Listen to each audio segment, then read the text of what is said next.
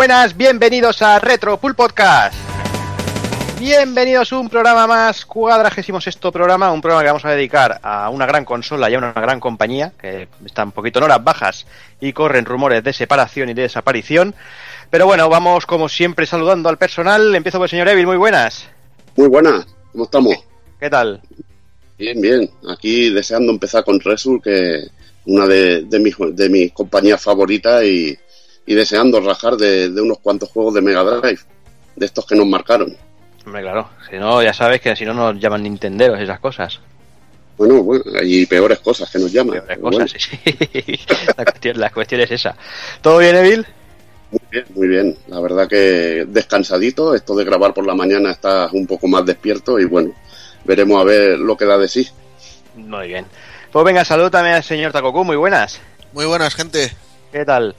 Muy bien, pues aquí echando la mañana dominguera. No sé, igual escucháis de fondo a alguno de mis perrillos roncando.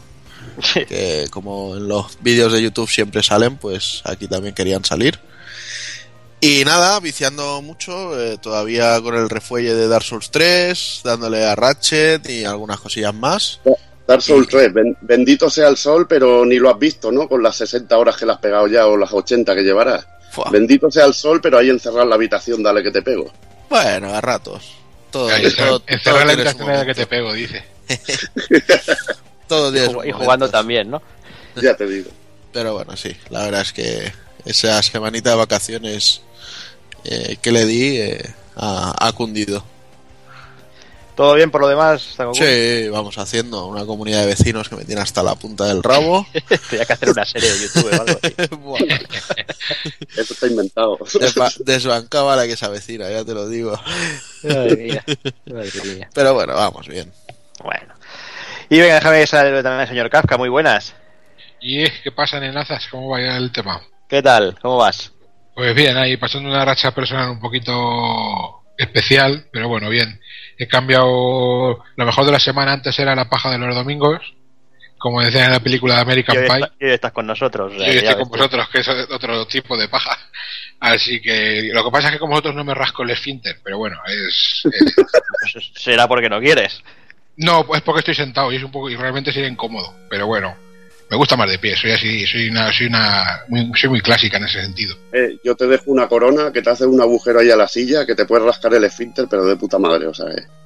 No, y buah, le hago un agujero a la silla a mi mujer ya no le faltaba más que eso para echarme de casa. Si estoy, estoy a- a- en el límite me dice que con tus amigos los frikis, digo sí, con mis amigos los frikis. Pues y nada, tío, pues aquí hablar de, de Trisur, que es de las compañías que yo creo que mejor mejor buscado tiene el nombre, tío, porque la verdad es que es una compañía que es un, personalmente creo que sí que es un tesoro. Y trita el palmarés que tiene. Y nada, tío, tío, deseando aquí rajar un ratillo con, con vosotros. Estoy hablando, hablando de tesoros, no podía dejar pasar la, la ocasión. Happy Barry, Barry, Happy Barry, no sé qué. Happy Barry, no, no, no se oye nada, coño. Happy Barry to you, maricón eres tú. El doble de Ricari. Happy Berry, la puta soy yo. Ah, porque aprovechaba para felicitarte, Alex, que sé que has cumplido años esta semanita, ¿eh? Hijo Que mío, te nos- 30 te nos hacen- te nos hacen 37 falta. añacos, tío.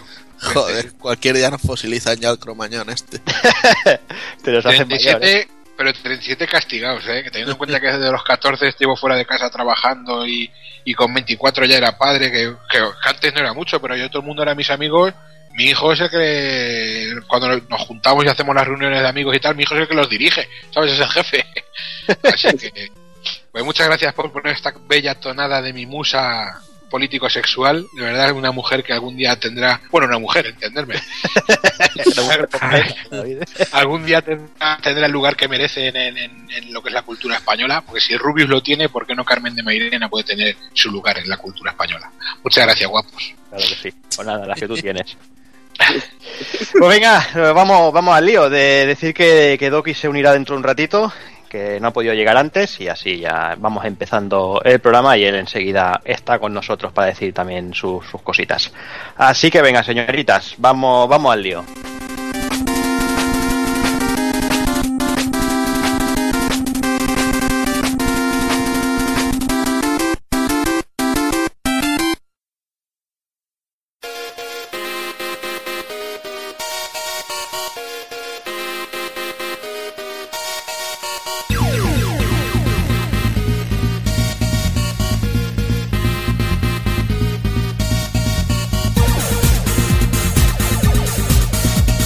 Y el cuadragésimo sexto programa de Retropool Podcast, o como nos gusta llamar a nosotros, nueve relojes, un nabo, comenzaremos haciendo el indie con los amigos de Retromaniac, repasaremos la obra de Tresur en Mega Drive y remataremos con el ending.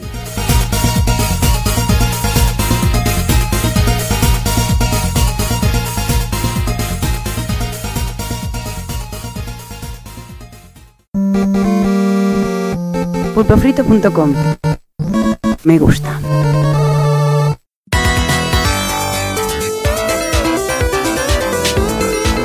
Retromaniac y Pulpo Frito presentan Haciendo el Indie con Juanma y Pepe Luna.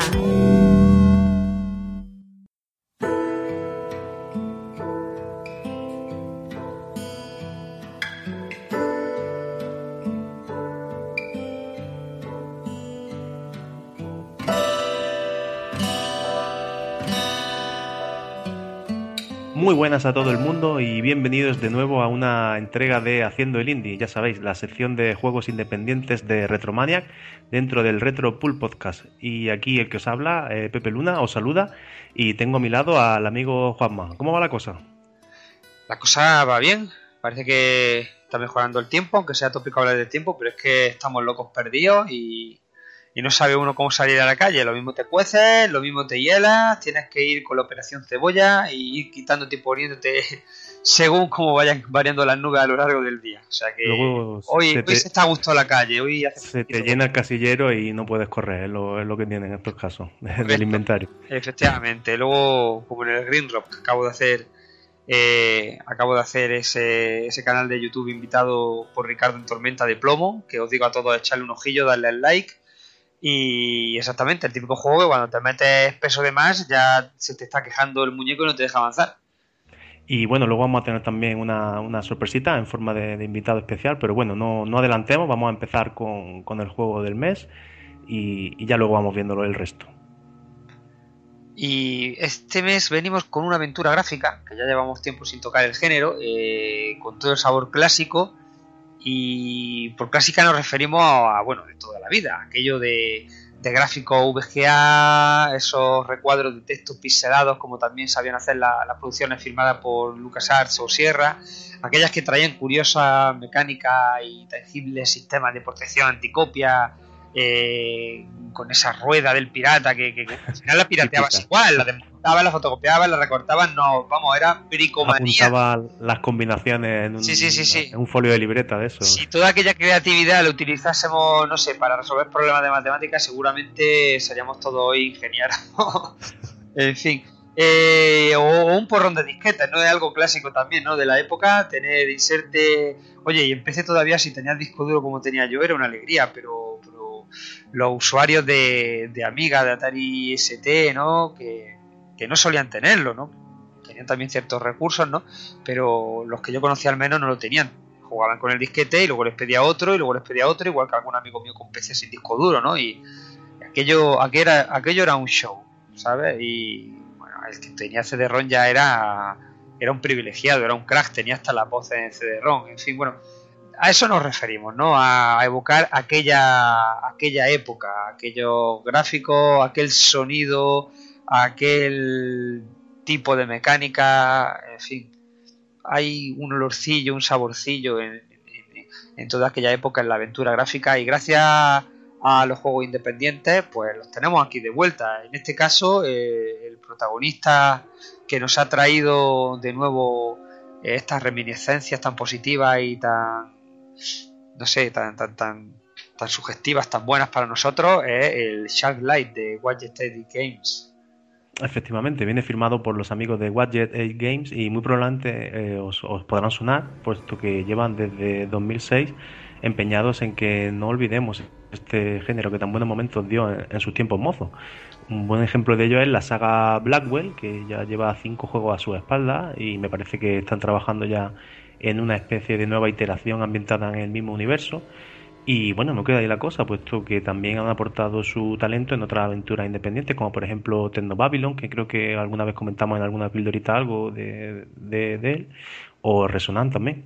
Sí, de hecho, el Tecnobabylon eh, hice yo unas impresiones para, para la revista y un juego que me gustó bastante. Yo he de reconocer que probé antes el Tecno Babylon que los Blackwell, que son sin embargo los que le dieron un poquillo más de fama, pero no sé si tal vez por ser el primer juego de ellos al que me enfrenté, a mí el Tecno Babylon me encantó, como me ha encantado, digamos, la propuesta de este, de este Light. La historia nos, nos sitúa en un hipotético futuro, o bueno, a estas alturas quizá también podría ser un hipotético futuro pasado, puesto que bebe de los típicos clichés de los imaginarios mundos apocalípticos de finales de los 80 y principios de los 90. El caso es que nos encontramos 20 años después de unos bombardeos que lo cambiaron todo. Tras estos largos 20 años, la situación no es que haya mejorado mucho. La protagonista, eh, Amy Wellard, es hija de un mecánico del que aprendió la profesión, apenas tenía 5 años, por lo que recuerda vagamente cómo era todo antes de los bombardeos, y los más viejos del lugar cuentan historias sobre cómo era el cielo antes de aquello. En este apocalíptico escenario hace acto de presencia una terrible enfermedad mortal cuya vacuna es muy escasa y por tanto, eh, como, como no, a la que solo los poderosos tienen asegurado el acceso. La gente normal, como Amy o como seríamos tú o yo, eh, la única vía de conseguirla es aceptar trabajos para el ministerio y recibir como pago participaciones, cupones para una lotería, eh, cuyo premio, como podéis imaginar, es la vacuna. A ver si va a tocar en Panamá la vacuna. Va a tocar en Panamá. en fin, el juego eh, comienza directamente con la realización de un recado, a modo de introducción jugable que nos pone en situación con Amy llegando al lugar y se encuentra pues un misterioso sujeto que justo antes de morir nos hace un extraño encargo que será el detonante de, toda la serie de sucesos que se desarrollarán en la aventura. Tras su muerte, que por cierto la, muerte de...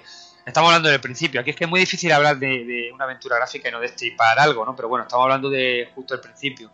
Tras la muerte de, de este sujeto, ¿no? Se, nos queda bien claro la, dureza del contexto en el que nos encontramos por cómo se produce. No vamos a decir cómo es, pero, pero ya, ya lo veréis. Comenzaremos teniendo acceso a un mapa que nos permitirá visitar libremente y en el orden que queramos cuatro zonas distintas. Una primera visita a la vivienda de la protagonista, que nos seguirá poniendo en situación sobre la dureza de, esa historia, porque ve a unas niñas ahí jugando, cantando las típicas letras ¿no? de, de, de saltar a la comba pero si te pones a fijarte en las letras, madre mía. Sí, parece la de, la de Freddy Krueger, parece. Parece la Freddy Krueger, son muy siniestras, ¿no? Pero son reflejos de la realidad que esas niñas les está tocando vivir. Y luego, una vez que entra a tu vivienda, resulta que no es más que un garaje sucio, desordenado, con una especie de remedo de cama en una esquina. En fin, es todo bastante chungo. La, base jugable es una aventura de las llamadas point and click, es decir, manejamos el puntero del ratón en lugar de directamente al personaje. Al mover el puntero por el escenario aparecerá un texto con el nombre de algún objeto o persona o si podemos interactuar con, dicho personaje u objeto. Al hacer clic, dependiendo de si es con el botón izquierdo o el derecho, pasaremos a examinar el objeto o, bueno, directamente a realizar una acción, si es que fuera posible hacerlo, claro.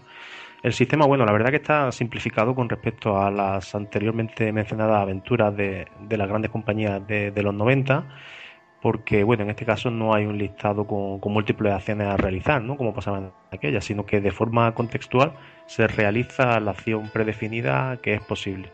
La verdad es que simplifica un poco, pero se nota que estamos oxidados en esto de las aventuras gráficas, por lo menos yo, yo me he notado bastante, bastante torpe. Estás atascado, ¿eh?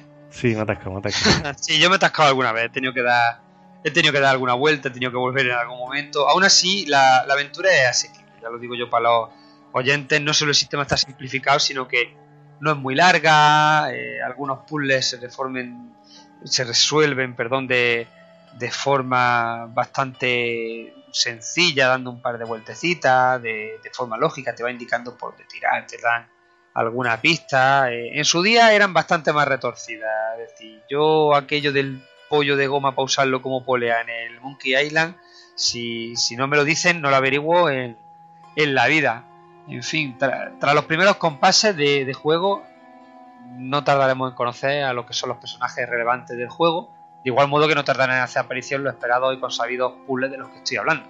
La resolución, como digo, es lógica, la solución no es siempre evidente, dotando al juego de una dificultad moderada, ¿vale? Pero según la experiencia que tenga jugador, como, como he dicho antes, si hay un jugador que está acostumbrado a aquellas aventuras clásicas, este le resultará muy fácil. Si no, o si está oxidado como estamos nosotros, pues llegará algún momento en el que se atasque y tenga que darle un par de vueltas más de la cuenta al tema. De todas formas, no se limitan al simple no puedo abrir esta puerta, necesito una llave, sino que han logrado crear algún puzzle que, a pesar de seguir la lógica, es complejo, es original y, y es creativo. Y tienes que pensar de forma global, poniendo en liza varios elementos jugables distintos para, para poder progresar. Pues sí, porque para resolver las situaciones que se nos vayan presentando debemos investigar bien los escenarios, hablar con todo el mundo agotando todas las opciones de conversación para conseguir toda la información posible, leer libros también ¿eh? de varias páginas, observar muy bien el escenario, rastrearlo con el ratón y por supuesto conseguir eh, examinar y combinar objetos también sabiamente para convertir en útil aquello que en principio pues no tiene mucho sentido o no encontremos diseminado por las distintas localizaciones del juego. Al llevar el ratón al extremo superior de la pantalla, como muchos otros juegos, eh, se despliega un menú de objetos puedes ver todos los objetos que, tienes, examinarlos, leerlos, eh, utilizarlos, combinarlos, lo típico. También puedes acceder al menú del juego, muy, muy simple, no tiene muchas opciones, salvar, cargar partida y una opción curiosa y original que es activar audio comentario durante el juego. En cuanto al apartado gráfico, pues como, como se aprecia nada más empezar, eh, está muy, muy elaborado y además ambienta perfectamente el mundo en el que nos encontramos.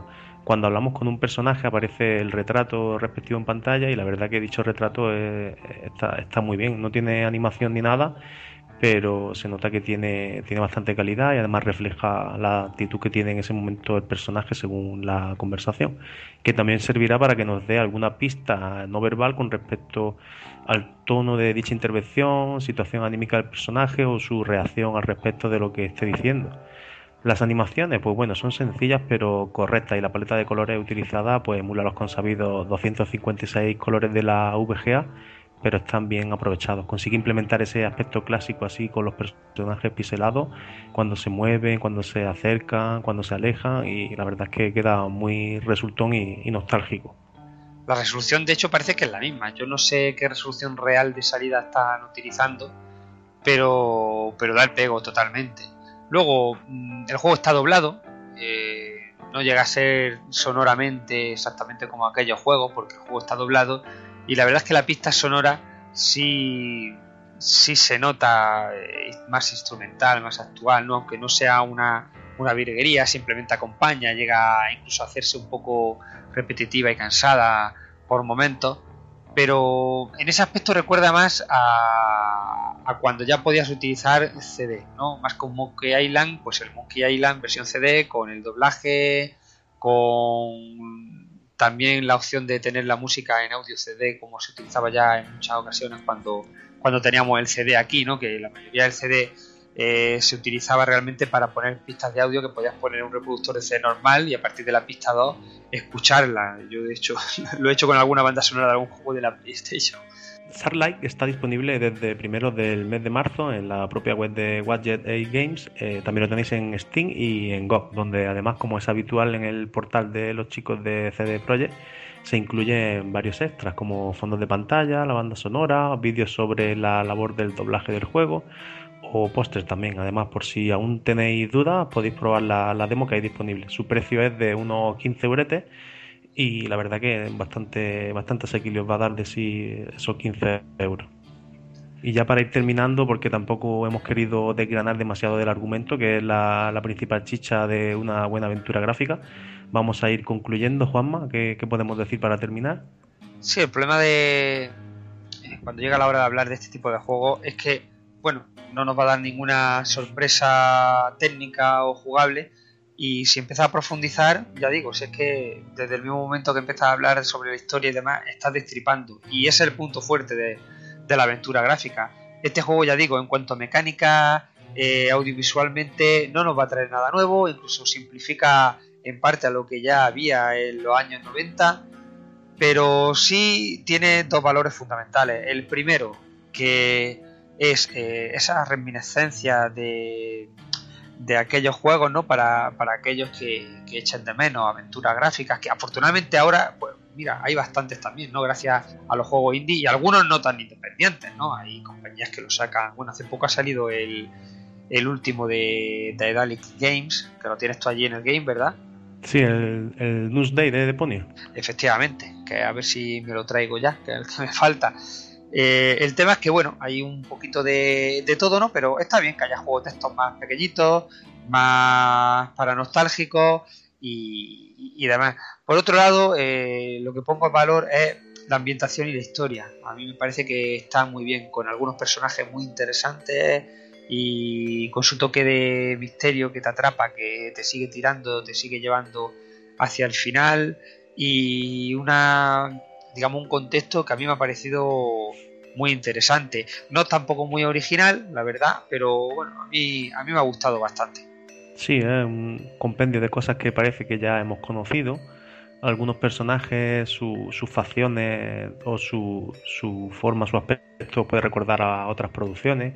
Por ejemplo, el mundo posapocalíptico, salvando las distancias, me ha recordado un poquito a aquella Sion que veíamos en la trilogía de Matrix. La banda sonora mm, también me ha parecido bastante similar a la que podíamos escuchar en The Last of Us, sobre todo con esos cambios que acentúa cuando está pasando algo importante en pantalla, esa, esa guitarra ¿eh? del momento que no, no hemos querido contar. Y bueno, una aventura gráfica muy recomendable. Estamos en un momento muy interesante para los amantes del género, después de, del parón de, estos años que estaba la cosa muy tranquila y, y, muy recomendable. Así que ya sabéis, 15 euritos, lo tenéis en varias plataformas y pillarlo y disfrutarlo.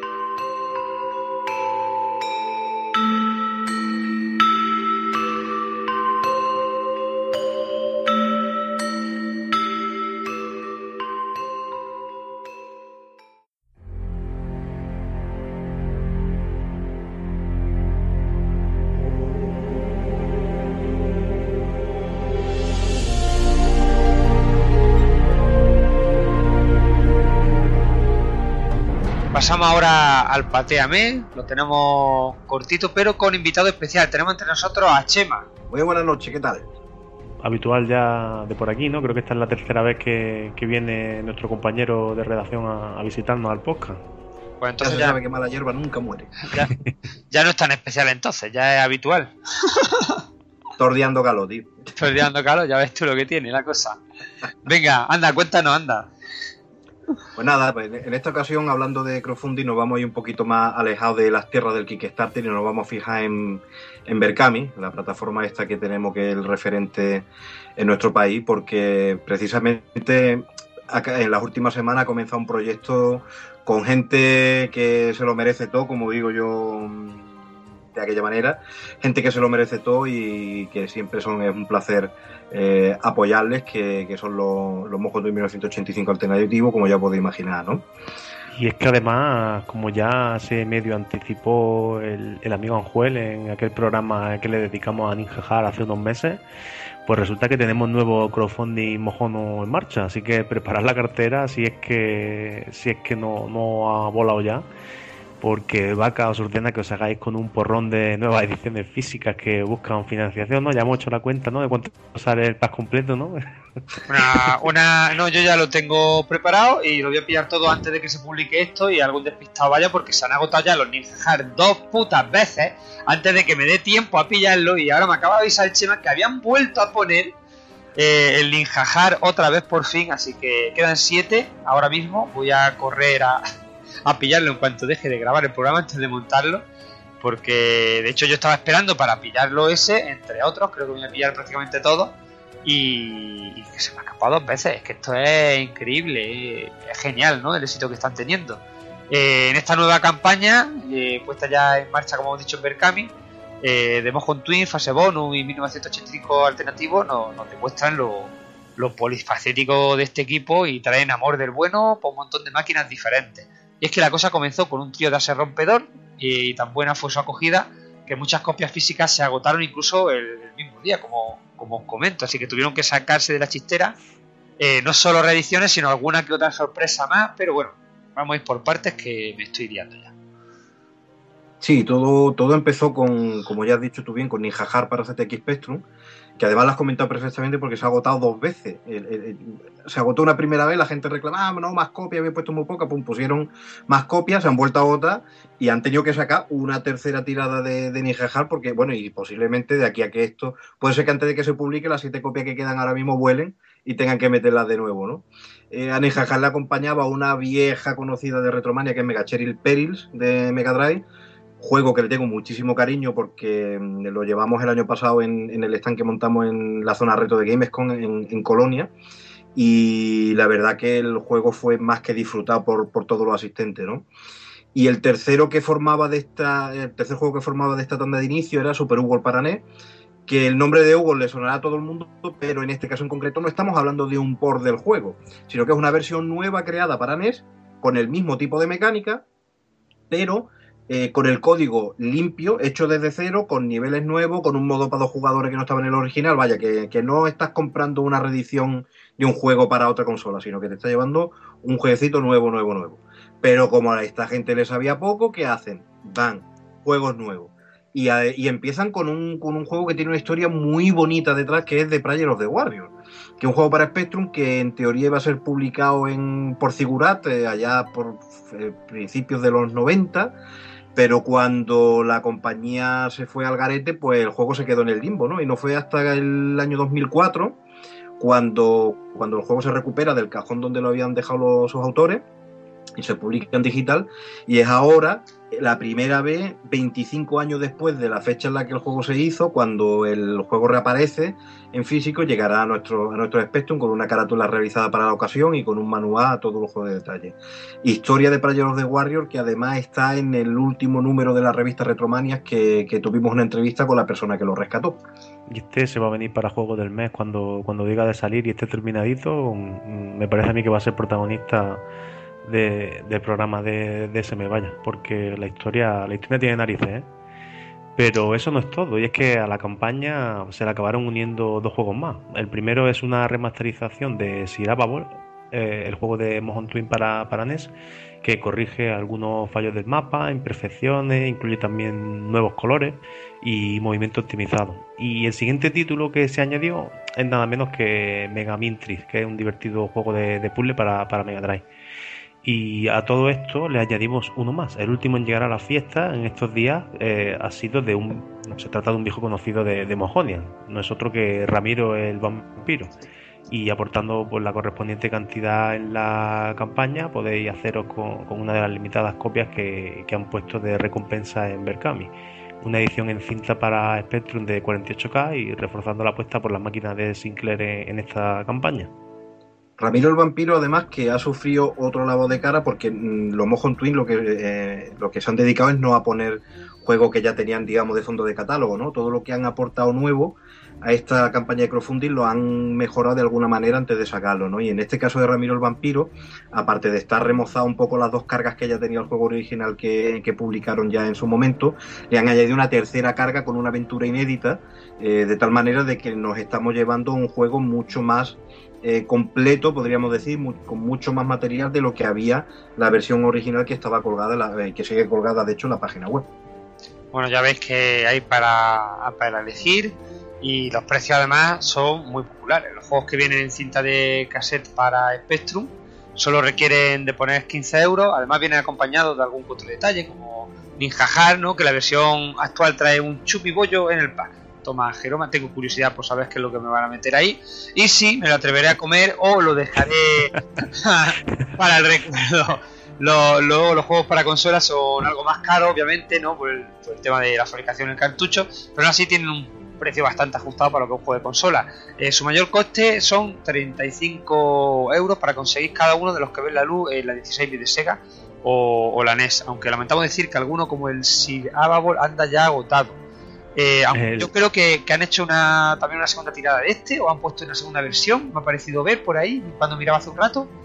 Sí, cada ser. dos por tres han tenido que ir metiendo, que han tenido que ir metiendo. De hecho, Había, Ababol- alguno que creo que era, no sé si era este, que había como dos versiones. Una versión que era la primera edición, el cartucho azul y tal, y luego lo han reeditado, pero ya con cartucho normal, porque parece que se han quedado sin el azul. Ya digo, es que había aquí un, no un jaleo, sino que había mucha demanda, afortunadamente, y yo espero que siga habiendo mucha más demanda y que le demos otro empujón aquí con este con este audio que estamos grabando ahora mismo y, han tenido que hacer varias tiradas. Yo creo que ni ellos mismos se esperaban el éxito que iban a tener. Ya ves, el, chumibollo te lo puedes guardar 20 añitos por ahí y luego lo vendes por eBay. Cuando ya, cuando hable ya y eso. Eso, le, le pone, le pone las palabras raro, vintage, detrás del, del título. Muy buscado, que no falte. Claro, 5.000 euros fácilmente. Ya y no queda, no queda la cosa en, en juegos con, con recompensa en pack, sino que también hay otros artículos, pero, pero que muy interesantes en estas campañas. Todas ellas, pues con, con los juegos que nos ocupan como protagonistas. Por ejemplo, tenemos acuarelas exclusivas, póster, camisetas e incluso un CD muy chulo musical recopilatorio de 1985 alternativo, que espero que tenga algún temita de, de esos de Antares que, que también suena. Por supuesto, también tenéis la oportunidad de hacer una pequeña aportación a la causa, pero luego si queréis ver vuestro nombre en el manual de los juegos. Ahora mismo quedan todavía 24 días, en el momento en que estamos grabando quedan 24 días para que termine la, la campaña y no sabemos si nos van a volver a sorprender con más cosas o no. Eh, ya no sabe uno qué pedir, si sí o si no, porque la cartera cada vez está más menguada. Casi que uno está por mira, guardaos algo para dentro de dos meses o tres y reservar un poquito para pa los demás, ¿no? Pero vaya, mientras tanto todavía si no, no conocías la campaña o la habías dejado pasar, luego lo miro y se te ha pasado, pues tenéis estos 24 días para echarle un vistacito a la campaña porque hay algunas cosas que están ya a punto de acabar y por supuesto que es una oportunidad prácticamente única de conseguir lo que en el futuro van a ser piezas de colección de los Homebrew Patrio, ¿no? Que no hay que olvidar que la producción de juegos para NES en nuestro país no es que haya sido precisamente un- un- un- una producción muy abultada y, y prácticamente ahora mismo la tienen monopolizada ellos, ¿no? Yo echo de menos, fíjate, un jetpaco. También se me escapó el jetpaco, se me escapa todo, si es que vuela, si es que es una cosa horrorosa. Echo de menos una reedición del jetpaco para echarle más dinero aquí a la pantalla. Parece esto la, la, la oferta de Steam, madre mía. Está, Seguro, está la seguro cosa que volverá, ¿eh? Volverá este y vendrán otros inéditos también. Bueno, tienen cuerda para rato. Ahora que tenemos el correo de Anjuel, que no sabe lo que hizo al, contactar, a dejarnos contactar, eh, le voy a estar dando una brasa, a ver si, a ver si se anima. Bueno, ya sabéis, eh, todos aquellos que podéis estar interesados en alguno de estos juegos, alguno de, estos extras, que ya digo, hay un poco de todo y para varias plataformas, meteros en Berkami, buscar... eh, Vamos, yo he puesto en el Google así rápidamente Berkami Mojon Twins o Berkami Ninja Harry y me ha salido, no hace falta que os compliquéis la vida. Echar un ojo a todo lo que hay y bueno, si os gusta algo, no tardéis mucho porque aunque pone aquí 24 días, vamos, yo creo que en 24 días van a tener que volver a, reponer varias veces.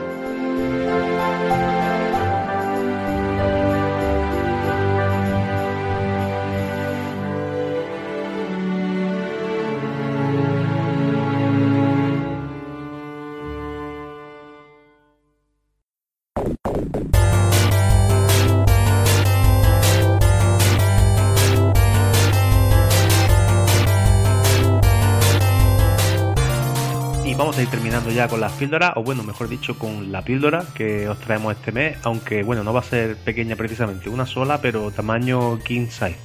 Y es que el verdadero motivo de que esté nuestro amigo Chema aquí hoy es para contarnos un evento muy especial al que el fin de semana pasado tuvo la suerte de asistir.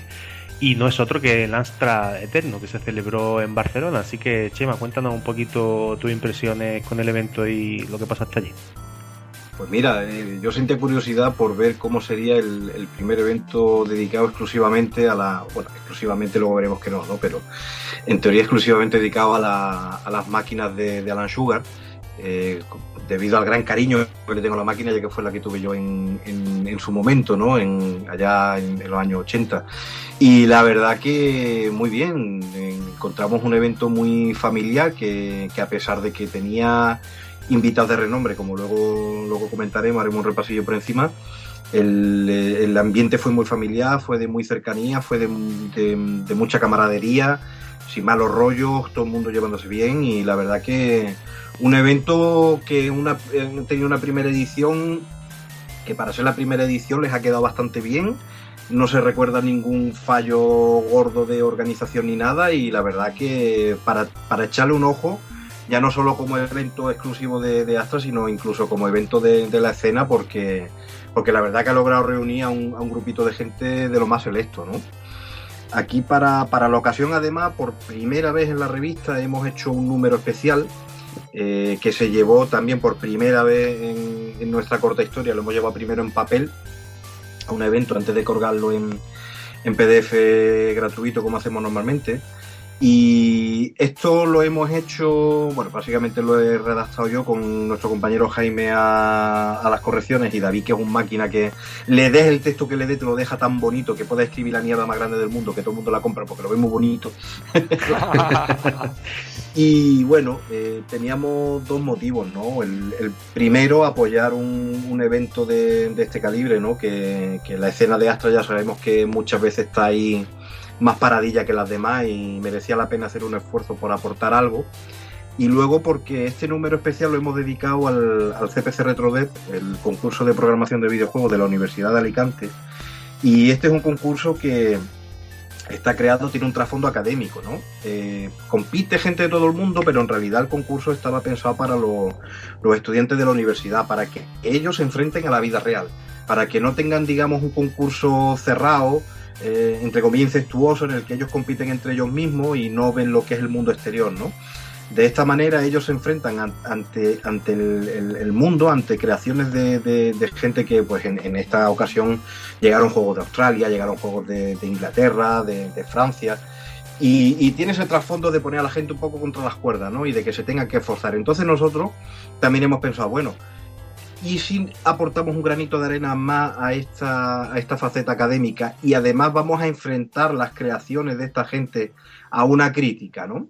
De tal manera de que ellos van a tener una recompensa en el sentido de que van a ver sus juegos en una revista, que siendo gente tan jovencita y dedicándose por primera vez, eh, posiblemente sea algo que les pueda interesar.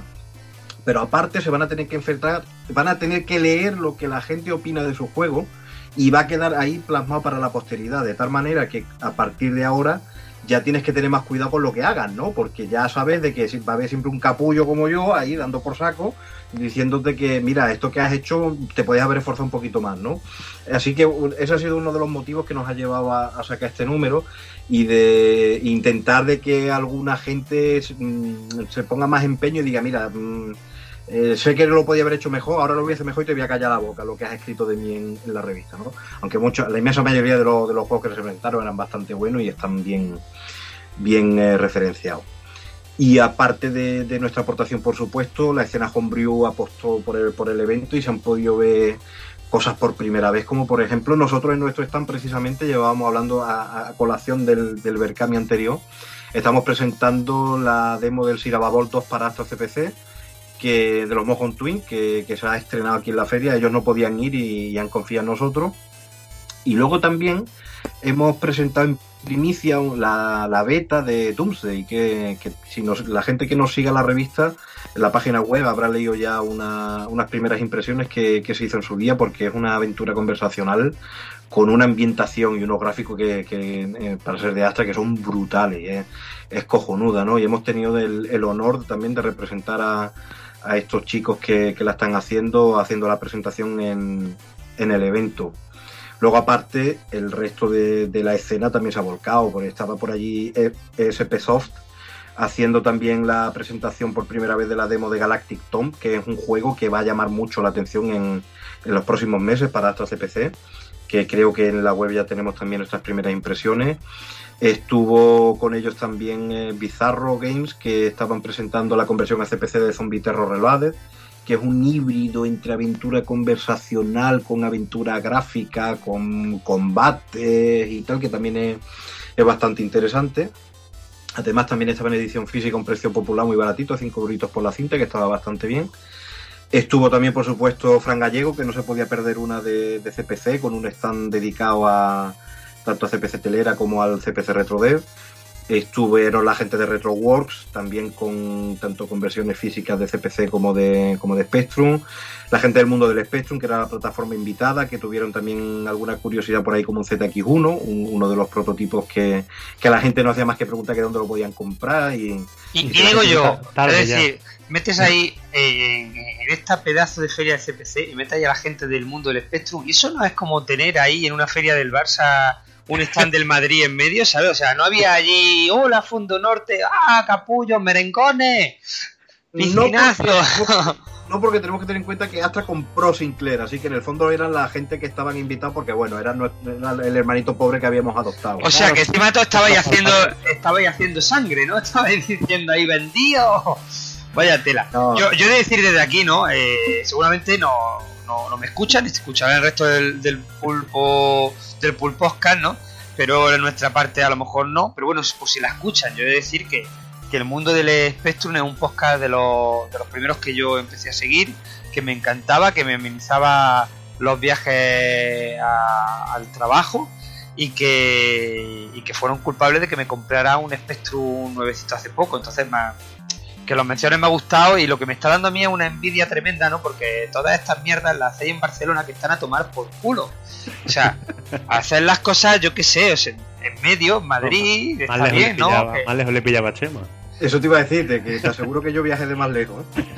No, ya, ya sé que tú viajaste más lejos, pero tío, es que aquí todo es como el Retro Barcelona también. Estoy deseando ir, pero es que uf, entre las fechas, que me pilla siempre corrigiendo exámenes, y, lo, y las horas que hay que echar y búscate alojamiento y demás, al final es que eh, esto, esto es un vicio caro, pero no ya porque te metas en el Berkam y te gastes un dineral, eso es lo de menos, es que el dineral de ir a las convenciones, quedarte allí, ver las cosas, pero qué ganas hay de, hacerlo, yo ya lo he dicho, yo leo, bueno, te escucho en este caso comentar que tenían el stand 1, los otros, que tenían sus ediciones físicas de CPC, tenían sus ediciones físicas de, de Spectrum, y, a mí me da mucha pena no, no poder estar. Entonces yo animo de verdad a todos los que tengan la ocasión de ir a este, a este tipo de eventos, les pille más o menos cerca o puedan desplazarse, que no desaprovechen la ocasión de ir, porque en todos los que he estado hay un buen rollo, hay un, hay un compadreo, hay un compañerismo que merece mucho la pena vivirlo.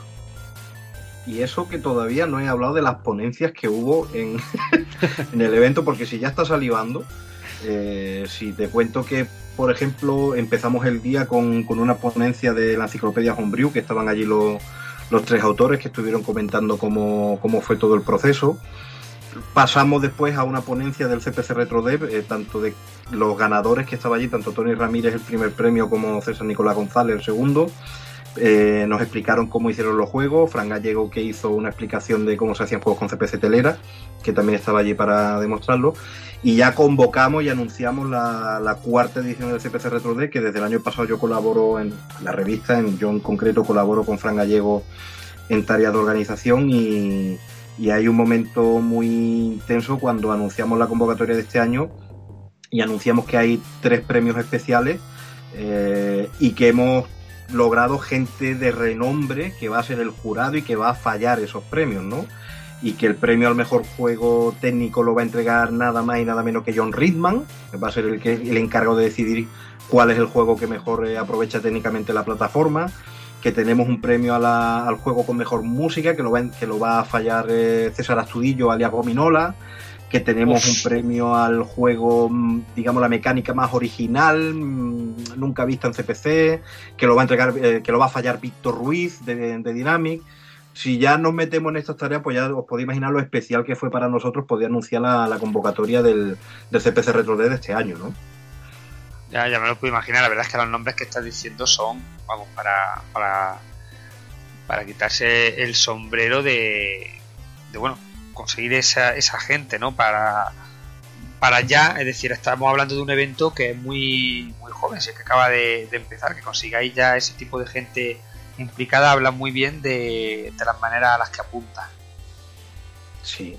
Y luego, pues, seguimos con, con ponencias, por ejemplo, si no recuerdo mal, la siguiente, que además fue muy entretenida, ponencia de música en CPC, que estaba allí César Astudillo Gominola, estaba Joe Macalvi, y estaba también José Antonio Martín, que fue el que hizo la música del AMC y del el Rescate Atlántida. Y hicieron una charla muy entretenida en el que además fueron poniendo canciones de, de- sus juegos, cortando un poco el, el tema que iban hablando y tal. Eh, hubo también una charla, Víctor Ruiz estuvo en dos charlas, una de la Kento, de, de su proyecto actual, ¿no? De- del tema de las gafas de realidad virtual, y después tuvo una charla de programadores en el que estaba también Javier García Navarro, el del Sabrina, que ahora ha hecho Adiós a la Casta y Sardina Forever, que también él tenía un stand propio donde estaba vendiendo copias físicas de, de su juego. Y también está, ay, ¿cómo, ¿cómo, era el que estaba el otro? Que se me ha ido de la cabeza, se me ha ido de la cabeza, se me ha ido de la cabeza. La cabeza ni para llevar los pelos ya vale uno, ¿eh? ni para llevar los pelos vale ya Bueno, es que ya mu muchos nombres ahí metidos, ¿no? Yo no me hubiera acordado. Todavía me falta una ponencia, que era la ponencia de grafistas, que estaba Ricardo Cancho, estaba Raúl Ortega Palacio y Luis Rodríguez Soler, ¿no? Y Raúl Ortega Palacios, por ejemplo, aprovechó para comentar cómo en su día un juego que tenía pensado sacar con Dynamic, que era Alhambra Tales, eh, no llegó a buen puerto porque la compañía pues empezó a ir a tomar los derroteros que tomó hasta que se convirtió en Dynamic Multimedia, ya los ocho que estaban muertos, y ahora lo ha retomado simplemente por el placer de, de hacer el juego, ¿no? Y lo está haciendo ahora mismo para, en principio, para ZX Spectrum, que ya se vería si, si lo portaría o no. O sea, fijaos qué nivel de, de, conferencia para ser primer año, que todo el mundo lo que dice, pero bueno, señores, mmm, que, que, vaya a hacer el año que viene para mejorar la primera edición, ¿no? Bueno, con, sí. con mantener el nivel ya, ya vamos bien. La verdad es que está bien, ¿no? Que haya una feria que esté centrada en el CPC, porque si te digo la verdad, eh, cuando uno se pone a a mirar, ¿no? Por información y demás, alguien ¿no? Que, que, no esté muy versado como yo, ¿no? Que me gusta picotear de aquí, de allí, pero no soy especialista realmente en ninguna de esas plataformas, ¿no? Eh, uh -huh. Te encuentras con, con, que hay mucho de Spectrum, muchísimo, fue una plataforma muy popular aquí. Te encuentras con que la comunidad de MSX está muy fuerte y tiene gente eh, detrás que, que, controla mucho, que siempre monta algo, ¿no? Que vayas donde vayas te encuentras con su zona y con su gente hablando y demás pero por ejemplo CPC y Commodore 64 yo por lo menos en España los veía bastante más diluidos, CPC alguna cosilla pero con más altibajos, entonces me gusta que por fin dé un golpe sobre la mesa porque una plataforma que a mí de pequeño ta, también me gustaba, la verdad es que me gustaban todas, para qué negarlo, cada una tenía su cosa, ¿no? Pero tengo yo ciertos recuerdos cariñosos ligados al CPC, ¿no? Y me, me gusta que se le dé ese, ese, esa atención merecida. La verdad es que ya, ya, tocaba, sí, ya tocaba y la verdad que, que, esta primera edición, para ser una primera edición, como hemos dicho, ha salido todo muy bien, no ha habido problema. Y una, una de las cosas que siempre digo, medio serio, medio en broma, es que yo mido el nivel de camaradería en un evento según los robos que ha habido, ¿no? Cuando, te, cuando roban mucha, mucha cosa de los stands, eh, se nota de que había gentuza por allí. Y en esta feria no faltó absolutamente nada. O sea que se nota que el ambiente que había era, muy bueno, de muy buen rollo y tal. Y además, muchas de las personas que dieron conferencia eran muy cercanas. Te encontrabas por ahí paseando pues, a César Astudillo, te encontrabas a Macalvi, te encontrabas a Ricardo Cancho, te podías acercar con los juegos, firmando, tal, etcétera, etcétera. Y luego también una cosa muy divertida, los torneos que organizaron, que hubo, do, hubo dos torneos, uno de Fernando Martín, otro de Psychopía. El de Psychopía además lo gané yo. Tengo aquí un pedazo de diploma, un pedazo de cuadro, certificando que lo gané yo, es mío. Y, y la verdad que todo, ya os digo, todo, todo genial. Salió todo a, a pedir de boca. Y, y las bueno, cosas que se me olvidan, ¿eh? que yo en la cabeza ya os digo que ya ni para llevar los Demasiado, demasiado. Con la paliza que te habrás pegado y todo, demasiado. Hostia, ya, ya te digo. Y bueno, para, para concluir, los oyentes que ahora mismo se estarán preguntando por ese número especial de Retromania dedicado al CPC, ¿qué, le, qué les podemos decir? Pues mira, que por primera vez en la historia Retromania hemos sacado primero uno en físico que en, que en digital, pero en este mismo momento ya está gratuitamente en la, la, página web el PDF que se puede descargar. Son 80 páginas en las que eh, se trata en profundidad el concurso CPC Retro D del año pasado. Está ahí entrevistas, hay docu eh, documentos de cómo se han hecho lo, los juegos ganadores, hay material extra, hay crítica de los juegos, por supuesto. Y como siempre, en retromaniac.es, el PDF gratuito, y en los próximos días, pues se hará una campaña de reservas para las personas que no han podido ir a la feria de, de Astra Eterno, para ver si hacemos una reedición de papel para que para que todo el mundo pueda tener su copia. Sí, porque por las redes hay, hay ganas, ¿eh? pulsado ya y mucho movimiento, muchas ganas y lo quieren tener en físico a la de ya. Yo, yo llevo tres o cuatro amenazas de muerte, con eso digo. Pero bueno, bueno, todavía son pocas, todavía son pocas. Hasta 20 o 30. ya digo. Bueno, y vamos a ir ya bajando la persiana, vamos a despedir al amigo Chema, al que le damos las gracias por haber vuelto a pasarse por aquí y por haber llevado el nombre de Retromania a tan ilustre evento, con todo el curro que para ello conllevó. La gracias a vosotros siempre. Y ya sabes que esta es la, la casa de todos y cuando quieras están aquí las puertas abiertas. Pues perfecto. Ya, Pero- Cuando me lo esperé aparezco. ¿eh? Pero cuando venga, trae cerveza. Yo pongo la pizza. Siempre, sin problema. Por supuesto. Y bueno, Juanma, ya nos despedimos nosotros también hasta el mes que viene. Hasta el mes que viene, que bueno, de nuevo estamos en la disyuntiva de, de no sabemos qué juego traer porque estamos con el eterno retraso de, del Mighty Number 9. No sé qué, qué va a pasar ni cuándo narices lo vamos a tener, pero bueno, tenemos ya ahí unos cuantos eh, a los que le hemos echado el ojo. O Cuando- sea que algo habrá, algo habrá. Cuando consiga el dinero de la Yakuza, está en negociaciones, que lo tiene que terminar. Las negociaciones ahí, se está peleando con casco. En fin. Os dejamos con los pulpos que nos traen los tesoros de, de la mítica Tresal, nunca mejor dicho, Treasure en Mega Drive y nos van a traer unos juegazos del copón. Así que nos despedimos hasta el mes que viene. Nos oímos. Hasta el mes que viene. Adiós, adiós.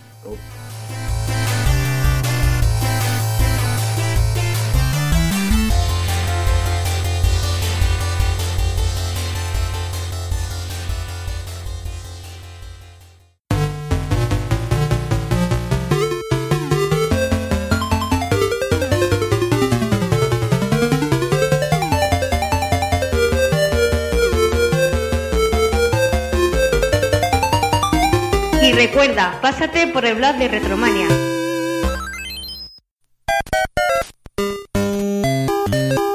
Visítanos en pulpofrito.com. Te esperamos.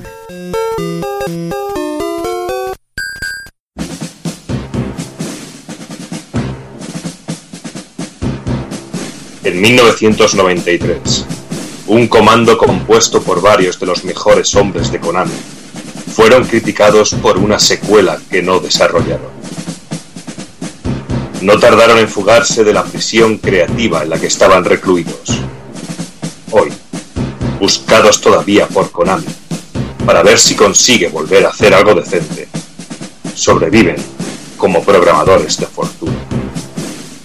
Si necesita usted algún gran juego para su consola y se los encuentra, quizá pueda contratarlos. Ellos son el equipo T.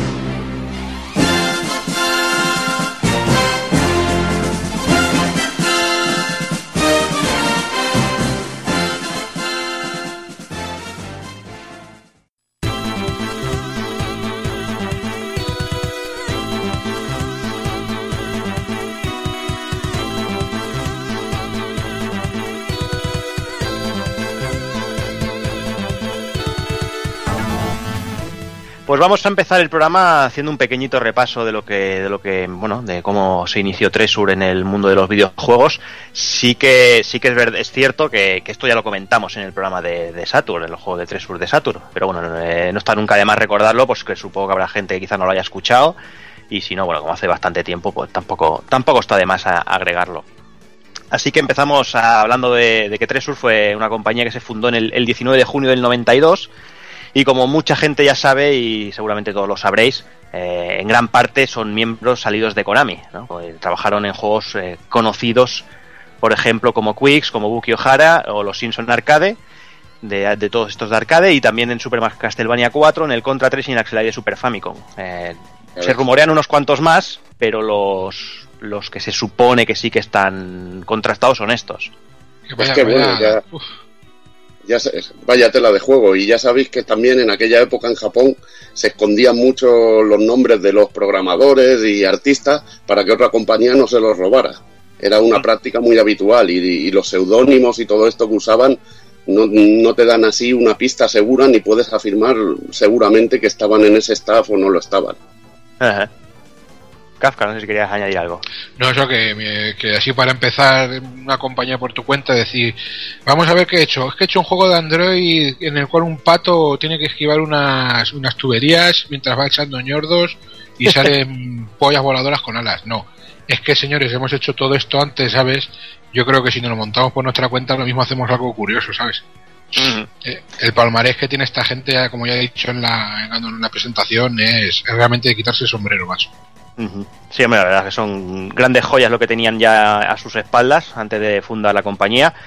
Y, y bueno, es eso. Eh, sabían que, bueno, también hay que tener en cuenta que en aquella época los, los equipos de programación tampoco debían ser de, de mucha gente, con lo cual siempre era más fácil que se juntaran cuatro o cinco para hacer, para empezar una, una compañía. Sí, pero también ten en cuenta que en aquella época el boom de los videojuegos tampoco era lo que es ahora, entonces el encontrar dinero, presupuesto, subvención, que un banco que te dé un dinero, ¿qué va- ¿para qué, qué vas a montar? ¿Un bar? Sí, para un bar te doy pasta, pero ¿qué vas a montar? Una empresa de videojuegos que se llama Treasure. Y dirá el del banco, ¿qué es un videojuego, macho? Sí, sí. Pero bueno, también ten en cuenta que en Japón siempre ha sido diferente el tema, pero bueno. Sí. En fin. Pues nada, ya sabéis, eh, se supone que se marchaban para tener más libertad, obviamente, y no tener que programar secuelas, que, es que no, no les gustaba hacer secuelas. E incluso las malas lenguas llegan a decir que, que no, no querían hacer el Castlevania 5. Mm, Luego salió lo que salió. Pero bueno. Es lo que hay. No, eh, escucha, no, no sé si es porque es domingo y es la hora del Señor y hay que ir a misa, pero hemos dicho Castlevania 5 y no hemos hecho la rima, macho. No, que está muy trillada. Pero bueno, Está eh, eso. tampoco, tampoco, tampoco os cortéis, eh, vamos. No, no, no, no vamos a venir ahora aquí a hacernos lo- los originales. Pues venga, eh, seguimos. Eh, el presidente de la compañía, eh, Masato Maegawa, eh, llegó a presentar el proyecto que luego sería Gunstar Heroes a Konami y esta lo rechazó. ¿no? Eh, y él junto con do- 18 desarrolladores fundaron Tresur y bueno, en un lugar que donde podían tener una libertad creativa y estar bueno con- encosetados en la política de secuelas de Konami. Ya ves tú, Konami, el, el- me gustaría ver la cara del- de la persona que, que rechazó Gunstar Heroes. Eso lo digo también.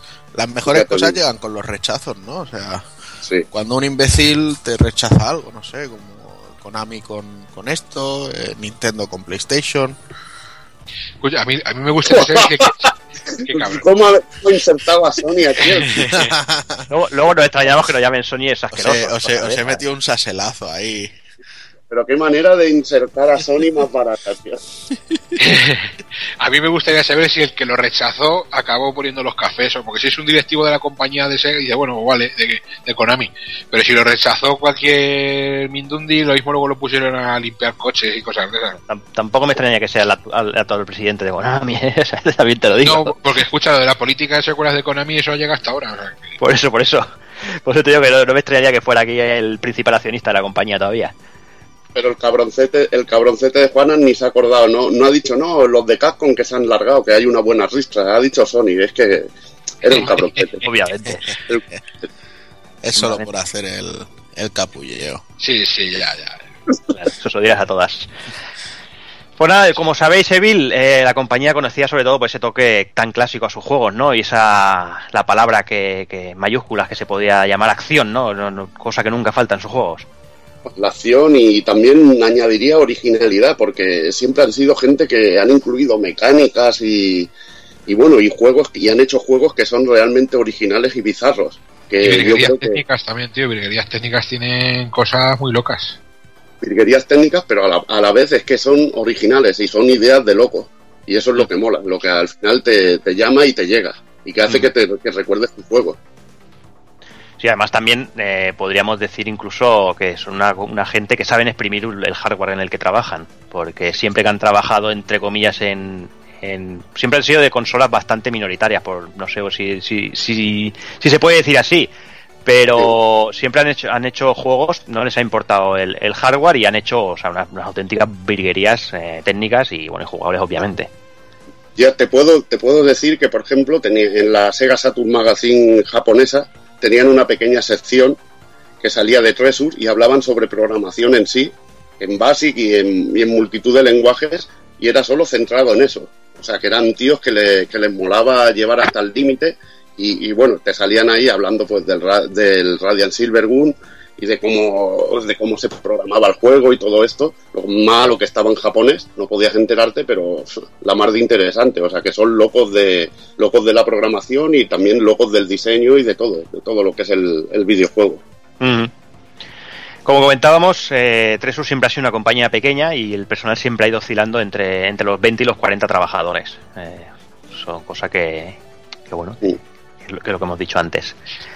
Y solo y por esto, pues bueno, al ser una desarrolladora pequeña, eh, casi siempre han sido contratados por otras compañías, como podían ser Nintendo, Sega, Enix o incluso G Revolution.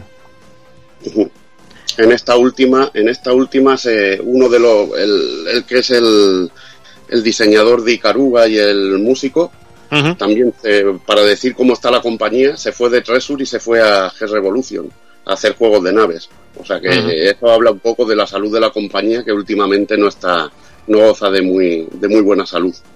No, no, además es lo que comentábamos antes, incluso se llega a, rumorear por ahí que están al borde del cierre. O sea, una pena, pero bueno.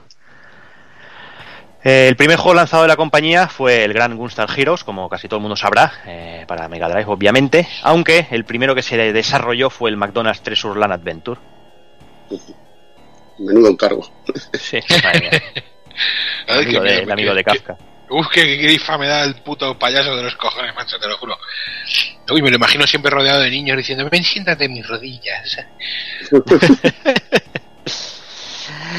Bueno, pues y una de las curiosidades de la compañía es que por norma general casi, casi nunca nadie trabaja como director del proyecto. Eh, todos son todos los directores de cada área, ya sean grafistas, programadores, compositores, etcétera, trabajan bueno en, en, todos los proyectos de la compañía por igual. Eso sí, dentro de esto siempre hay alguien que se alza como líder de proyecto, pero como director director en sí no no hay no, no suele haber nadie. Y eso y que estén a punto de quebrar, ¿qué os dice? Hombre, pero eso son situaciones, coño, situaciones de mercado y de cómo está el mundillo. Hacer juegos hardcore ahora. Siempre tiene que haber un cabeza de proyecto. Hombre, son 25 años casi que han estado trabajando así, ¿eh? O sea que. Y creo que lo han hecho muy bien. El problema es que el mercado ha cambiado y el tipo de eh, juego que se busca no es lo que hace Tresur ahora. Iba, iba, a decir yo, a lo mejor que el problema no es ellos así, sino que ahora sean así que no que no encuentren su sitio dentro de lo que es la política de, de, negocio de ahora de los videojuegos. No, simplemente que ahora se utilizan estilos de trabajo que son más más eh, actuales y más realistas, o sea, tipos eh, rollo Kanban, Agile, etcétera, etcétera. Y, son, sistemas de trabajo competentes en los que, y, por supuesto siempre tiene que haber un, cabeza de turco, una, una cabeza visible. Entonces, bueno, pues quizá con los proyectos que han ido haciendo, pues por poder considerarlos incluso microproyectos, pues tampoco eran una cosa que tuvieran unas, unas inyecciones de capital bestias, pues podían permitírselo como un pequeño grupo así más, más a, la suya, pero quizá ahora con estos tiempos que ya no puedes hacer ese tipo de, de proyectos, pues es lo que haga que, que su modelo no funcione y que estén en problemas. Pues y bueno, eh, como habíamos dicho, una de las, de las primeras premisas era crear contenido original para consolas, sin secuelas, eh, la norma que bueno que más tarde, como veremos, eh, rompieron. Y bueno, opinando en su momento que lo único que se veía en el mundo eran secuelas o conversiones de recreativas, algo triste para ellos, cuya creencia pues, es que el consumidor quiere juegos originales. O sea, estamos hablando del año 92, 93 y ya estaban diciendo que había muchas secuelas. Madre mía, cómo deben estar ahora, deben estar la mitad encerrados en un psiquiátrico. Ya te digo, y, con los remaster y toda esa mierda, pues imagínate. Hasta ellos han hecho también sus remaster, o sea que... Sí, sí, claro, obviamente, por eso digo, al final todo cae por su propio peso. Todo cae por su peso, lo que manda es el mercado y, es lo que hay. Sí, sí, sí. Pues nada, he hecho este rápido repasillo. Eh, vamos, vamos a empezar ya con, con, los juegos, con esos juegos de, de Trisur para, para la Mega Drive. Y empezamos obviamente por el primero, empezamos por Gunstar Hero, lanzado en 1993, o lo que podría ser lo mismo, un manual Levil de cómo arrancar una compañía a lo bestia.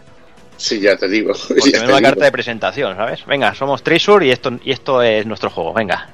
No, es que nada más encender el cartucho y ver el logo ese girando, el cubo ese, pues, dices, esto es brutal, tío.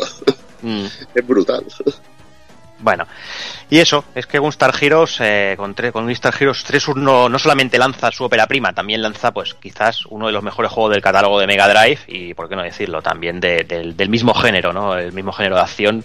Eh, bueno, siempre, eh, seguramente en, casi todos los tops debería estar ahí entre los 3, 5 primeros porque el juego es, es, una joya.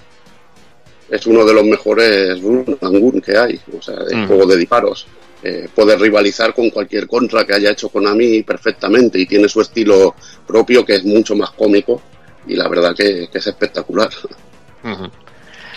El juego en sí tenía todos los ingredientes para triunfar. Una buena historia, aunque su día que a día de hoy puede no parecer gran cosa. Eh, tiene unos gráficos sorprendentes, la verdad, un colorido excepcional, eh, una banda sonora brutal y bueno, y eso, y la jugabilidad, pues eso, endiablada, loca y muy, muy, muy divertida. Este cóctel pues, hace que la compañía, pues, que la mayoría, que la mayoría de todos en aquella época que jugábamos, nos enamoráramos directamente a primera vista de la compañía y le juráramos amor eterno, Evil. Ya ves, imagínate, yo que, yo que había cambiado la Super por el Street Fighter 2 y veo que si me sacan el Gunstar Heroes, el Street of Rage 2, pues volví a Sega rápidamente otra vez. o sea que te cambias de chaqueta aquí como, como el que no quiere la cosa. Pero es lo que hay. Además es eso, ¿no? Era, era, era uno de esos juegos por los que todos los que teníamos, eh, bueno, los que teníamos 16 bits eh, sacaban pecho, ¿no? Todos los que tenían Mega Drive podían sacar pecho y vacilar de, de juego. Y el resto, los que estamos en la competencia, em, llorábamos en silencio, ¿no? Como las hemorroides, ¿no? Eh, tenías que, que, que, criticarlo, pero tenías que callarte la boca, porque realmente... Eh, qué bueno el cabrón este, qué buenazo que es, eh, qué, qué, bien que está el puto juego y, y joderte y punto. Sí, la sí, verdad que si, que si la coño, economía te hubiera acompañado como estás un poquito ahora, pues lo hubieras tenido sin ningún problema. sí, claro, obviamente. Eran otros tiempos, obviamente. Eran otros tiempos. Ahí está. Pues venga, empezamos, empezamos con la historia de Gunstar Heroes. Eh, esta nos cuenta que, hace mucho tiempo el planeta G9 estaba en un gran peligro y es que un robot gigante con un gran poder de destrucción llamado Golden Silver llegaba para, para expoliar todos los recursos del planeta. Pero es, eh, cuando aparece Dr. Brown, eh, con la ayuda de los hermanos Gunstar, que logra detenerlo y arrebatarle toda su fuente de poder. Estas son unas joyas con un poder ilimitado. tras esto, deciden esconder las joyas y encierran el Golden Silver. Poco tiempo después, eh, un ejército comandado por el coronel Red ataca al planeta G9 con tal de hacerse con, el poder de las joyas. Y bueno, su malvado plan pasa por distraer a, los hermanos Gunstar y así poder controlar mentalmente a Green, que es el hermano mayor de ellos, que bueno, que además, eh, y que además, bueno, para, más problemas se, se, consigue llevar el Seven Force para, para liarla más y traernos un boss más épico, o sea, no puede ser más épico el, el boss. Seven Force es uno de los mejores jefes que, ha, dado la historia del videojuego, pero así directamente. Sí, sí, es espectacular a, más no poder. Bueno, lo que comentaba antes, la historia no es que sea una revolución de nada, pero oye, para una época como en el 93, la verdad es que, bueno, que para un juego de acción, pues no estaba mal. Ya te planteaba un, un porqué y un bueno y una, y una misión que estaba bastante bien, oye. No, y a la vez que se desarrollaba el juego ibas viendo cómo entraban los distintos personajes, habían diálogos entre ellos y la verdad que era muy cachondo, sobre todo cuando llegabas al final de, de cada fase y, y lo que lo dicho, que había alguna pequeña presentación ahí escrita y esto y estaba muy bien, muy bien llevada. La verdad que no lo en ese tipo de juego no se veía, no era tan común ver eh, un tipo de historia así más trabajada de lo normal. Mm. Por lo menos no había que rescatar una princesa. Sí, ahí está. Eso sí, ahí está. A mí me sigue escamando el, el doctor marroncito, ¿eh? Pero es que aquí todos los personajes tienen nombres de colores. No, no, no, no es trigo limpio el doctor marrón. Son or orange, eh, pink, o sea que todos tienen nombre de color. Y a este le tocó el brown que, que se da mucho para el chiste y seguramente le gastaría mucha broma en el cole. Pues venga, eh, como no voy a ser de otra manera, Gunstar Hero eh, sentaba las bases de lo que la compañía nos iría ofreciendo durante los años. Eh, bueno, lo dicho, juego de acción y plataformas al más puro estilo de la compañía. Lo, lo, iríamos viendo poco a poco y en varios juegos que incluso alguno mencionaremos más para adelante. Sí, sí. Y si entramos ya en el tema de jugabilidad, pues eh, nada más empezar, el juego nos da a escoger entre disparo libre, que sería moverse mientras o sea, moverse mientras disparamos, o el estilo fijo, que sería eh, dejar al, al, personaje quieto mientras, mientras disparamos y así debería facilitar el apuntado. Uh -huh. eh, bueno, pues el que aparte de esto, pues nada, de, tras esto tocará escoger el tipo de disparo para empezar la aventura y tendremos cuatro disponibles cada uno con sus, obviamente, con sus características propias y diferenciadas. Tenemos cositas como el disparo de ráfaga, que sea la típica metralleta. Eh, tenemos el láser, un, un, disparo autodirigido y un lanzallamas. Una vez ya empezada la aventura, pues podremos recoger los otros, los otros disparos, uh, rompiendo unas, unas cápsulas que van apareciendo por la pantalla y ya combinarlos a nuestro antojo, que aquí es donde le da el, el rollete al juego. Eh, Esto es la salsa. Esto es la salsilla del juego. Esto, coger, por ejemplo, un arma como el lanzallamas, la, la, la, combinas con el disparo de ráfaga y tiras unos bolones de fuego que hacen mucho daño y, y, además son rápidos. O sea que puedes compensar la debilidad de un arma y darle la ventaja de otra y viceversa. O sea, que puedes conseguir cosas. Por ejemplo, el láser con el autodirigido va muy bien para según qué tipo de jefe. También tienes que tener en cuenta a qué jefe te enfrentas y, y escoger Claro. bien lo- los disparos y poder y poder cambiarlos, incluso cuando están combinados, quitarle la combinación y, y trabajar con ellos sin, sin, sin combinarlos. O sea, que está de, de puta madre el, el sistema. Lo del disparo fijo y móvil a mí también me encanta. Yo suelo escoger el fijo porque me gusta poder apuntar a veces en la dirección en la dirección que quiera para hacerle daño a un jefe. Pero bueno, es buena opción para, para cualquiera que, que juegue de los dos modos. A mí la verdad que me encanta. Eh, solo tener en cuenta este tipo de cosas ya, ya me gusta mucho. Además es eso, ¿no? Lo que, lo que tú comentabas, Evil, de poder mezclarlos a tu antojo, eh, lo que te da es un- ese, ese toquecillo de estrategia eh, a la hora de, de encarar enemigos y fases y todo esto, que bueno, que habrá que pe- eh, pensar, habrá que ver que, para qué parte nos interesa más. Además de ello, si combinamos dos disparos del mismo tipo, tendremos el disparo potenciado. Sí, el disparo de ráfaga ahí con los bolones mola un huevo, tío. Eh, bueno, al principio, pues te lo he dicho, eh, podemos seleccionar eh, cuatro fases por la cual queremos empezar, lo que podríamos ver pues, en juegos como, obviamente como Mega Man. Y una vez terminadas, el juego ya, ya empieza con un orden ya establecido. Una vez terminadas estas cuatro fases, empieza ya con el orden establecido. Eh, tenemos fases de persecución, de plataformas, mucha locura, mucha acción y la fase de tablero que podría ser ya la locura. Que si en la fase de tablero te empiezan a tocar bosses, podías flipar un poco. La fase del tablero es, es, bueno, lo puto mejor del juego. También, bueno, lo puto, una de las cosas mejores del juego, porque es que tiene muchas. Pero eso fue la primera vez que experimentan la fase del tablero. Es como espectacular, tío. Es casi como tener un orgasmo. Si, trasladan, trasladando el sexo a, a lo que son los videojuegos, algo que no Si, si sabes lo que es un orgasmo. No, bueno, hombre, los hombres normalmente lo sabemos. Las mujeres ya es otro tema.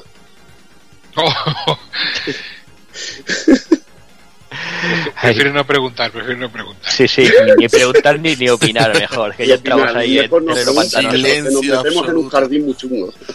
Frondoso, frondoso. Pues nada, seguimos. Eh, otra de las marcas de la casa, pues es la gran cantidad de enemigos que nos encontraremos durante toda la, toda la aventura. Así como, bueno, ya sabéis, inclusiones de minibosses y luego ya un final boss a lo bestia en, para cada fase. Y estos, bueno, como muchos sabéis, eh, lo, como lo hemos comentado, ¿no? El, es algo recurrente en la compañía, todo este tipo de, bueno, eh, muchos enemigos, miniboss, muchos enemigos, final boss, es, es muy típico de Tresur. Obviamente uno de los puntos fuertes de Gunstar, eh, aunque pueda parecer sorprendente, es el modo cooperativo, eh, la cual es una auténtica delicia y bueno, y, el juego gana muchísimos puntos. Por el año 93 no había demasiados juegos que se pudiera jugar a dos players en consola, sí que lo sabían, pero no era, no era algo muy extendido. Y Gunstar Hero se, se ponía un tanto, se ha notado un tanto, la verdad es que muy interesante y muy divertido. Lo bueno es que funcionaba a dobles. Claro. Que es lo bueno. Sí, sí, sí. Los añadidos del modo, pues es, es la llave que podemos hacer entre los jugadores, la llave que quita bastante vida, que lo puedes lanzarlo a, a la otra punta y también puedes putear, vamos, eh, eso sí, como siempre, eso siempre, siempre se puede echar unas risas con esas cosas. Además, bueno, que es que el juego, además de los tiros, también teníamos la posibilidad de lanzar a los enemigos y tiene su golpecito y su puñetazo y su, y su barrido que también quita energía, el barrido ese que les vamos dando hits a los enemigos y le daba también su variedad. Y lo de las llaves era una locura y sobre todo para el juego de tablero tirando el dado, podías ahí tirar, tirarte tirando el dado una Sí. hora. Era, era la hostia. A mí me encantó eso. Me encantó lo del dado. Mm. Uno de los detallitos que mola también del dos jugadores es cuando uno de los jugadores muere, eh, para poder volver tiene, tiene que darle, el otro tiene que darle la mitad de la vida. Eh, que eso está, eso está cachondo también, porque además si le queda muy poca vida ya sí que ya no puede entrar. Eso ahora sería, eso sería, la gente, los guays dirían que eso es muy Dark Souls, ¿no? Eso era la dificultad muy Dark Souls. Sí, sí, sí, ahora, ahora es lo que se lleva. Ahora todo, como todo es Dark Souls, todo lo que es un poco chungo, todo es Dark Souls. Pues eso de decir, oh, que te quita la mitad de la vida para... Eso es muy Dark Souls.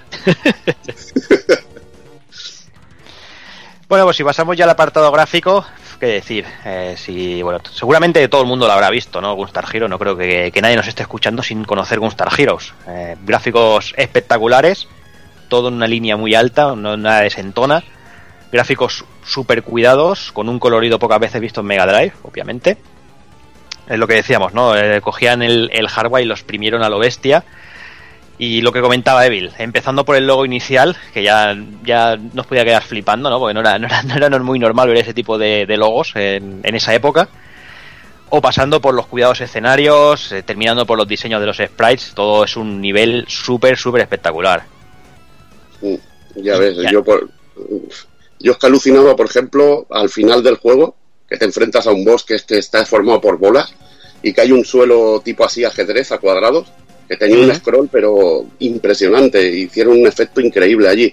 Y efectos de rotaciones, de, de scaling, no sé, usan de todo esta gente, es una auténtica puta animalada este juego en ese aspecto, explotan la Mega Drive, la explotaban en su momento al 100% porque luego fueron capaces de ir mejorando y todo y creando más nuevos efectos que es que te dejaban con la, con la boca abierta, la verdad.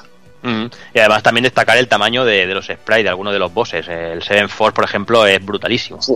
El Seven Force y además las rotaciones que usa ese jefe y, y, que te cambia el scroll de horizontal a vertical y es que es una puta locura, tío. Es una puta locura. Y bueno, y si pasamos al sonido, pues una banda sonora con temas muy acordes a la acción, muy pegadizos. Eh, también hay que destacar eh, las voces digitalizadas que son muy cachondas y que no era algo que se veía muy en el momento. Ya te digo, ya te digo, y sobre todo en Mega Drive. Sí, sí. Y sobre todo algo que seguro que a Evil le, le volvía loco, que era la risa de Coronel Red. Vale. Cachondo total. El compositor es Norio Hanzawa, que, que, la verdad era el compositor de casi todos los de, de, casi todos los juegos de, de Mega Drive, si no todos los de los de la época y hace un trabajo increíble. A mí me encanta la, sobre todo la música que es clásica, la de la fase de, de lo que llamaríamos el bosque. Uh -huh. eh, esa fase, la música es increíble, pero bueno, que tiene, tiene auténticos temazos. Auténticos temazos. A nivel de diseño, este juego es que es que es espectacular. Estamos hablando antes de los gráficos y me acuerdo de la escena al final del juego también, que están todos los jefes como viéndote por una pantalla de tele y van saliendo a escena por una puertecilla de al lado y te van retando, ¿sabes? Y vas enfrentándote a ellos y están ahí en la sala de espera y es cachondísimo. Verte sobre todo al Green ahí a lo belleta en una esquinita es genial. A mí ese tipo de locuras y ese tipo de detallitos me hacían que este juego fuera pues uno de los mejores que hay que hay en un sistema y que y de toda la historia puede, puede decirse tranquilamente mm. sobre todo por este tipo de locuras o la fase de naves que te metan ahí una fase de naves ahí tope de bestia. A mí impresionante, a sí. todos los niveles. Totalmente. Y bueno, vamos a hablar un poquito de las versiones. Eh, quizá la más destacable eh, del momento fue la versión de Game Gear de Gunstar Heroes. Eh, el juego solo salió en Japón ya en el 95, pero no fue Tresur la que, la que se encargó de desarrollo, sino fue M2 la que, la que lo realizó. Eh, por limitaciones de, de la máquina, obviamente solo se podía jugar con un jugador, las fases eran más cortas y algunas incluso se fueron sustituidas. Técnicamente, para ser una guinguía, el juego es muy espectacular. Muestra, la verdad es que mucha acción en pantalla. Eso sí, eh, siempre con sus limitaciones, eh, tenemos un poquito de flickering. Que me ha puesto aquí Evil, aquí flickering. Muy bien, Evil. Eso ya sabéis.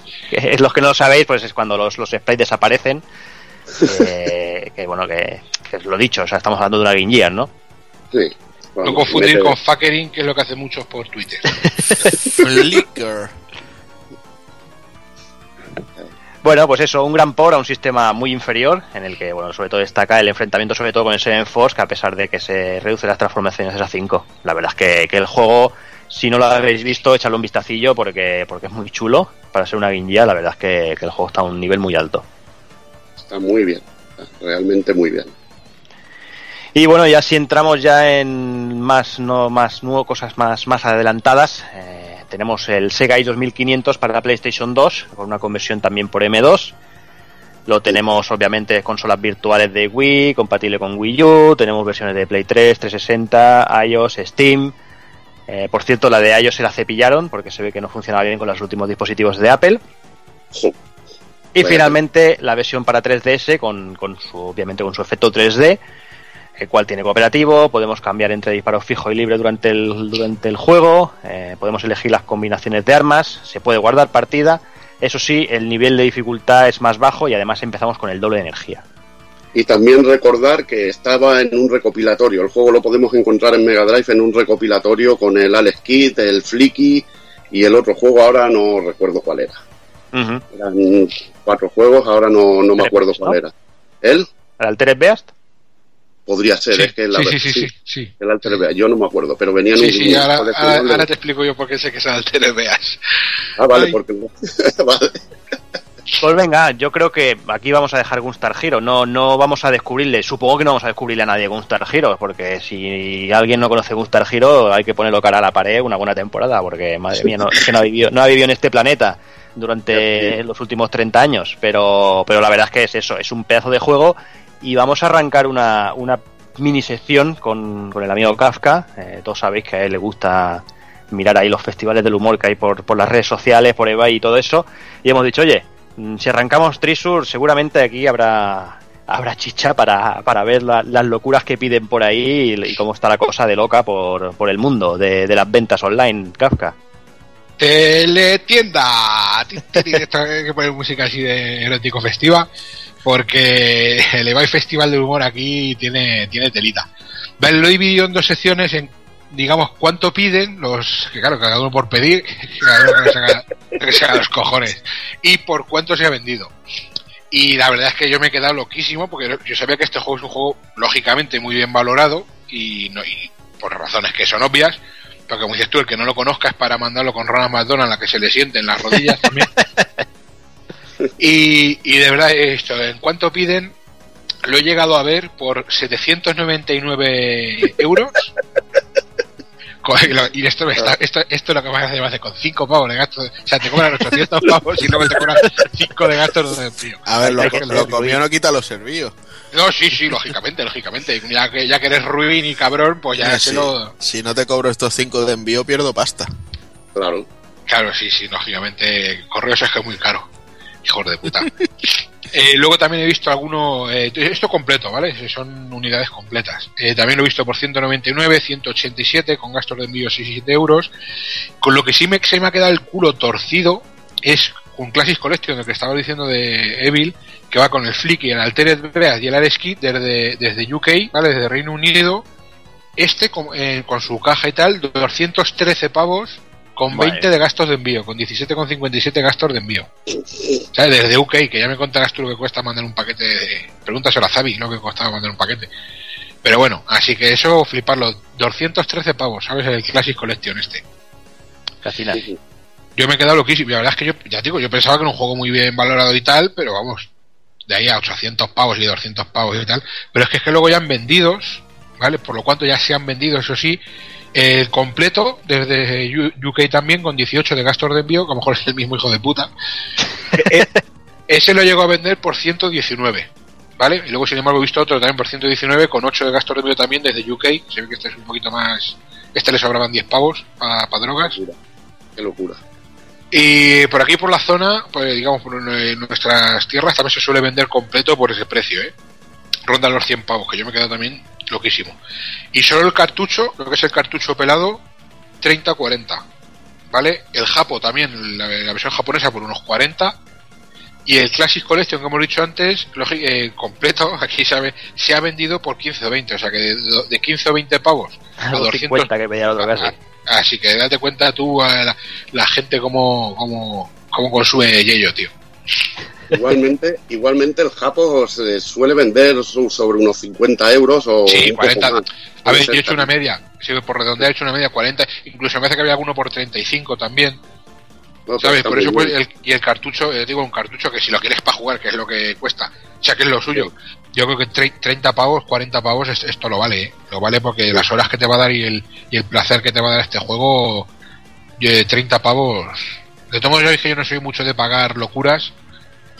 Pero bueno, cada uno con su dinero hace lo que se los cojones. Aquí se va a, a cepillarse a marineros holandeses al puerto de Barcelona y yo no me meto con ellos. Pero vamos, que gastarse en un juego de estos 120 pavos, yo creo que ya es un poquito también irse de, irse de madre. Pero bueno, Y tienes alternativas como el de Play 2 que funciona de, de puta madre, si lo puedes, bueno, si tienes la consola para jugarlo.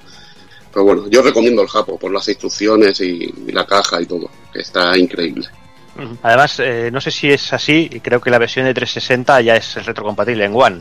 Creo que lo leí el otro día. Creo que sí, sí, porque casi todo lo de Sega estaba ya reco- retrocompatible. No sé si habían puesto ya alguna cosa que faltaba, pero está casi todo. No, sí, será por opciones para jugarlo. Así Opciones que si alguien si si alguien no lo ha jugado o no lo ha visto, ya sabe, ya tiene, ya y, si tiene alguien, deberes. y si a alguien le sobran 800 pavos, le doy el link rápidamente. Y si no, larga vida a la Raspberry. A la emulación, que es lo que se lo sí. Bueno, estoy pensando que coño, si a alguien le sobran 800 pavos, quiere el link, no, si a alguien le sobran 800 pavos y se quiere pillar esto por 800 pavos, lo que le doy es dos hostias. Pensaba que, que le dabas el tuyo. Le doy mi cuenta de, de, de PayPal. Yo por 800 pavos doy el, el juego y el culo. Y, y se la chupo, si hace falta. O sea, que se vaya bien contento. Joder, qué barato vendéis todo. Eh, y, y le doy, y le pongo una cerveza con olivas y todo. Y venga, como lo prometido es deuda, ya tenemos aquí al señor Doki, muy buenas. Muy buenos, tío, ¿cómo estamos? Por fin, ya, por fin yo a casa. Esto de ahora también haberme liado a currar los domingos también es lo que tiene. Me tienen todo el día hasta arriba, macho. Pero si quieres pasta no queda otra. Ah, está claro, tanto paquete, tanto paquete hay que pagarlo. Madre mía, y lo que está por venir, sobre todo es, sobre todo es por el tema de Japón, ¿eh? que está, estoy organizando mucho y al final voy a ir varios, voy a ir más días de lo que pensaba y nada, me hace falta la pasta. Bien, bien. Hombre, ahí está. Hace falta pasta, es lo que toca. Vaya a comer al McDonald's también, ¿eh? que será del juego del que hablemos ahora también, ¿no? hay que, hay que poner Tanto paquete que pagarlo en los dos sentidos. en los dos sentidos, sí. ¿Has hecho trabajo de campo o qué? Sí, he estado haciendo, por lo menos he hecho trabajo de campo pasando por allí, porque sí, casi siempre suelo pasar por uno, por la puerta de uno, bueno, por la puerta de dos para ir al trabajo, o sea que... Pues nada, Doki, hemos hablado de Gustar Heroes, Vale, hemos, recordado un poquito. Bueno. No, que te decía que digo que hemos hablado de Gustar Heroes, hemos repasado un poquito Treasure y bueno, ahora toca McDonald's Treasure Land Adventure. Ahí está, pues mira, pues ahí, como- si antes lo dices, mira, que estábamos un poquito a la diacriba de quién hacía este juego, yo dije, bueno, pues le hago yo que, que realmente tampoco le, conocía mucho, porque únicamente le conocía así por haberle visto en algún momento, haberle pegado algún tiento en alguna... en, eh, pero de manera muy puntual y bueno, me hacía gracia hacerlo y bueno, oye, pues dentro de, dentro de todo lo malo me ha sorprendido alguna cosilla. Hay que, hay que decir que es uno de los juegos de Kafka, lo que pasa es que como le dan miedo a los payasos, pues no, no, no se atrevió con este. Yo es que este- al, al puto payaso este me lo imagino en la puerta de un colegio con un, bo- un bote de toallitas, ¿sabes?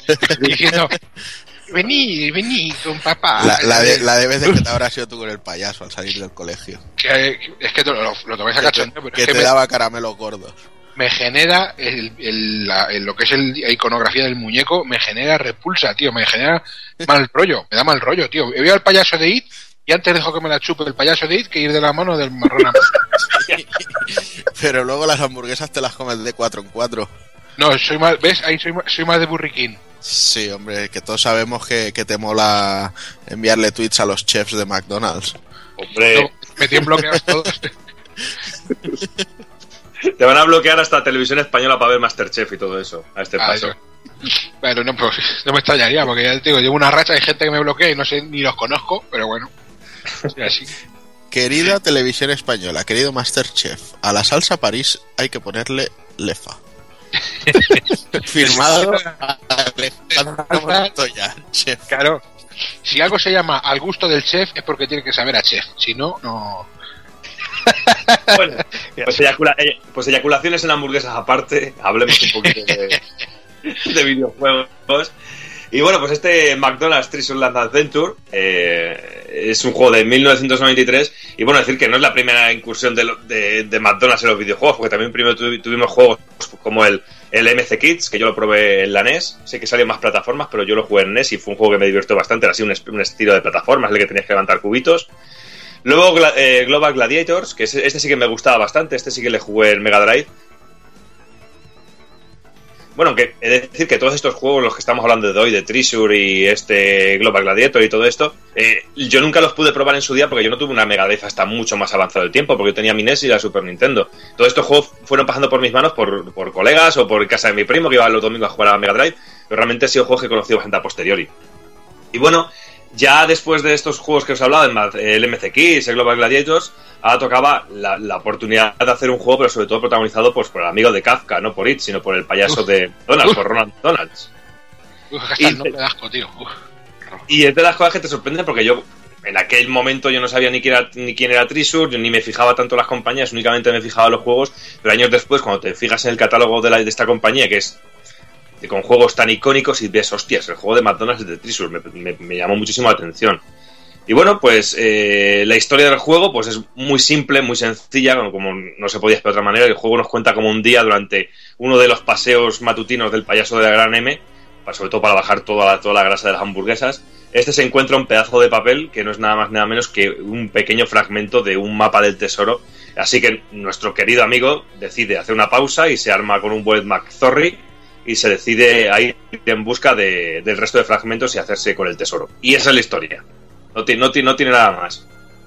Y bueno, pero ahora sí, en serio, fuera ya de toda la coña de McDonald's, de gordos y de cosas de estas, el juego, sobre todo estos días jugando, me ha sorprendido en ciertos aspectos porque es súper suave el control y responde de, de puta madre. Yo creo que también es el sello de, de calidad de la compañía, eh, que en algo se tenía que notar. Y cuando nos ponemos por primera vez, sorprende sobre todo por el acabado gráfico que tiene y técnico. Porque aparte que te guste, te guste más o menos, gráficamente es, se ve chulo y se ve bonito. Otra cosa es que te guste la estética del juego, pero para mí me, me llama mucho la atención eso. Es impecable a nivel técnico, o sea que no se le puede decir nada. Te puedes quejar del personaje, como hace Casca y esto, que no le gusta y le da rep- repelús, pero técnicamente se nota el sello Resus en el juego. Sí, llama muchísima atención porque tú enciendes el juego y dices, me cago en la puta, que, que se ve todo, que llama mucha atención, sobre todo hay muchas referencias a otros juegos, hay muchas referencias a, a, a nivel, a estructura de niveles, a nivel tanto de gráfico como de... Y sobre todo, eh, sobre todo me ha sorprendido es la suavidad del control, de, siendo un plataformas que responde de putísima madre y de verdad que tú que estás escuchando el programa y no lo conoces y mejor siempre te has reído de este juego simplemente por ser de McDonald's, yo sí que invitaría a la gente a que lo pegara un tiento porque se va a sorprender en ese sentido. Y bueno, pues el juego en sí, pues como os he dicho, es un plataformas con un control muy sencillo. Tenemos un botón de salto, tenemos otro de ataque y otro para atacar, eh, para sacar nuestro, nuestro pañuelo mágico con el que ir al colegio de los amigos de Kafka, ¿no? Bueno, las toallitas, el, el botón de las toallitas. Te sacamos un pañuelo mágico con el que nos podemos des- deslizar por diferentes lianas que hay a lo largo de todo el escenario, lo cual le da un punto más de variedad a, a la hora de todo el plataformeo y de exploración de los niveles. Tenemos cuatro mundos que son bastante largos, son fases que, que, tiene, que tiene varias fases cada uno y que son fases bastante largas. Eh, y a lo largo del juego podremos eh, encontrar ciertos ítems que potencian nuestro ataque, toques de vida o incluso un ítem con el dibujo de, de unos globos con los cuales que cuando caemos por un precipicio no perdemos una vida, sino que sale un globo hacia arriba. Al más puro estilo eh, los New Super Mario Bros. cuando jugabas con varias gente a la vez, que si te caías podías dar un botón de salvarte, pues ese es ese estilo. Y bueno, eh, también podemos encontrar al eliminar ciertos enemigos unos ítems en forma de anillo o de flor. Esto dependerá este ítem de la versión del juego que tengamos. Eh, y que nos porque dependiendo de, de- de la versión del juego, de la región del juego, pues tendremos o anillos o flores. Y, a- reuniéndolos, pues conseguimos vidas extras. Al igual que encontraremos unas puertas que nos llevan a tiendas e incluso eh, a áreas con, minijuegos o fases de bonus. Como digo, el desarrollo es muy variado y, no aburre. Tampoco es un juego demas- excesivamente largo, con lo cual, pero a nivel de para ser un juego de plataformas de, de 1993 es bastante variado. Pero bueno, echa mucho para atrás el, el tema, de, el tema de la estética de, de- de McDonald's y el payaso. Y como no podía ser de otra manera, pues tendremos que enfrentarnos a un montón de Final Boss, los cuales, sinceramente, me han sorprendido en algún momento, siendo sumamente divertidos, sobre todo a la hora de, de poder, de tener que eliminarles la mecánica de eliminación de enemigos.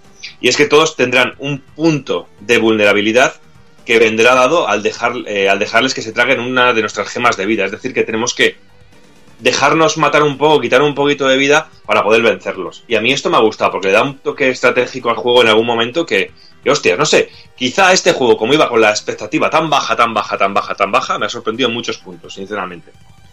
Y por fortuna tendremos una tienda donde comprar ítems eh, justo antes de cada, cada Final Boss. Y gráficamente, pues como nos comentaba José hace un momento, visualmente el juego es muy bonito, es impecable y muy agradable de ver, aunque deja la sensación de un déjà vu continuo, siendo un batiburrillo de ideas y conceptos ya vistos a nivel estructural. Eh, tenemos niveles que recuerdan perfectamente al Greg Hill de, Sonic, eh, con algún toquecito que, para cambiarlo. Eh, y es que, es que lo que he puesto aquí cuando está escribiendo el guion, que no sabíamos que a Sonic le gustaba tanto comer en McDonald's. Y bueno, tenemos momentos muy chulos, como cuando en un escenario lleno de espejos vemos el refle- eh, reflejado al, perso- al personaje en todos ellos, en diferentes planos. Y así como el diseño de personajes y enemigos variados y súper coloridos hasta decir, para por favor, porque llega un momento que, que te pueda dar un ataque de ver tanto colorinchi y ver tanta cosa por, por todo lado.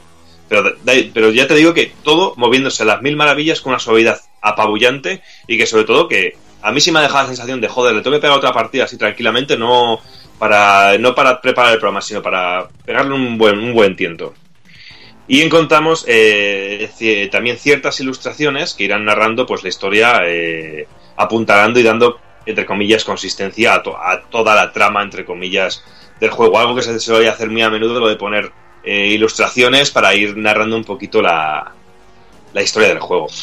Y musicalmente, pues tenemos un montón de melodías happy flowers, alegres, que pegan mucho con el juego y especialmente me hacen gracia los momentos de tensión cuando vamos a enfrentarnos a un final boss que cambia completamente la música, una música más estridente, mucho más rápida, mucho más que nos pone un poquito más, más nerviosos, está, está de puta madre. Y bueno, eh, pero realmente luego a la hora de verdad el juego, aparte del nivel gráfico y eso, tampoco deja de ser un, un plataforma que tampoco destaca demasiado en originalidad, porque no deja de ser un, como un batiburrillo de un montón de cosas, pero muy bien montadas y que sobre todo tiene lo más importante en cualquier juego de plataformas, que es el control que sea, que sea correcto. Porque luego te puedes encontrar también como eh, plataformas como por ejemplo un Prehistoric, que realmente es muy bonito de ver, que yo recuerdo cuando vi el Prehistoric por primera vez en el PC de, un, de, mi, de mi vecino, yo dije, joder, qué bonito, qué guapo, y luego lo, lo tocabas y te ponías a jugar y yo prefería seguir jugando a mi Super Mario Bros. de, de la NES. O sea que yo, yo valoro mucho en este tema, en este punto, en este género como es el plataformas, el tema de control, de movilidad del personaje, suavidad y sobre todo que responda bien a los mandos. Y este juego lo hace como el mejor plataforma de la época en cualquier otra plataforma. O sea que en ese sentido merece muchísimo la pena pegarle un tiento. Yo creo que de aquí pocos, pocos lo debemos haber jugado bastante más que 5 minutos. No sé si Evi a lo mejor lo ha jugado. Pero No, yo creo jugado, que. bueno, me, me he pasado algún jefe y coincido en lo que dice Doki. Es más, digo que es un juego para hacer de encargo. Es un juego de encargo y se lo han encargado a la gente ideal para hacer un juego que yo pienso que es dificilísimo hacer un juego de, de Ronald McDonald y que sea y que sea bueno y competente. Y la verdad que escogieron bien a la compañía para hacerlo. Mm. Quizá el problema es el carisma, ¿no? Lo que dice Claro, Kafka, yo- ¿no? El si carisma tú- de Ronald McDonald, que, que te diga. Yo sí, Sí, por ejemplo, imagínate este juego con, con si ya que he puesto que sea un payaso con Krusty de los Simpsons, por ejemplo. Hubiera sido Y con- impresionante. Y con los Impresionante. juegos, con los personajes de los personajes de- y con chistes así como a la leche de, de los Simpsons y yo pienso que y es que digo, yo es que me da grima, me da un grimazo, macho. No puedo con él, hijo puta, este loco, cabrón. Y hablando de hijo puta, loco, cabrón, vamos a otra vez a, retomar el Device Festival del Humor. Y es curioso, este es un juego que, que no se ha eh, prodigado mucho en, en, en eBay.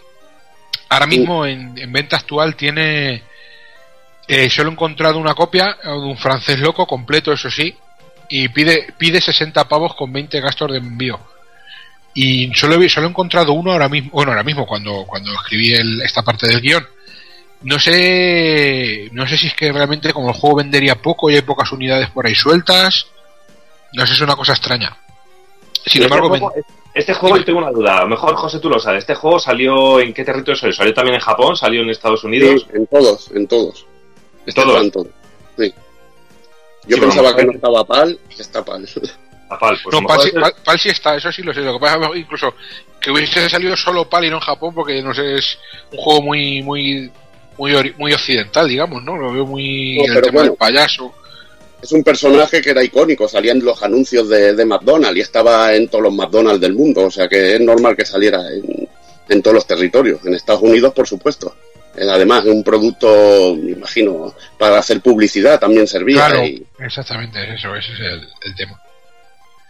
Luego, eh, venderse, venderse sí se ha vendido en algunas más, más ocasiones. Ya ha vendido, pues lo he visto, por ejemplo, en japonés completo, por 75 pavos y 11 de envío desde Japón. Joder. Sí, y PAL entre 29 y 63 completos, ¿eh? O sea, fijaros, va desde el 29 euros a 63 fácilmente. O sea, que es un, dentro de lo malo, como digamos, es un juego que tiene unos precios lógicos. Vale. Precio, precio como el Paradise, 29, 60 completo, pues sí, más o menos. Sí, es una cosa normal. Pero digo, es un juego que, que no se ha prodigado mucho mucho en, en, en eBay, que me, me ha- sorprendido, ¿no? Al ser el juego de Mega Drive y tal. Quizá por no, mucha venta. No se habrá acordado el gurú de turno para, para subirlo de precio. o No, cosa. que habrá mucha, que mucha gente no lo conoce y ni siquiera sabe que es de Trisur. Ya te digo yo, que simplemente el hecho de ser de Trisur y seguramente lo poco que se vendería, que tiene que haber pocas unidades puestas en el mercado seguro, Seguro. eh, eso debería hacer que fuese, pienso yo que fuese, que no me hubiese sorprendido verlo caro, ¿sabes? Ya Sí, digo, y son unos precios normales. Que los Blitz de DS están en las cestas esas de 5 pavos desde hace años, ¿eh? Sí, pero bueno, no es lo mismo que un juego ultra raro y que de Mega Drive. Y de, y de Ronald, bueno, y, de, y que sí, tiene que haber gente que le guste el rollo y la marca McDonald's, o sea que, que Sí, tiene hay que haber enfermos de estos, así. Hay gente que se, que se folla animales, no va a haber gente que... No, pero ya te digo que, que fuera de toda broma, que es un juego que merece la pena pegarle pegarle un tiento, ¿eh? Y darle, un- darle una vuelta porque, sobre todo si te gusta el, el género de plataformas, yo creo que merece mucho la pena, sobre todo porque te vas a sorprender. Si, si eres capaz de apartar de tu vista un poquito el hecho este, porque mira, no había pensado lo que ha dicho Kafka de, de poner este juego con el con Krusty el payaso, por ejemplo, hubiera sido genial, en vez de, en vez de hacer lo que hicieron con el Rat Trap para hacer el Krusty Super Fan House. Exactamente. Yo luego le daré una oportunidad y se la pondré a, mi- a mis hijos, que eso es la prueba de fuego. Y luego ya os contaré a ver qué tal le ha ido. Al pequeño le gustan mucho los juegos de plataformas, igual que a su padre, digamos. Y luego se lo pondré a ver qué tal, a ver qué tal va. Cuidado con los bueno, psicólogos, pues- que, cuidado con los psicólogos que luego te dejas una pasta. No, si mi hijo no, si a la altura que estamos, mi hijo no necesita psicólogo, ya no lo va a necesitar, ya te lo digo yo. Con las cosas que ve en casa y las situaciones que vivimos, que decir de la comunidad de Juana, pero telita aquí sin comunidad. Y ya, si queréis, pasamos un poquito hablando de locuras y de idas de cabeza, nunca mejor dicho. Pues vamos a pasar al siguiente juego, en el año 94, que es el Magno Dynamite Heady, o Dy- Dynamite Heady, ¿cómo sería? que luego me regañáis. Dynamite Heady, Ah, no, Coño. ya, ya va bien, ya va bien. Dinamite Heady, toda la vida, Dinamite Heady. Vale, eh, y como ya estamos, eh, que Trisur es algo más que una compañía, es algo, pues, lógicamente que ha quedado demostrado con el puesto que ocupan, yo creo que el 98% de sus juegos en el Hall of the Fame de, la- de los videojuegos, o como, como se, quiera llamar, si es que eso existe. Eh, Trisur es famosa por tanto por lo decimos las, la parte técnica de sus, de sus grandes obras maestras como por el especial de los títulos que ha creado. Y buena prueba de, de ello es Dynamite Heady, ¿vale? Un plataforma tan solamente técnicamente como alocado en su concepto y desarrollo, porque es un juego que realmente es una puta ida de, cabeza, vamos, loquísima.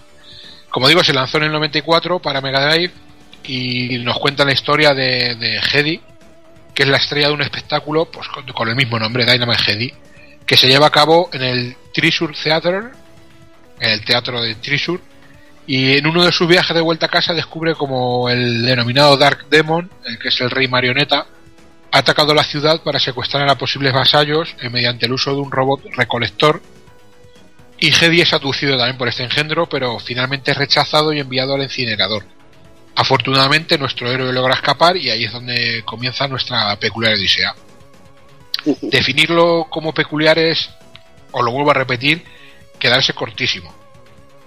En cuanto al concepto, si solo miramos por encima podremos apreciar un plataforma de acción, así tipo cartoon, muy alocado, con japoneses, muy, muy anime, pero en el fondo hay muchísimo más, eh, niveles de shooter horizontal, giros de pantallas, cambios de planos, de escenario, la dinámica de las cabezas que ahora explicaremos, eh, los personajes, las músicas, es todo, todo, todo muy, un juego muy, muy especial.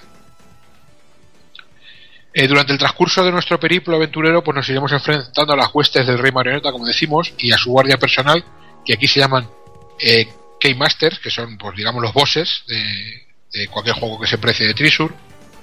Que, que llevan como una especie de cuerda, de, de- Sí, de llave de, de llave, cuerda. exactamente, pues de ahí el nombre, son como marionetas. En el juego son todo, digamos, marionetas. Incluso Hedy, si os fijáis, también lleva la, la cuerda, funcionan todos así. Y, y nos enfrentaremos también, yo con este me parto, macho. Sí. Eh, un, un gato, el gato envidioso, que es un gato caza recompensa, al loro con el concepto, a ver si lo, si lo, lo enfocamos bien y lo, o lo planteéis en la cabeza. Es un gato envidioso caza recompensas llamado Trouble Bruin, eh, que cuenta con la habilidad de adaptar su cabeza, porque él es una cabeza, adapta su cabeza a vehículos e ingenios mecanizados, ¿vale? Así una cosa, no sé, me me lo imagino en un dildo gigante y cosas de esas. Este gato eh, lo único que busca es acaparar éxito, ¿vale? Porque es un envidioso y suplantar a Hedy en el, en el teatro de Trisur, ¿vale? Lo que busca es fama y reconocimiento y está descontrolado y loquísimo. La bizarrez de los personajes es espectacular. A mí el ángel ese que aparece ahí con todo cabezón, tío, yo me parto el culo, tío. ahora ahora los explicaremos.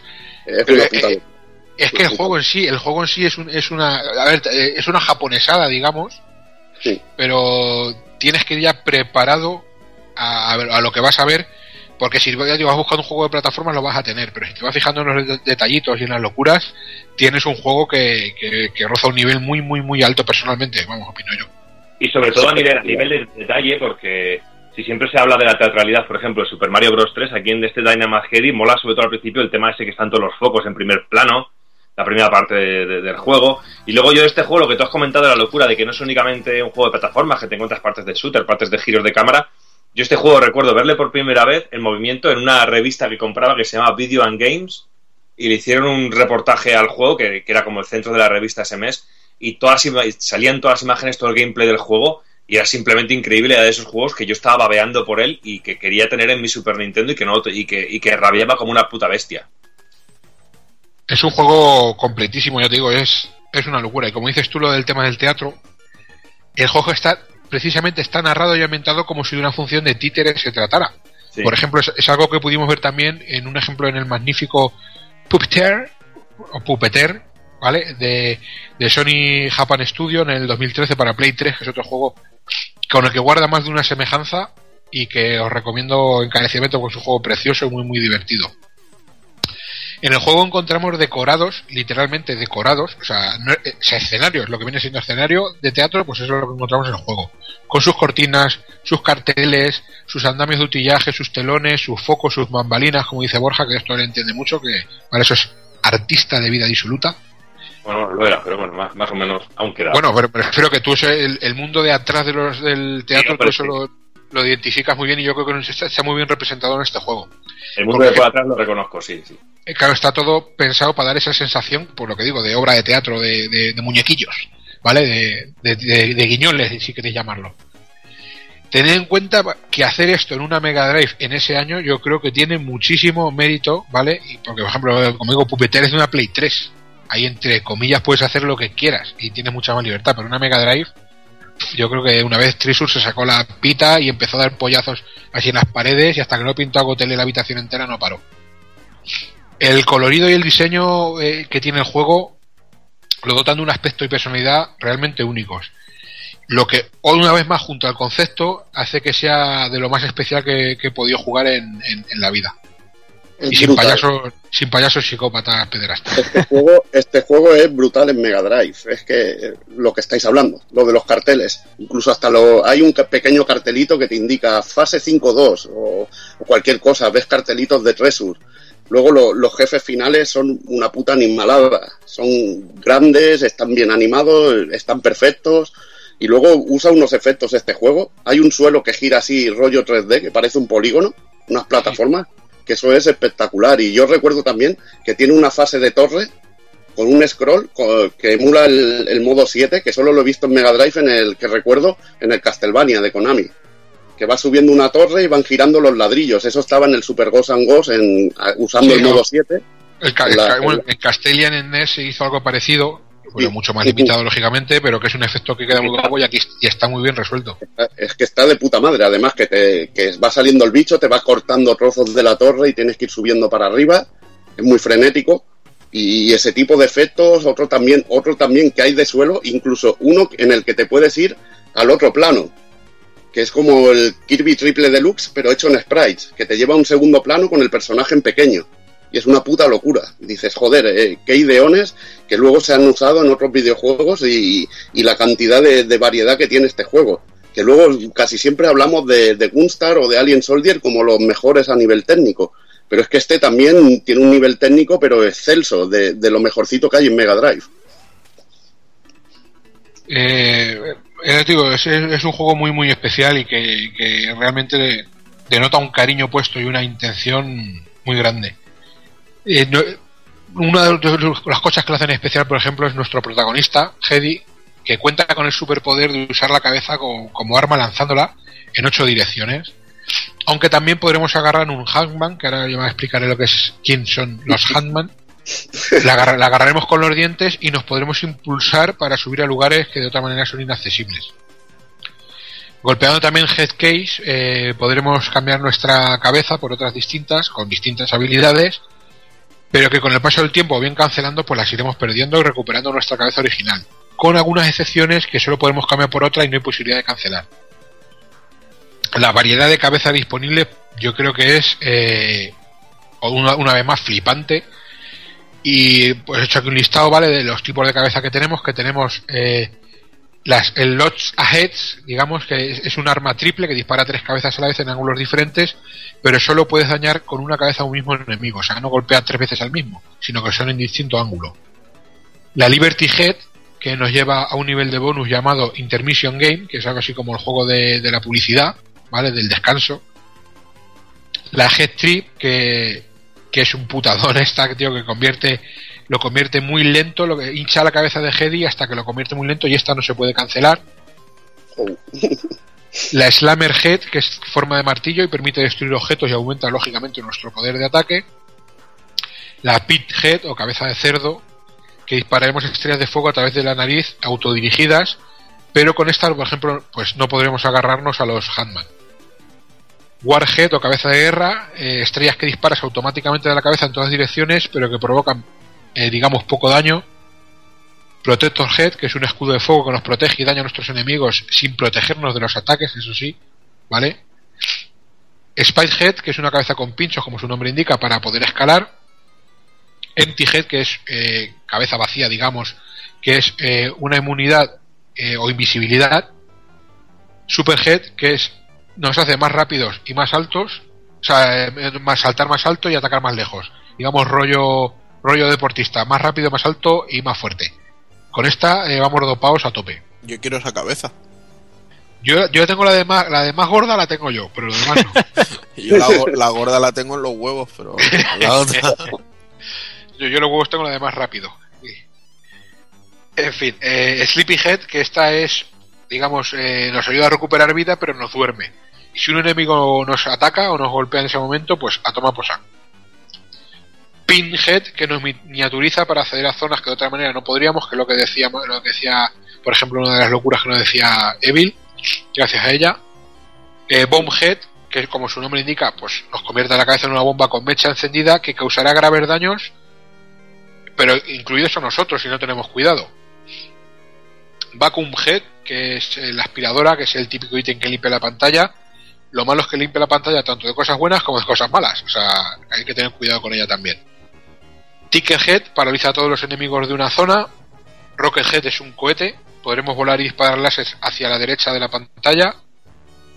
Airhead se transforma en un aeroplano pudiendo disparar en tres direcciones a la vez y en esta sí podemos girar para disparar de, de izquierda a derecha. Y por último, Feederhead o pluma, cabeza de pluma que se convierte en un pájaro que dispara pollos, al loro con el concepto, de forma parabólica, pero no permite girarnos. O sea, vosotros fijaros la variedad de cabezas, la variedad de situaciones y las posibilidades. Falta, falta la skinhead. La skinhead y, y la cabeza polla también, para ir dando porrazos ahí, violando analmente enemigos. Penis head. Cuando, Eh. cuando has hablado, Kafka, cuando has hablado del, del daño, hay una cosa que me gusta mucho de este juego, que no era muy normal, y es que los marcadores de vida son un foco que tenemos a la izquierda y otro a la derecha, de, de cuando sale la de los enemigos finales. Y me parece increíble que tienes todo, todo lo que es el espacio del juego para disfrutarlo, que no hay el típico marcador que te, que te fastidia. Y a mí Sí. me, me encanta ese detallito. Es un detalle que también se usó en el, en el Panza Kickboxing, en el, ¿cómo se llama? El Best of the Best, por ejemplo. También lo sí. usaba. Mm. Y la verdad es que y es otro de los detalles que, como decía Borja, que lo hacen muy especial y que lo hacen recalcar una vez más que esto es una, una función de teatro.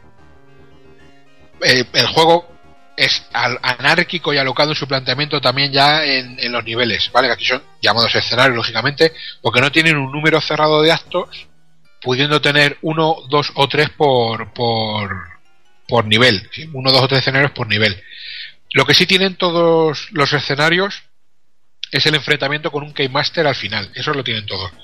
De estos debemos recoger las llaves que decía Evil, eh, y unos puntos que se cambian por continúes, que iríamos recogiendo también, recolectando, pero siempre una extraña figura se nos adelanta y se lleva estas llaves. Pero de eso los hablaré un poquito más, más adelante. Pero sobre todo lo que sorprende, Alex, es sobre todo la cantidad de cabezas y la cantidad de posibilidades que tiene el juego. Si tú ya pensabas que había cabezas y posibilidades en un juego como Kid Chameleon, es bastante más antiguo que este, pero es que aquí es increíble la cantidad de cabezas que llega un momento que, que, puedes hacer cualquier cosa en el juego, realmente. Y muy variadas y muy, yo digo, muy alocadas, tío. La cabeza del pájaro a mí me hace muchísima gracia, la cabeza del cohete, la cabeza bomba, que digo que hay que tener cuidado de que no nos explote a nosotros, es también súper cachonda. Es que el, el juego eh, eh, derrocha humor, simpatía, eh, buen gusto, diseño eh, por todos lados.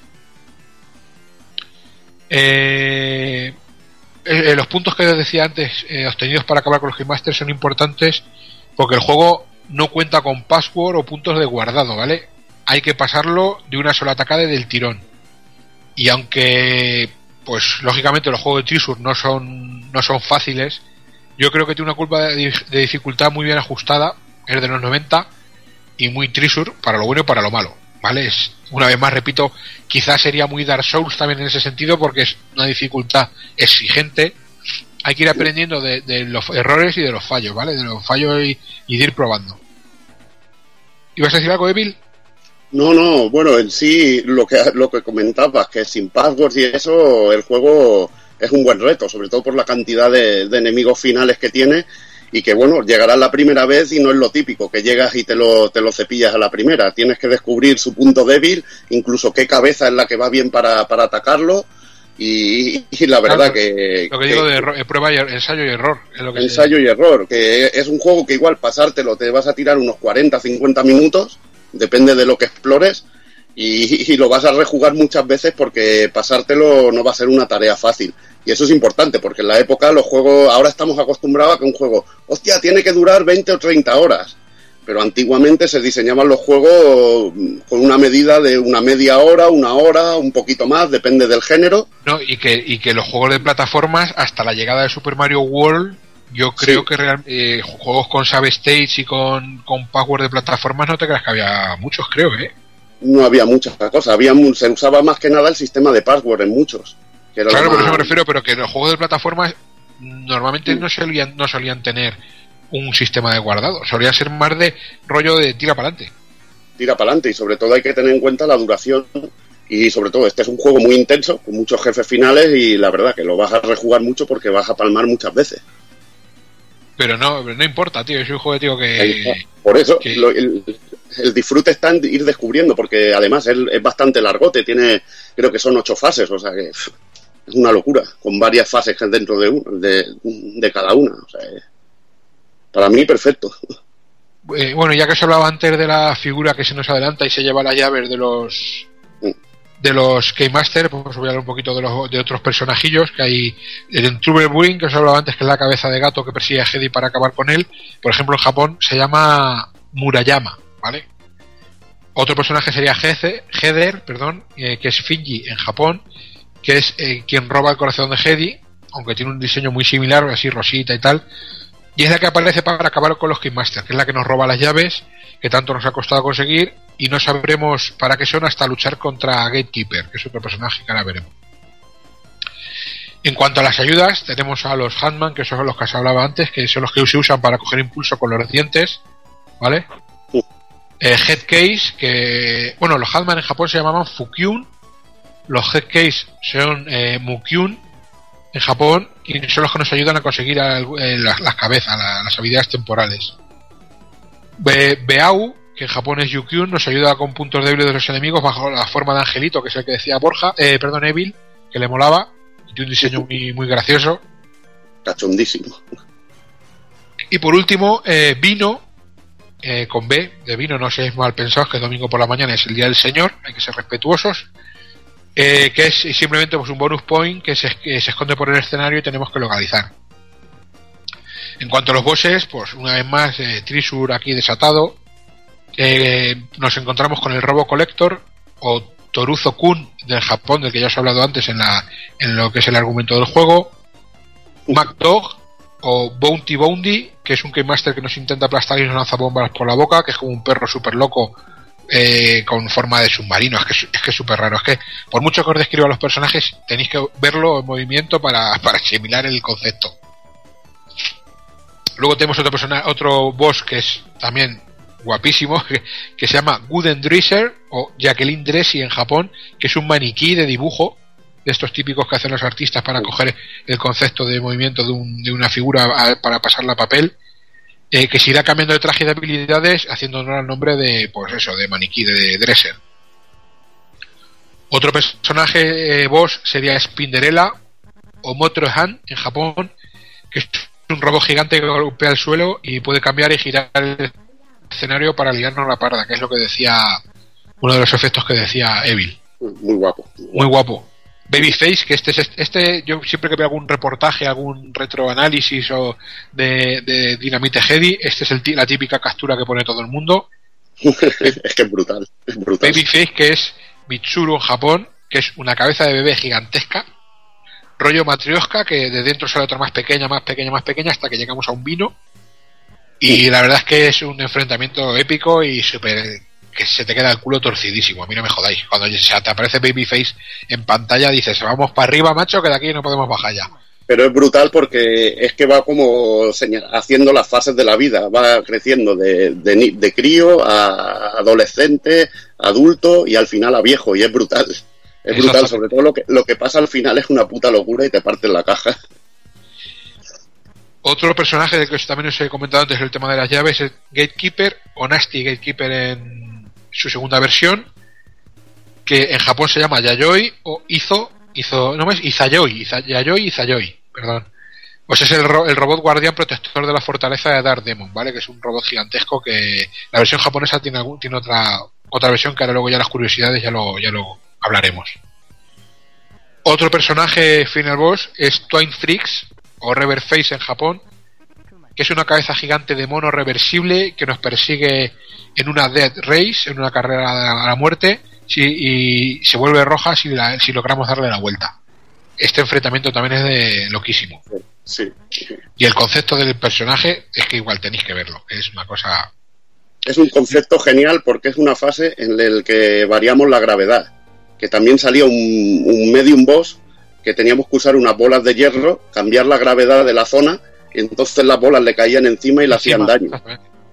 Que además, bueno, tú estás narrando lo que son jefes, jefes finales. Pero Sí, sí, hay estaba hablando de los, una de los personajes con, con importancia, digamos, entre comillas, de- del juego. Que luego también en, la versión japonesa hay, hay conversaciones antes de cada combate y luego ya lo veremos en las curiosidades. Y, Y pues estos son los personajes como tal. hay una ristra de jefes medios que es increíble, que además tiene unas mecánicas chulísimas, que también es que son brutales. Y luego, por último, por supuesto, el- no podía faltar el enfrentamiento con el, con el Dark Demon, que es el, el claro, pues el jefe, digamos. Eh, el- el juego contó con versiones y ports para Game Gear y Master System. Lo que pasa es que la versión de Master System, hasta donde yo sé, solo salió en Brasil, por lo visto, he leído. Yo por aquí no la vi. No, no, no, por aquí nada. Si la han hecho en Brasil, aunque hablaban también de un Gunstar que tampoco nunca llegó a salir en Master System en Brasil. Yo, hasta donde sé, ya te digo, la versión de Master System solo salió en Brasil, la de Game Gear sí, y también se esperaba un port para 32X, eh, que aunque finalmente fue cancelado viendo el éxito que tuvo la, la maquineja. Pero yo me imagino este juego en versión 32X y vamos, eh, me afeito la cabeza y me pongo en embudo directamente. Te puedes hacer polvo. Si ya tiene un colorido bestial, imagínate con la mejora, el 32X. El- las, las diferentes las diferencias con la versión lógicamente de Game Gear y Master System son poquitas pero son notables por, el- la potencia de las de las mismas por ejemplo Trouble Green el gato loco este cabrón pues sustituye a varios jefes como eh, Mad Dog, Aguden Drisser, la Spinnerella que no aparecen y tampoco aparece ni Babyface, ni Gatekeeper, ni, nuestra amiga Heather, ¿vale? Pues son algunas de las versiones. Eh, también eh, Dynamite Heady apareció en el Sega Ace volumen 25, que creo que se llama Treasure Box Collection. Sí, Eh, una recopilación de juegos de Mega Drive para PlayStation 2, eh, que lleva, además de Dynamite Heady, lleva Gunstar Heroes y Alien Soldier. Que ahí está, ¿sabes?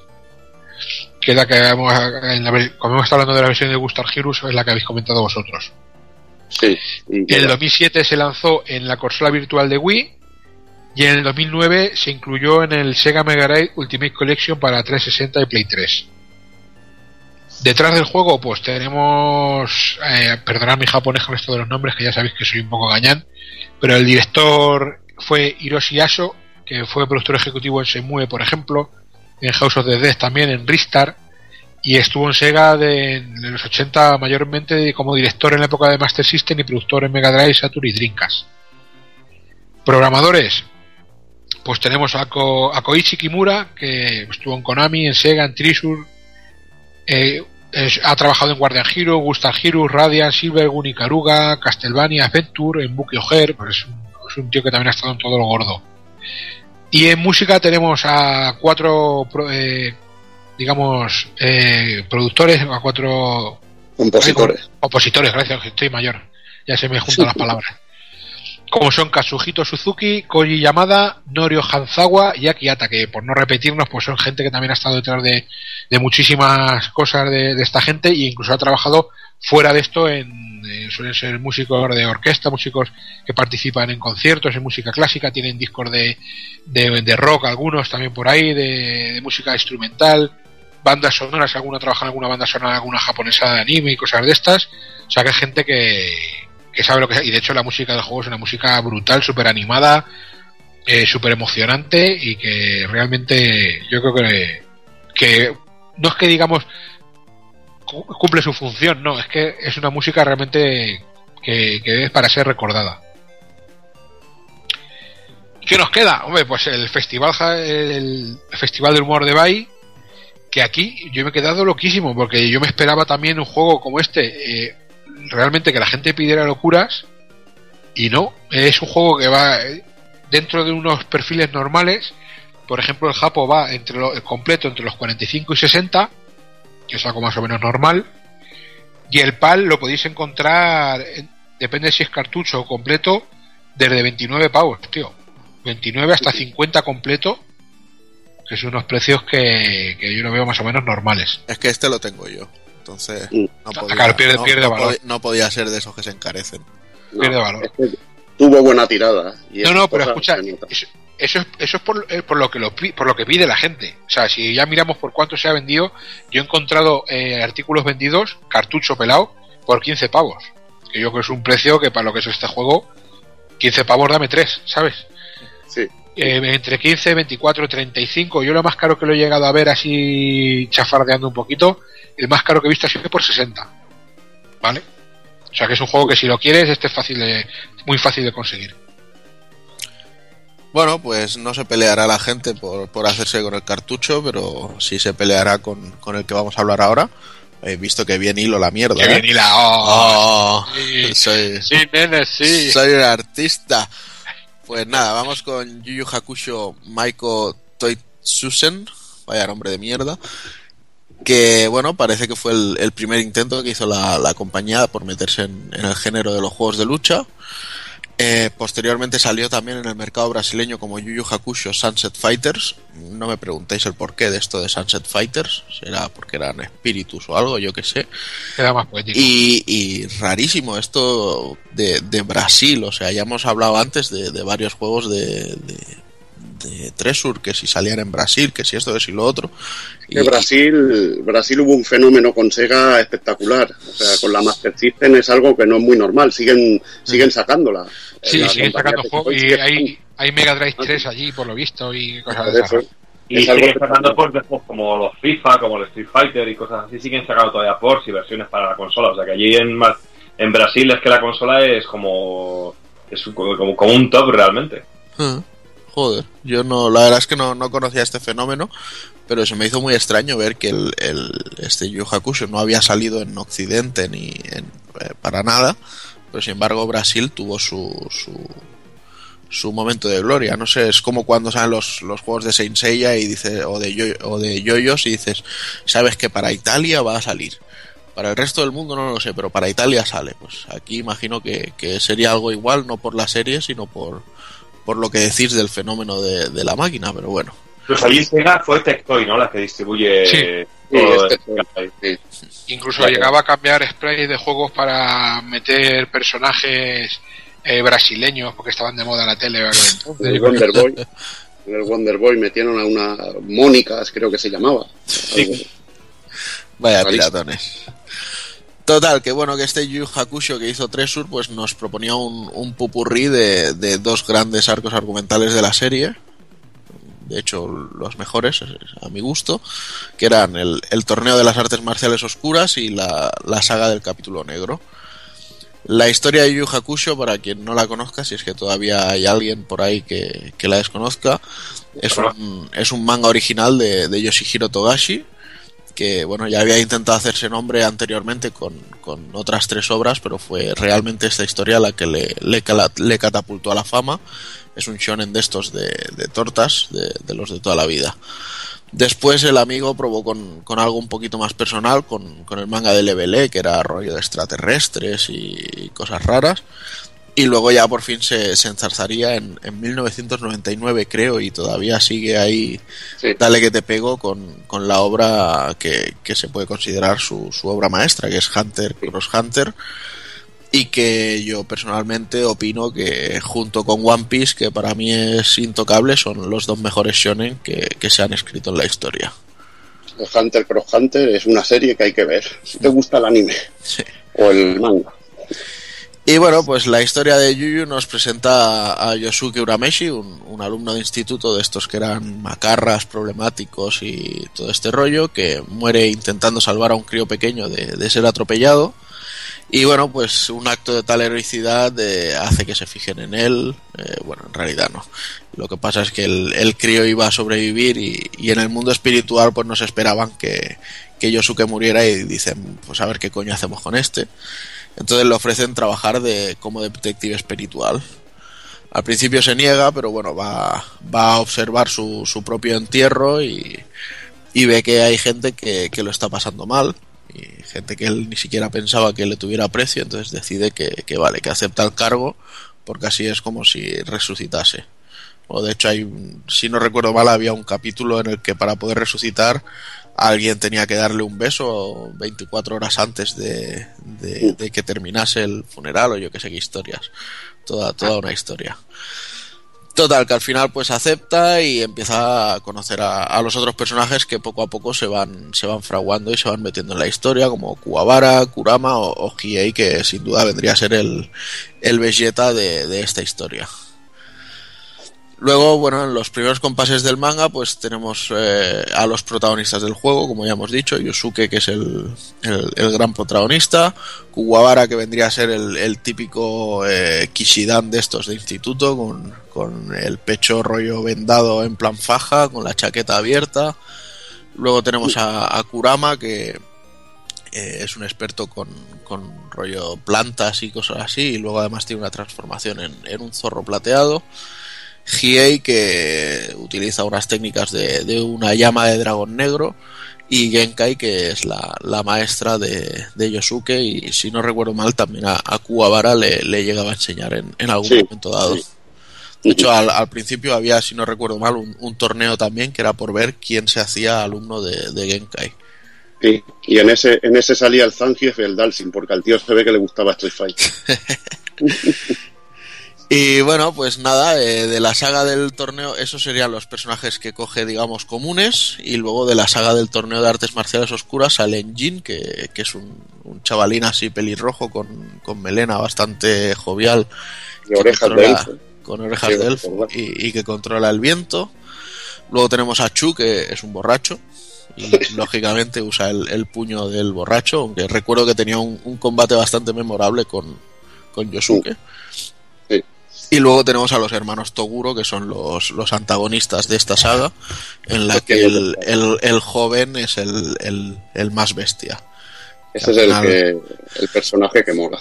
Al final era en plan Toguro versión 100%, Toguro Sí, versión sí. 120 y cosas así. Y, y acababan saliéndole músculos hasta en los párpados al hijo puto. Y luego, pues ya de la saga del capítulo negro, que imagino que por el año que salió el juego era lo que estaba empezando a, verse, tenemos a Itsuki y a Sensui. Itsuki básicamente es el ayudante, el, el segundón, y, Sensui es el, el gran antagonista de este arco, que era un, un antiguo detective espiritual que, bueno, pasa algo en la historia y, y, viene buscando venganza, que es el personaje este que seguro que habéis visto que parece que juegue a fútbol, que hace los, los Reagan también de, de Yosuke, pero lo hace como si fuera chutando balones. El tiro del tigre de Marlendes, con una bola de energía.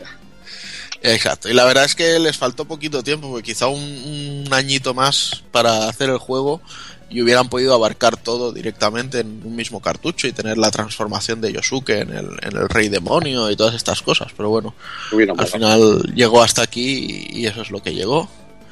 La jugabilidad del, de este título, pues sin duda es el, el, sello de calidad de la casa, ¿no? Como hemos ido hablando en, en, todos los otros juegos, que hasta, hasta en algo como Ronald McDonald's la, la jugabilidad brillaba.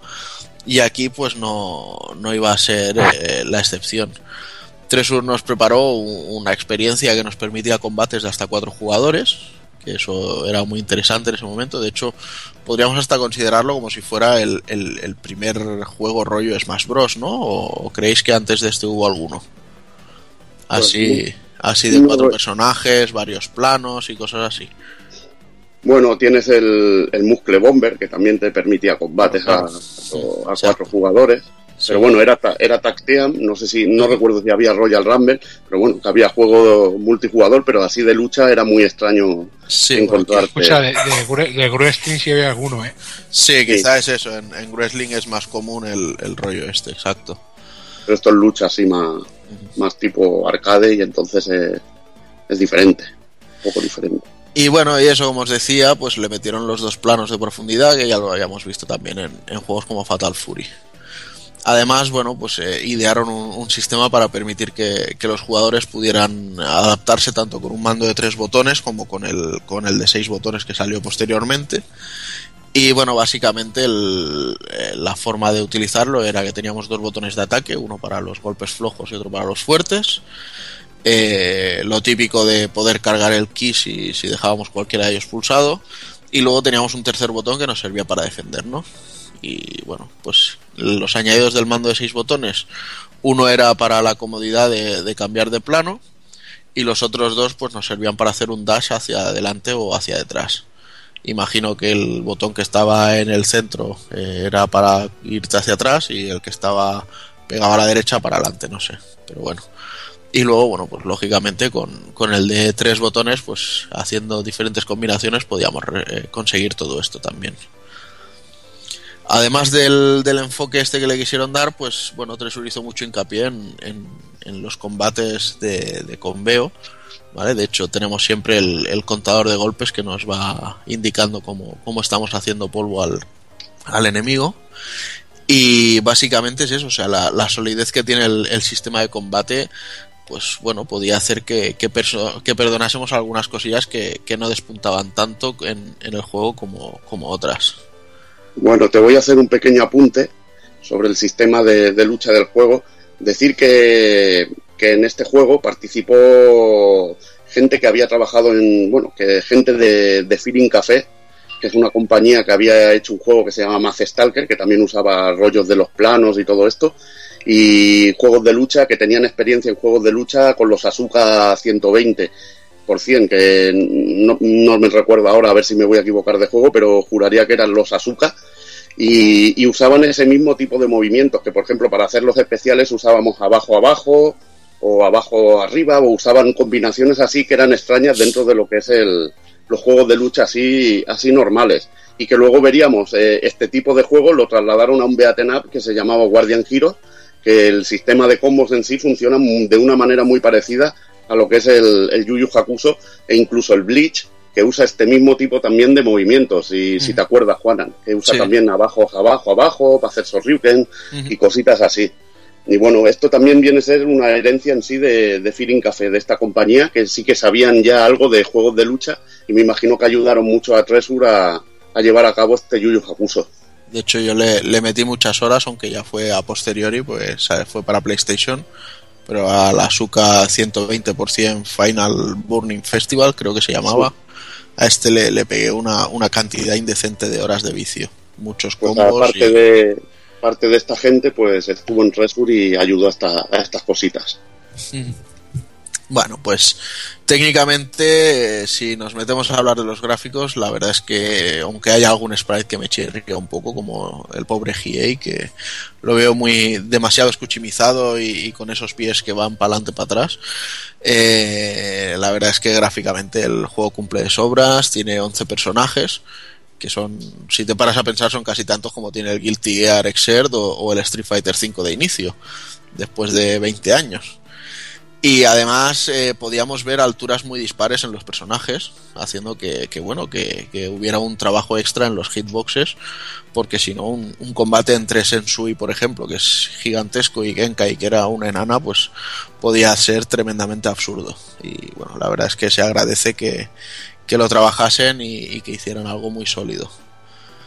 Tenemos ocho escenarios que, bueno, no son para tirar cohetes, ni tampoco tienen mucha historia, ni animaciones, ni nada, pero bueno, cumplen de sobra su función, que es que no juguemos sobre un fondo negro y la verdad es que abarcan zonas bastante clave en el, en el desarrollo de, de los combates que pudimos ver en el, en el manga. A mí la verdad que gráficamente para mí cumple. Y, y lo que es muy importante es que este juego te mete cuatro personajes en pantalla y con, mucho- y con muchos piños. Y luego, a mí lo que más me gusta son sobre todo la manera en que puedes cargar las bolas de energía, soltarlas por el, por el escenario y luego los ataques especiales tipo paliza King Cat One, que te pega una paliza y acaba con un Reagan a lo bestia, son muy espectaculares. Y, y la verdad que a mí me, me mola eso del sistema. Sí. Y que luego que, que no sea ultra caótico, al haber cuatro personajes eh, peleando, no sea ultra caótico, ni sufra el juego mucho, que no tenga unas ralentizaciones ahí a lo, a lo animal, sino que tira bastante bien y, dices, joder, eh, la verdad que es un logro técnico meter todo esto en pantalla.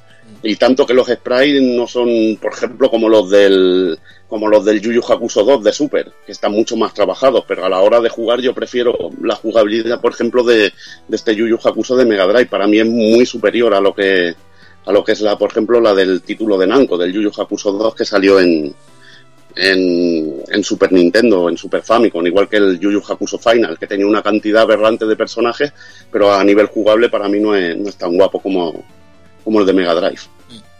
Sí, además tiene detallitos, no sé, que a mí me, gustaron mucho, como por ejemplo si, si controlabas a GA, el rollo de que lanzabas el, el dragón negro, el super, y podías eh, al enemigo o, lanzarlo y luego que hiciera un giro y, absorberlo el propio GA y meter otro tipo de, ataques especiales. No sé, vi que, que había mucho, mucho cariño y mucho mimo, ¿sabes? Que no, no había sido en plan vamos a hacerlo porque sí, sino que, que se metieron de verdad en, en- en entender lo que era Yu Hakusho, en meter personajes que realmente pudieran tener una importancia y demás. Aunque luego veas como el, el hermano mayor de los Toguro tiene un especial ridículo, pero bueno, son, son cositas que a veces pasan. Pero lo que sí que me parece bastante ridículo, y me tendréis que perdonar, es el, tema del sonido. Yo quizás es que siempre he sido de morro fino con, con la Super y claro, escuchar según qué cosas, pues me, me da bastante por saco. Y musicalmente este juego a mí me, me decepcionó y me decepciona muchísimo. Pero eh, bueno, aunque considere que así al tema de melodías es uno de los peores trabajos que, que haya hecho Tresur, aunque bueno, lógicamente salvaríamos la canción del principio, porque es la del opening de la serie. Lo que sí que le otorgo también es el, el trabajadísimo eh, sistema de voces que tiene. O sea, cuando los personajes hacen sus ataques especiales, la verdad es que las voces están muy logradas, muy curradas y, y tengo entendido que esto en una Mega Drive es, es algo muy a tener en cuenta. Sí, es un logro, sobre todo si las comparas, por ejemplo, con las del Street Fighter, las del Street Fighter 2 Champion Edition, pues no hay ni no hay comparación posible. La- normalmente las voces se escuchaban como, como cáncer, o sea, eh, escuchaban ahí como si tuviera unas cárgaras dentro, tío, que, que era brutal y la verdad que en este juego se escuchan bastante, bastante bien. Eh, decir que el, bueno, el sonido, la música es horrible, no sé. Yo he jugado muchos juegos de Mega Drive y el juego tiene una música más que correcta. ¿eh? Está muy bien, dentro de, de lo que cabe. Tampoco es lo mejor que puede ofrecerte el sistema, pero no me parece tremendamente horrible. Tendrías que escuchar algunas cosas de, de Mega Drive que, que sí que te harían arrancarte los tímpanos. Incluso en Super Nintendo te puedes encontrar muchas cosas que te pueden a- en, de la- en las que te puedes arra- arrancar los tímpanos, como por ejemplo el, el, el Capitán Comando, Captain Comando, que tiene un sonido en Super que es para estirparse los tímpanos directamente. Yo aquí ya te digo, me baso en, en mi experiencia personal, pero si algo he aprendido con los años es que en temas de sonido a Levil no se le discute. Así que lo, No, que, tú bueno. digas, va- lo que tú digas va a misa para mí. No, puedes, puedes discutir. Es que, es que, bueno, a mucha gente cualquier música así de Mega Drive, así normalita, le puede sonar a chirridos y es muy respetable. Eh, sobre todo si ha disfrutado de, de muchas cosas de Super Nintendo que, que tiene un sonido muy superior, como es el chip de sonido de la máquina. Pero la verdad que había- la Mega Drive se podía trabajar bien y no es todo chirridos y, y mierdas, como mucha gente afirma. Pues nada, te dejo con tus sonidos y disfrutando en tu fenómena con el Dolby Atmos. Y, y dejamos a ver si, si Kafka nos cuenta si la gente se pega de tortas por conseguirlo o no. Este sí, este sí, yo creo que aquí hay, hay precios de los buenos. Aquí ya te digo yo que aunque la banda sonora esté firmada por Juan Magán, el... por ejemplo, yo he visto que pidan ahora mismo, eh, bueno, ahora mismo, hace un par de días que fue cuando lo, cuando lo miré, eh, por la ve- versión completa, eh, 177 euros con 15 de gasto mío desde la France. O sea que es un precio que ya ya hablamos ya de cosas, cosas más serias. Eh, el, juego está realmente este, este está especulado, está buscado. Y luego he visto uno que me ha extrañado mucho, ¿vale? Eh, he visto dos, uno en Francia y otro en Italia. Y me extraña mucho la diferencia de precio porque también va completo, pero me, no se lo veo raro, lo veo como si me da la sensación de que son repros, tío. Eso es una repro, seguro. Y he estado leyendo y no lo ponen, pero la pinta que tiene de plastiquera, no sé, es muy raro, tío. Y es que No son ponen- 10 17 no lo pavos, ponen- tío. No lo ponen porque son timadores y punto. Claro, pero a mí lo que me extraña es que estás viendo, estás ahí pasando ventas y tal, y vas 177, 150, mm, 110, y de repente te aparece uno que pone 17, Mm. y o eres muy tonto o no sé. Digo, 17, 17 pavos completos no vendo yo ni el ni el Harley Eso- Humongous Adventure. Eso hay que ver el perfil. Si es una tienda de estas de Super Games, no sé qué, no sé cuánto, pues. No, dices- eran, eran personales. Sí, eran- es una repro. Pero si, si dices que es Marta La Torre, que vende una aspiradora a los juegos del niño y otras cosas, pues No, eran- posible eran hasta que que no se dedican- lo que tiene. No, eran, eran cuentas que se dedican a vender. No tenía muchos votos, pero vamos, eh, se dedican a vender juegos. Mm. Pero es, la, es- no sé, es la, es la foto, incluso, es esto es, es raro. Y sobre todo lo que te digo, tú vas a vender algo, lo primero que haces es mirar por cuánto están. Y, si- y yo, por ejemplo, yo cuando vendo cosas en eBay no vendo cosas por lo que pide la gente, porque es súper raro, pero no sé. Es muy raro. Es que ahora, ve, por ejemplo, por cuánto se venden, ya os, pondré uno que sí que ha puesto puesto que es repro y por cuánto, pero antes quiero deciros que, por ejemplo, la banda sonora de este juego, Juanan, ¿cómo sabía que esto te iba a gustar? Está, se la venden aparte en CD, ¿vale? Y vale 40 pavazos la, la broma.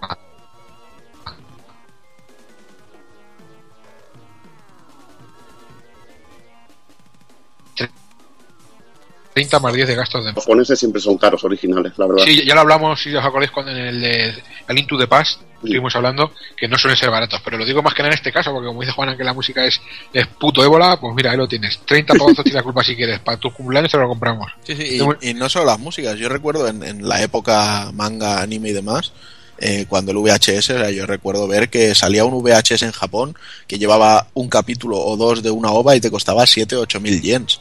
Y, y a mí me daba por culo cuando me cobraban aquí 2.000 pesetas por una cinta con, con cuatro capítulos.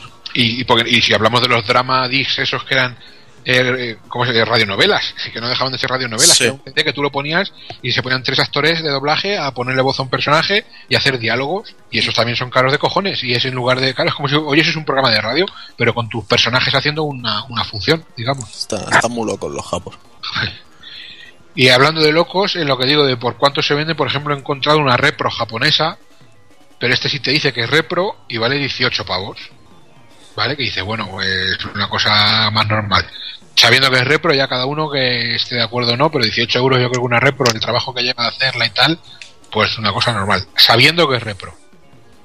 Original completo, pues eh, lo han llegado a vender por 194 y 112 de- desde Japón, los que yo he visto desde Japón, ¿vale? Que son precios más o menos un poquito por encima de lo que yo pagaría, desde luego, bastante.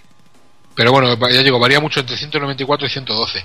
Eso sí, no confundir con el Yu Yu Hakusho Gaiden, que es otro, por lo visto. Sí, sí, sí. Hay otro juego de Yu Yu Hakusho. De Que este este, por tipo. que este yo no lo conocía, pero que ahora mierdeando, tengo que ir con cuidado porque hay muchos que te ponen Yu Yu Hakusho Mega Drive. Y El de la portada con más blancos. de- Exacto. Decir que este juego siempre ha sido caro, es bastante rarote de conseguir. Y recuerdo las tiendas japos que, que valía ya una barbaridad en su época. Yo lo compré de un videoclub que se acordará el Jordi. Se lo compré al pollo, ¿te acuerdas? 10.000 Sí, sí. 10.000 cucas que me costó. Casi La verdad, con, con la pegatina muy desgastada de- del cartucho, pero la única vez que se me puso a tiro el, el O sea, pagaste o lo 10.000 pillas pelas o no. por, por el juego de, de alquiler. No, juego de alquiler no. Bueno, el juego había estado alquilado y lo compré después. Ya, no, por eso me refiero que lo compraste de segunda mano por 60 euros en aquella época. Sí, sí, 10.000 pelas.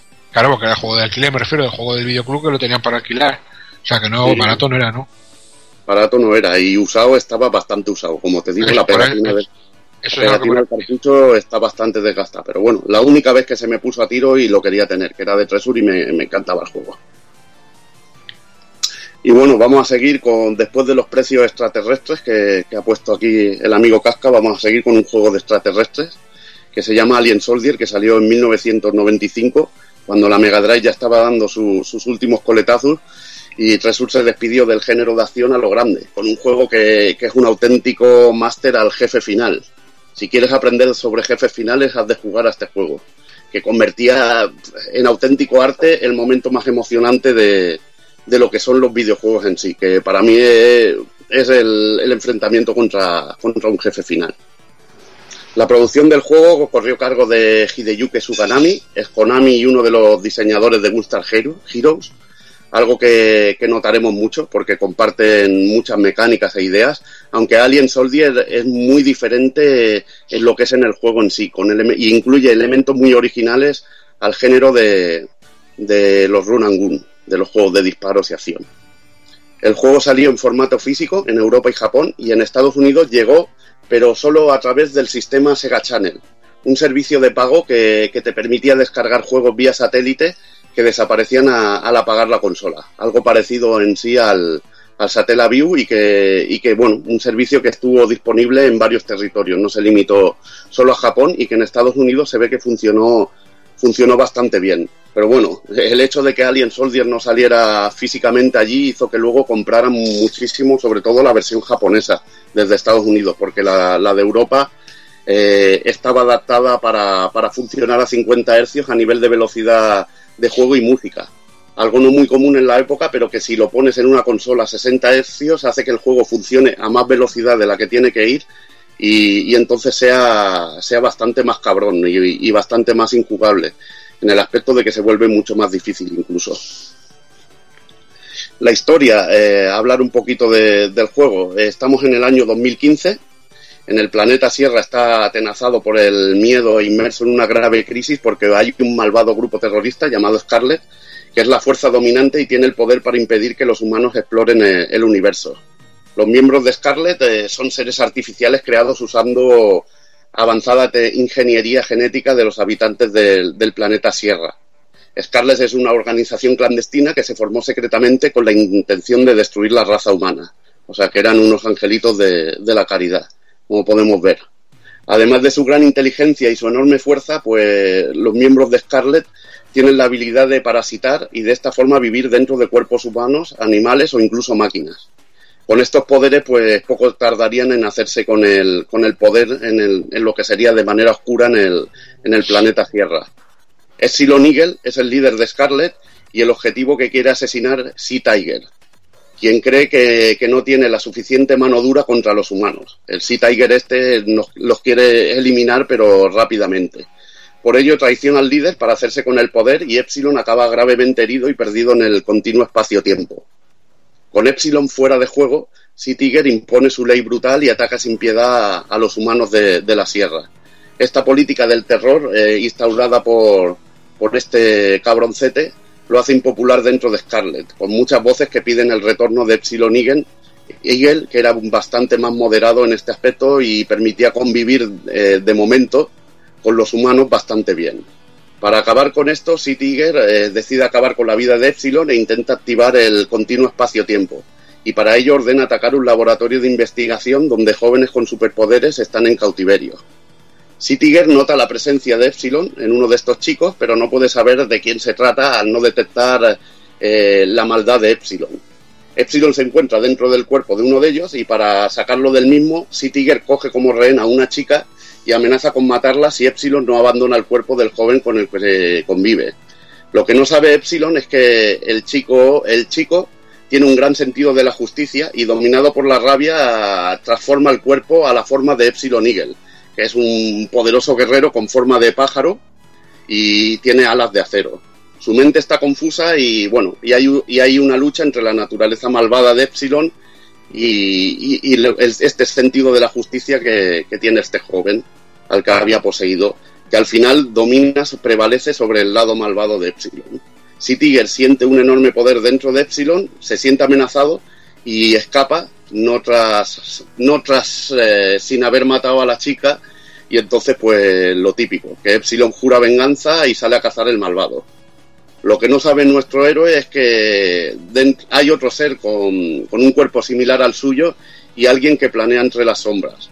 O sea que algo bueno, algo bueno va a pasar después de esto. Jugablemente, Alien Soldier es un run and gun eh, de un frenético desarrollo que transcurre a lo largo de 25 niveles que son un constante desfile de jefes finales, un auténtico, un auténtico maratón, tour de force, cuya intención es desplumar a nuestro personaje, la intención de estos, de estos jefecillos. Habrá, jefes a los que nos iremos enfrentando consecutivamente, pero también habrá niveles con pequeñas secciones plagadas de enemigos normales que nos permitirán recargarnos de energía y armamento.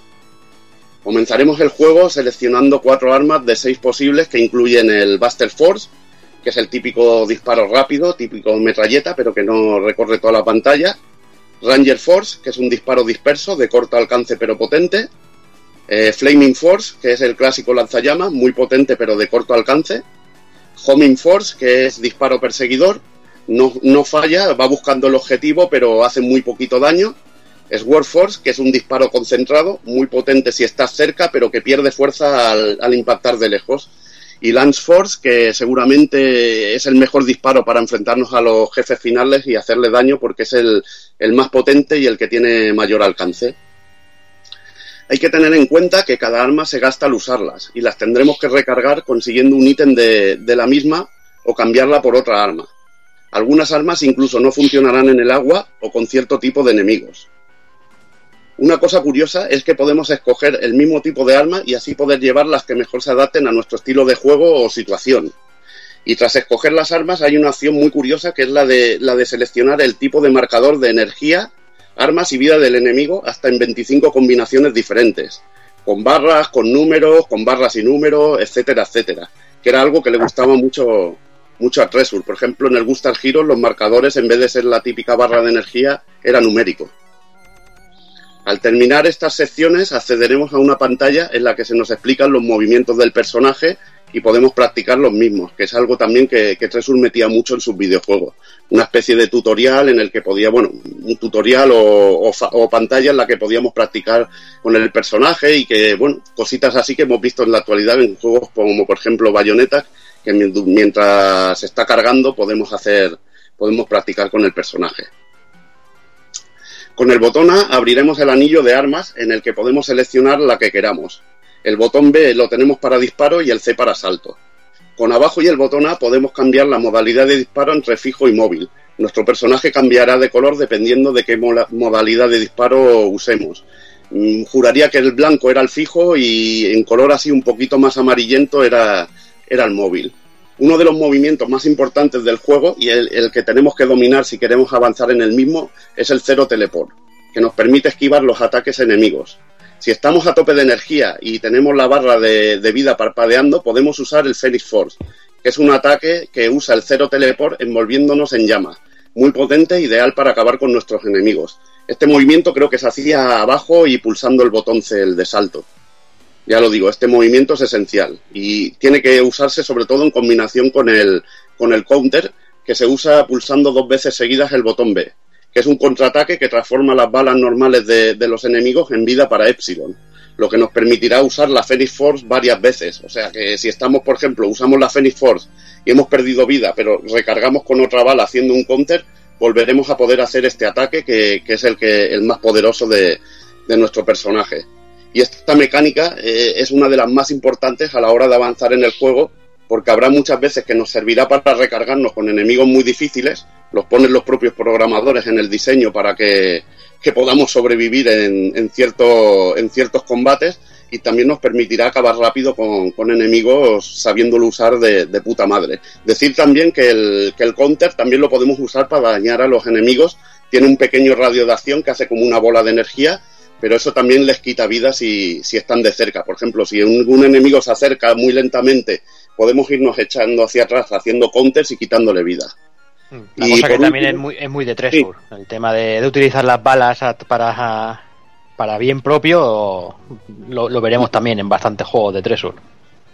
Ahí está, es que un apunte de diseño, un apunte muy bueno por, para hablar sobre, sobre el diseño que esta gente usaba, que usaba este tipo de cosas que, que era la verdad muy, muy novedoso. Y por último tenemos el hovering, que se usa que, se usa al saltar y volver a pulsar el botón C y nos permite mantenernos flotando por encima del suelo. La altura la escogemos eh, pulsando el botón C en el momento adecuado. Esto es ideal, por ejemplo, cuando un enemigo tiene un punto débil a determinada altura, si logramos colocarnos bien con el hovering, podemos tenerlo, tenerlo bien encañonado para, drenarle bien la energía rápidamente. También tenemos que tener en cuenta que en fases que tengan techo podemos colgarnos del mismo que al saltar hacia arriba nos podemos colgar e irnos moviendo desde el techo abajo. Lo cierto es que Alien Soldier presenta un manejo muy complejo y, la verdad no lo vas a jugar bien en cinco minutos. Aquí este juego tiene una curva de aprendizaje que es un poco más larga de lo normal, pero una vez lo domines es que parece que te has fusionado con el mando. Eh, jugabilidad pura. Jugabilidad pura. Otro detalle importante es que hay dos modos de dificultad, Super Easy y Super Hard. En el primero tenemos créditos infinitos y podemos usar password para continuar la partida hasta la fase que hayamos llegado. Y en Super Hard tenemos los continúes limitados y, y, no hay password, y no hay na, ningún tipo de password. La verdad que es un juego muy exigente en dificultad, pero mucho. Muy cachondo eso, Super Easy y Super Hard, y.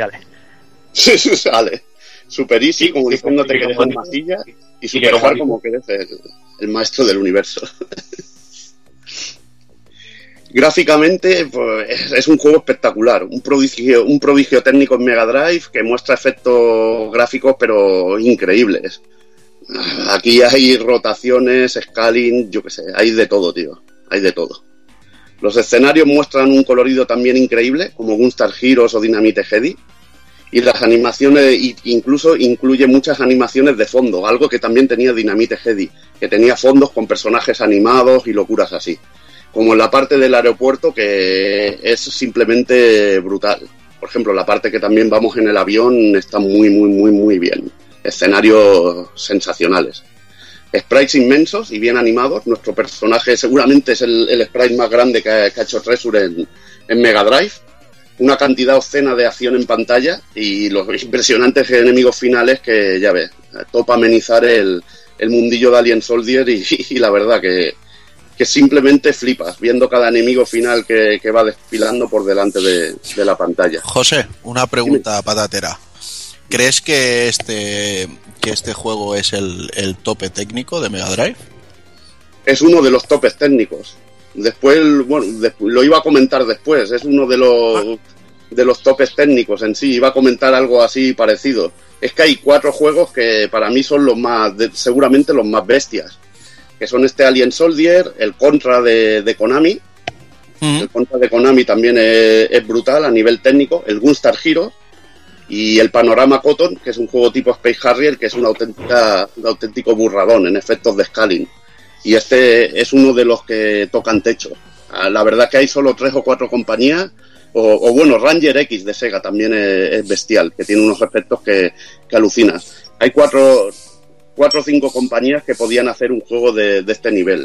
Y creo que, que esto solo lo podría haber hecho, mm, sinceramente, Konami. Solo lo podría haber hecho Konami, un juego similar. En determinados momentos también asistiremos a algunas intros realmente espectaculares e impactantes, como en el previo enfrentamiento contra Sea Tiger. Esto es en el avión y hay una escena muy cachonda que es el tío ahí moviendo como las garras que cuando se transforma, que, a mí me, en- me encantaba esta, esta pequeña intro. En cuanto a sonido, la música es de Norio Hanzawa, en un trabajo con composiciones muy bien adaptadas al oscuro argumento del juego, buenos temas para los jefes y sobre todo para mí destaca el sensacional tema de la primera fase, el run era de 2025, que comienza y, una y otra musiquita que comienza a sonar en la, en la octava llamada Soul Type, que es justo la escena del avión que, tanto comento, que es muy guapa, con unos efectillos así de niebla muy, chulos, que es una música que me, que me gusta muchísimo. Los efectos tan sonoros son muy buenos y contundentes, como también lo eran los de Gunstar Heroes, sobre todo las explosiones, y el juego incluye muchas voces digitalizadas, no tanto pero que no tienen tanta calidad, por ejemplo, como las de las de Yu Yu Hakusho. En cuanto a las versiones, el juego aparece en el recopilatorio Treasure Box de- del Sega Ace de, de Play 2. En el volumen 25 de esta colección incluye ilustraciones y una partida perfecta que es un gustazo de visionar. En Super Hard, por supuesto. Eh, si no, el Super Easy sería de masillas. La verdad que es muy completo este recopilatorio que hemos hablado ya en Gustar Heroes y Dynamite, pero es que incluye ilustraciones, los manuales, versiones de, de Game Gear, etcétera, etcétera, en el caso de los juegos que las tuviera, y la verdad que, que es espectacular. Además también salió en la consola virtual de Wii y en Steam. Y bueno, tenemos también el Festival del Humor, que este también me agarraron los machos que vienen curvas. Eh, pedir, eso sí, de- desde Japón y con envío gratis desde Japón, aquí es un detalle que, que hay que tener en cuenta, 584 euros a 467. 584 y envío gratis desde Japón. Está bien, está bien. Está bien. Entre, entre 467 y 584, eso, con envío gratis de Japón. Hombre, es un detallazo, aunque igual el envío gratis es porque te lo manda en barco. No, lo, lo que va a pasar con estas cosas que luego estos envíos gratis muchas veces suelen ser por correo normal, se- no tienen track number, se pierden por el camino, hay que estar reclamando, pero bueno, eso, es- eso es otro tema. El maravilloso mundo de los envíos, eso da para otro festival del humor. Si nos venimos a- al viejo continente, desde Italia nos cobran 25 pavos de gastos de envío. Hombre, Italia es que Italia es rare.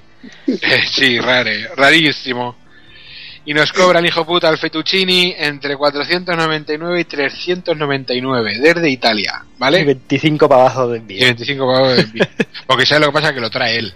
Claro, se de vacaciones, hijo Lo puta. trae él en, una- en un autobús con toda la familia y una orquesta para tocarte la traviata.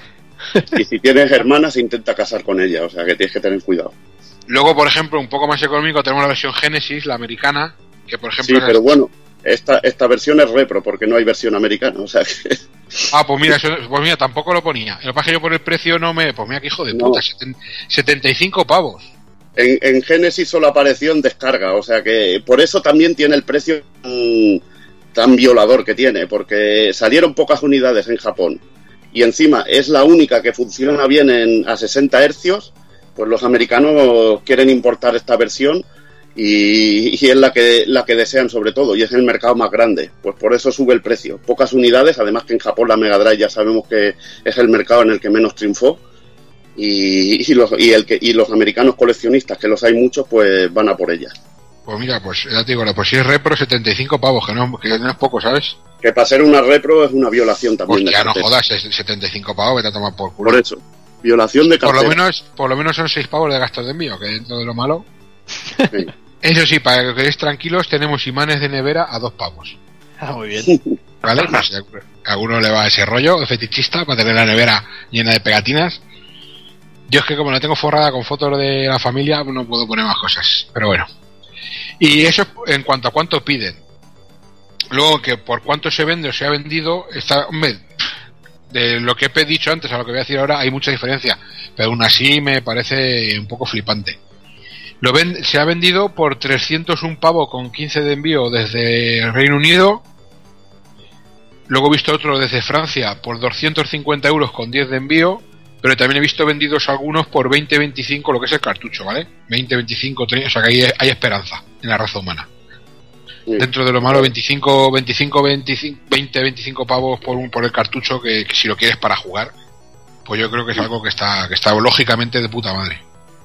Pero ya te digo que hay, hay locura con este juego, muy pocas unidades. El, PAL El tema, también. de la repro, el tema de las repros es que esto también da también para un desvariando de Doki, yo creo.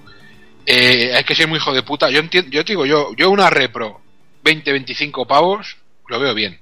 Por el, el precio, eh, la etiqueta, el tiempo que te lleva de cambiar la, la programación del chip, por, to- por todo lo que lleva la caja, el, doblar la caja, que es una, recortarla, que es una historia, que parece que no, pero es, si llevas 25, mira, 30 pavos, yo lo veo bien. Pero Indicando que, 75. indi- indicando que es repro. Pero 75 pavos más luego los gastos de envío, 75 estamos diciendo que luego he, he visto yo repros y gente que te intenta, sobre todo, me parece que fue Doki, ¿no? El, corrígeme si me equivoco, en no sé qué evento viste tú que alguien vendía repros o me estoy yo liando. No, eso fue en el Retro Madrid hace un par de años que estábamos ahí con Evil y vimos un Castlevania de NES que era repro, no ponía nada y la caja brillaba que nos tuvimos que poner las gafas de sol. Pero que la caja brillante era de plástico. Es que se notaba ¿Y cuánto- que era ¿Y cuánto valía?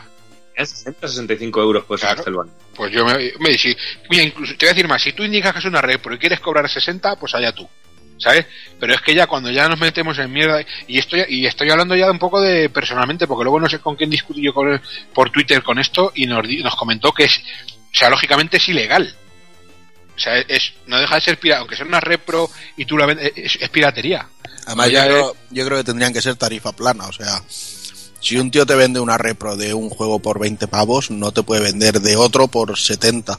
Porque el trabajo es exactamente el mismo. Exact- exactamente, exactamente. Bueno, el tío no, no ha- no ha programado el juego, ni, ni hay una escasez de esa repro. O sea, no, no hay os, nada. doy, os doy un apunte. Si queréis la repro, la repro de Super eh, con chips originales y, y placa original, eh, tienes que desmontar otro cartucho. Por ejemplo, si pides un juego de 32 megas, en, en Super hay un montón de tipos de circuiterías, ¿sabes? Hay algunos cartuchos que llevan van de un modo, otros de otro, y tienes también que coger del que sean del mismo megaje. Y por ejemplo, para hacer un juego cartucho de 32 megas necesitas igual cartuchos de 32 megas para hacerlo, una placa base para, para hacerlo, y eso tiene un gasto. O sea que ahí, en cosas así, si buscas una repro, una repro que sea con material original, te puede costar un poco de pasta.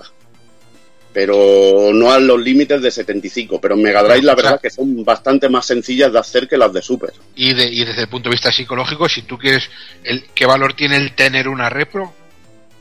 No Pues, sé, yo pero por ejemplo, si, si es para jugar, tiene, joder, un Everdrive o... ya, ahí está, pero bueno, eso es cuestión de cada uno, por ejemplo. Sí, que sí, no, por eso que yo a cada uno, sabiendo que es repro, ya cada uno que haga lo que quiera. Sí, o sea que. Pero bueno, que os comento eso, de que puede variar un poquito el precio. Lo que pasa es que otra cosa es que sean animaladas. Pero que puede variar un poco por temas de estos, de que necesitas un cartucho para hacer el otro. Por ejemplo, como pasa en Neo Geo, que tienen que comprar un Fatal Fury 3 o un Samurai Shodown 3, que los que suelen utilizar para hacer, para hacer las repros, y ya les cuesta una pasta conseguir ese cartucho. Y entonces lo- los sablean más caros. Yo, por ejemplo, tengo la única repro que tengo, que, se- que solo tengo esa, es la del Lobo de Mega Drive, Mm. que, que me la vendieron como, claro, lógicamente es un, un release que se sacó, en- lo sacaron los compañeros de Sega Saturno, liberaron la ROM y tal. Y es un juego tan chustero, porque es de estos que me gustan a mí, que me enamoré y el, ver- el hecho de tenerlo físico lo vi en un, el, el Gouquicero Gamer, el chaval este que los vende, Sí. y la vi ahí brillando, me, me llamó, la vi rollo iluminación así con el foco de luz, y, ¡oh! y se abrieron los angelitos, y me enamoré de ella, pero me la vendió como lo que era, a un precio lógico y normal, con su cajita, su carátula Sí. y tal, y la tengo por el rollo enfermizo de, de que me hizo gracia. Conozco bueno. colegas que tienen el Ninja Gaiden, que tampoco salió de Mega Drive y cositas así. Así mm, merece la pena dentro de lo que cabe. Pero ya te digo. Pero a precios eh, lógicos. Para precios bueno, lógicos. No a uno, el gato es de cada uno y se lo folla cuando quiere. Y bueno, ya que cogiendo un poquito la palabra al año 1995 del juego que nos está hablando de Evil, ahora mismo del Alien Soldier, pues de este mismo año tenemos un juego que es totalmente opuesto, un juego que realmente no tiene nada que ver, eh, sobre todo eh, ni a nivel de frenetismo ni a nivel de velocidad, hablamos de Light Crusader, Pero bueno, realmente no tiene nada que ver y es que es todo lo opuesto no solo a, a Alien Soldier. Yo creo que este juego es todo lo opuesto a todo lo que hemos visto casi hasta el momento en, en Trisur.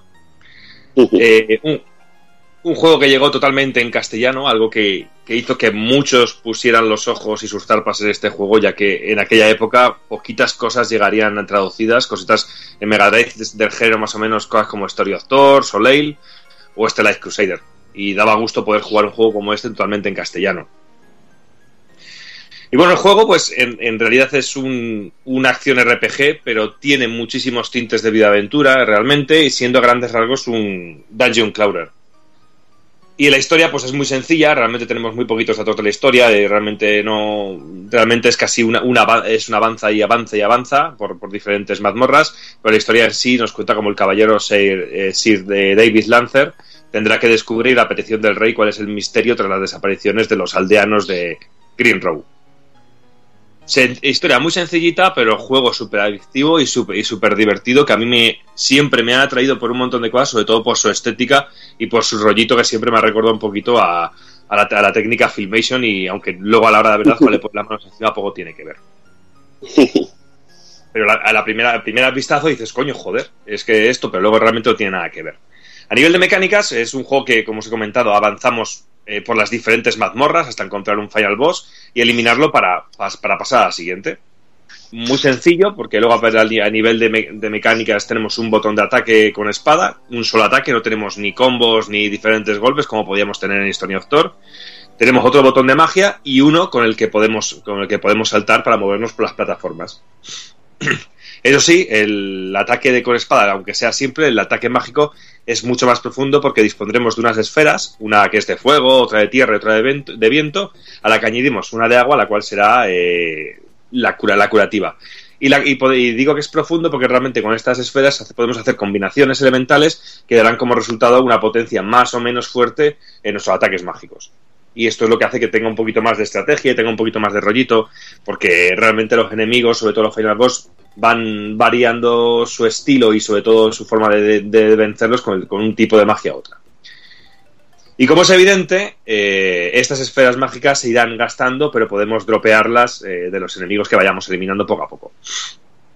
Luego también en el juego, aparte de los botones de ataque y todo esto, eh, tenemos un menú de, objetos, que, podemos, que tenemos objetos curativos, tenemos llaves, tenemos equipa, equipación, y conseguimos mejoras según vayamos avanzando en el juego. Algunas de ellas estarán bien escondidas, con lo cual será el aliciente que tenemos en el, en el, juego para poder darle por lo menos dos o tres vueltas para poder explorar bien el, porque para poder explorar bien todo el mapeado, porque realmente si vamos del tirón el juego es relativamente corto, por no decir bastante corto, a no ser que nos, nos paremos mucho en, en la exploración.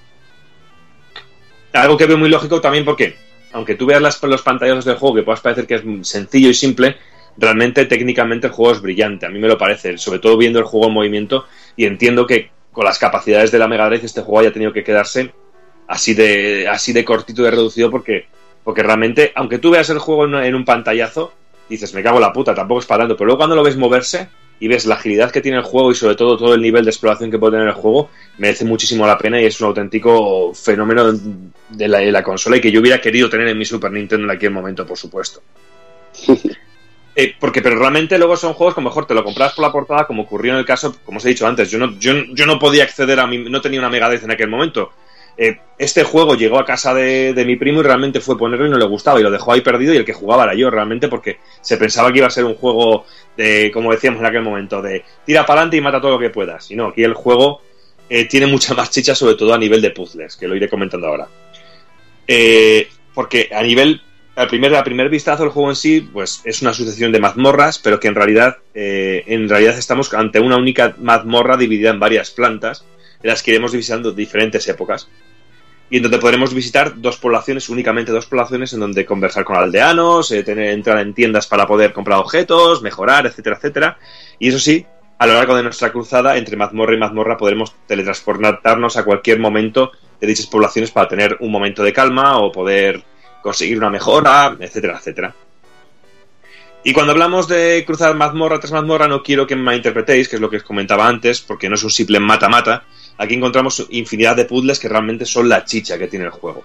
Hay un montón de puzzles eh, pero una cantidad exagerada en algunos momentos, aunque la única pega que sí que le veo a todo esto es que hay algún puzzle, alguno en concreto que se repite demasiado y se puede hacer bastante cansino en ese sentido, pero a nivel de diversión el juego es súper variado en ese sentido porque eh, combinamos tanto exploración como combate como momentos de puzzles que hay muchos y también hace falta de dar de chichilla para darle bastante al coco. Eso sí, cuando conoces ya el juego es como andar en bicicleta.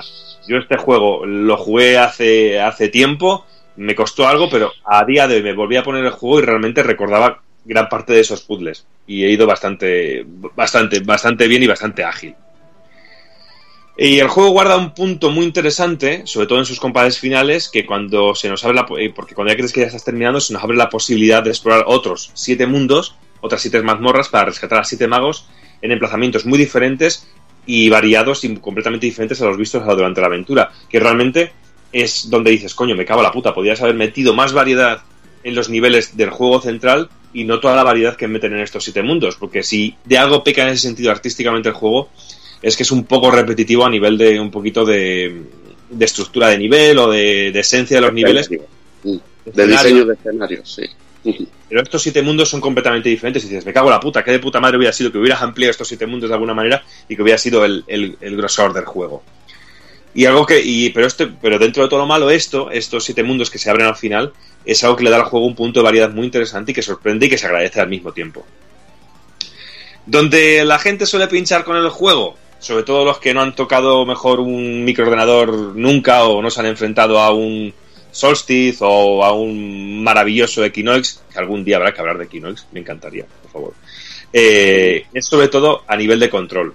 Eh, cuesta hacerse un poquito porque tiene un control en 3D al que nos cuesta, al que cuesta bastante hacerse, pero bueno, yo creo que con un par de un poquito de paciencia te puedes hacer perfectamente y que una, y que una vez metidos en la harina será súper cómodo. O a mí siempre me lo ha parecido. Sobre todo si estás acostumbrado a este tipo de entornos. Si no, como os comentaba, se puede hacer bastante complicado, pero bueno, es, es todo se ponerse un, eh, un, MSX o un Spectrum y pegarse un par de partidas al Batman de Joe Ridman y ya verás cómo esto es mucho más suave. Y si quieres jugar en la Mega Drive, te pones el LAN Stalker y también puedes tener un mundo así isométrico de estos de puta madre. También. Ahí, otro juegazo también sin, sin parangón.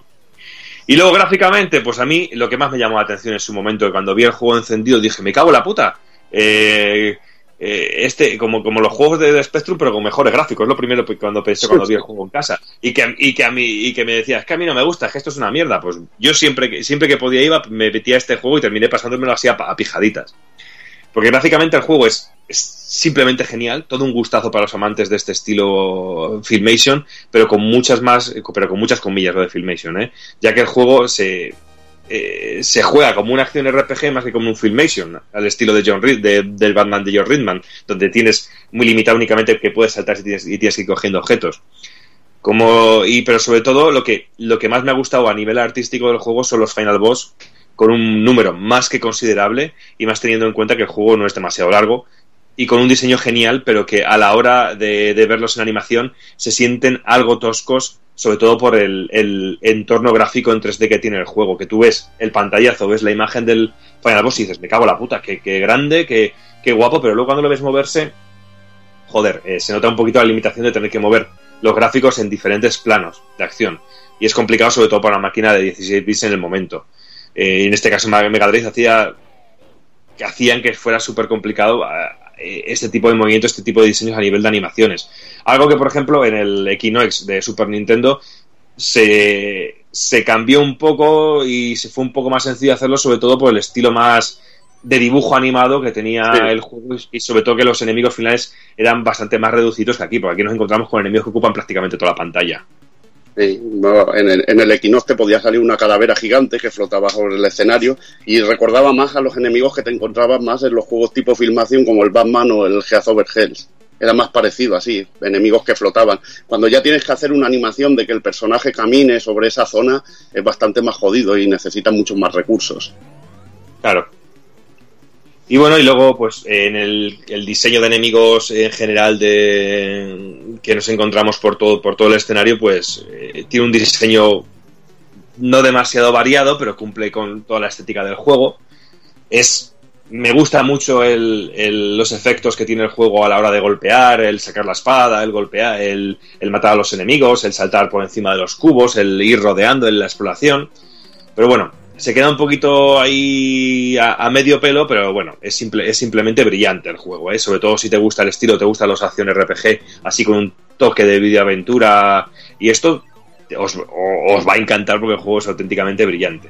Y luego musicalmente el juego es más que destacable, aunque no llega a los puntos álgidos de juegos como hemos comentado como Dynamic Heady o Gasta Heroes o el Hakusho, pero tiene melodías memorables y que acompañan perfectamente durante el- toda la aventura Sir David porque no, no hay ningún momento en el que tú pienses que no, que no pega la música y lo mismo ocurre con los efectos de sonido que siendo una Mega Drive y sobre todo eh, para el momento en el que estaba Mega Drive yo creo que está más que explotada la consola a nivel sonoro y que pega perfectamente. No sé, un juego que es de los que tengo en mi colección y es de los que mejor recuerdo tengo de, de aquellos momentos en los que yo tenía que esperar toda una semana para poder jugar los domingos en lo que en lo que el ratillo que estaba con, mis primos y que cuando en cuanto pude hacerme con una Mega Drive me, pude, me con el juego y es auténticamente fantástico.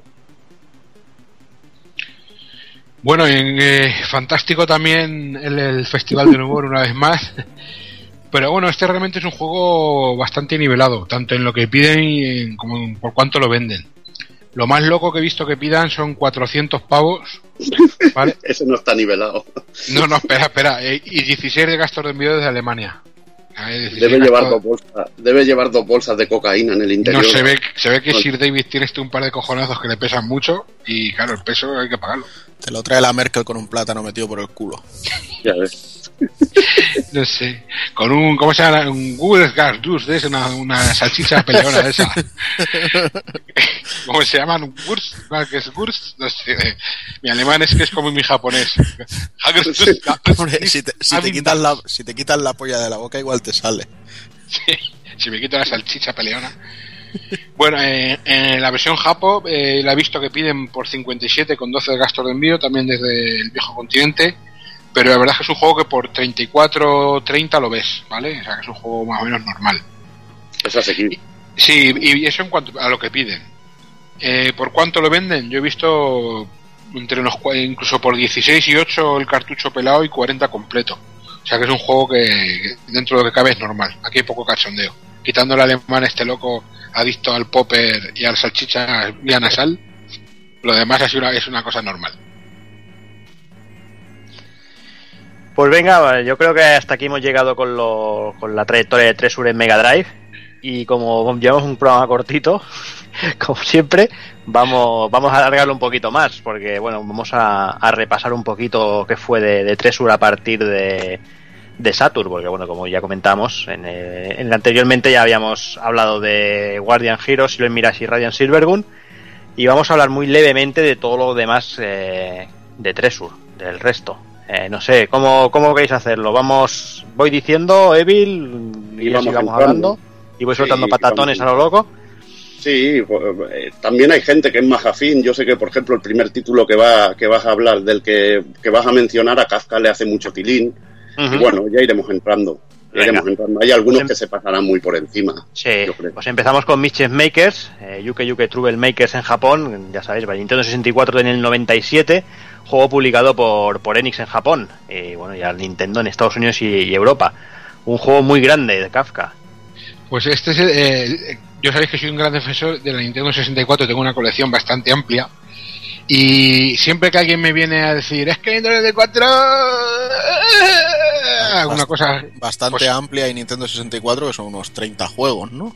No, no, pues luego te mando la foto, tengo, tengo bastantes más. Y es el, el típico juego que pongo como ejemplo, digo, ¿tú jugado este juego? Y la gente, ah, pues es que digo, tú juégalo. Y es que creo, yo creo que el Mischief Makers es el único juego por el que no me corté las venas por comprarme una Nintendo 64. O sea, me sentí hundido por, por haber elegido tan mal, pero Mischief Makers No, fue, me digas, fue hay maravilloso. mucho- no, es- no es el tema ahora para entrar a debatir, pero Nintendo 64 tiene muchísimos juegos buenos, que Bueno, tiene mucha broza y mucha mierda el infecta. Daikatana, No, no, no me toques el, el, nabo. el o sea, tiene muchos juegos de tu catálogo. No, no, aparte, aparte tiene muchos juegos. Venga, vamos a dejar el tema que al final me acabo cagando en tu puta muela, cabrón. ¿Cómo sabes buscarme? Y ya te digo, un juego que las aventuras de Marina y de su creador, el, el puto enfermo que está salidísimo, el doctor este loco que ahora no me acuerdo cómo se llama. que yo creo que es un juego que todo el mundo debería probar y ya digo, miraros un par de vídeos en YouTube, es muy original el sistema este de agarrar y, y agitar a ¿No los, te a los enemigos. Que has hablado de Sí, sí, la- Heady, ¿no te recuerda lo- los bichos aquellos en los que te agarrabas que salen aquí muy Sí, parecidos? lo- los handman, sí, el sistema es, es- apoyarte en ellos para usar el doble salto para ir, su- ir subiendo a alturas que no puedes. Que no, lo que pasa es que en lugar de aquí de agarrarte con los dientes, pues el marina lo que hace es agarrarse con las manos. Pero sí es. Es un juego que ya te digo que, que todo el mundo debería por lo menos conocer, ¿vale? Y además, incluso cuando empecé a escribir en esto de los videojuegos, de más juntar letras que digo yo, fue de los primeros a los que les dediqué un post. Yo me acuerdo de este juego, sobre todo el jefe aquel que era un hombre lobo que iba a montar un tanque y te iba persiguiendo, que una puta locura. Y, y el tema de, de los, de los Final Boss, al, lo que decimos de Trisul con su Final Boss, al rollo Power Rangers, fusión, combinación gigantesca, eso, eso es impagable, macho. Pues venga, tras agarrar y agitar, vamos, vamos con Rakugaki Showtime en PlayStation en el 99, también publicado por Enix en Japón, Evil. Yo sé que creo que este es el único que te falta, ¿no? A mí, Uno- a mí me lo descubrió único- Evil, a mí yo no lo conocía, me lo descubrió Evil. Es el único juego así que me falta de los que quiero pillar de, de Treasure, porque de los que merece la pena, porque hay algún juego que la verdad, hay dos juegos que pienso que no, no merece la pena comprarlos en sí.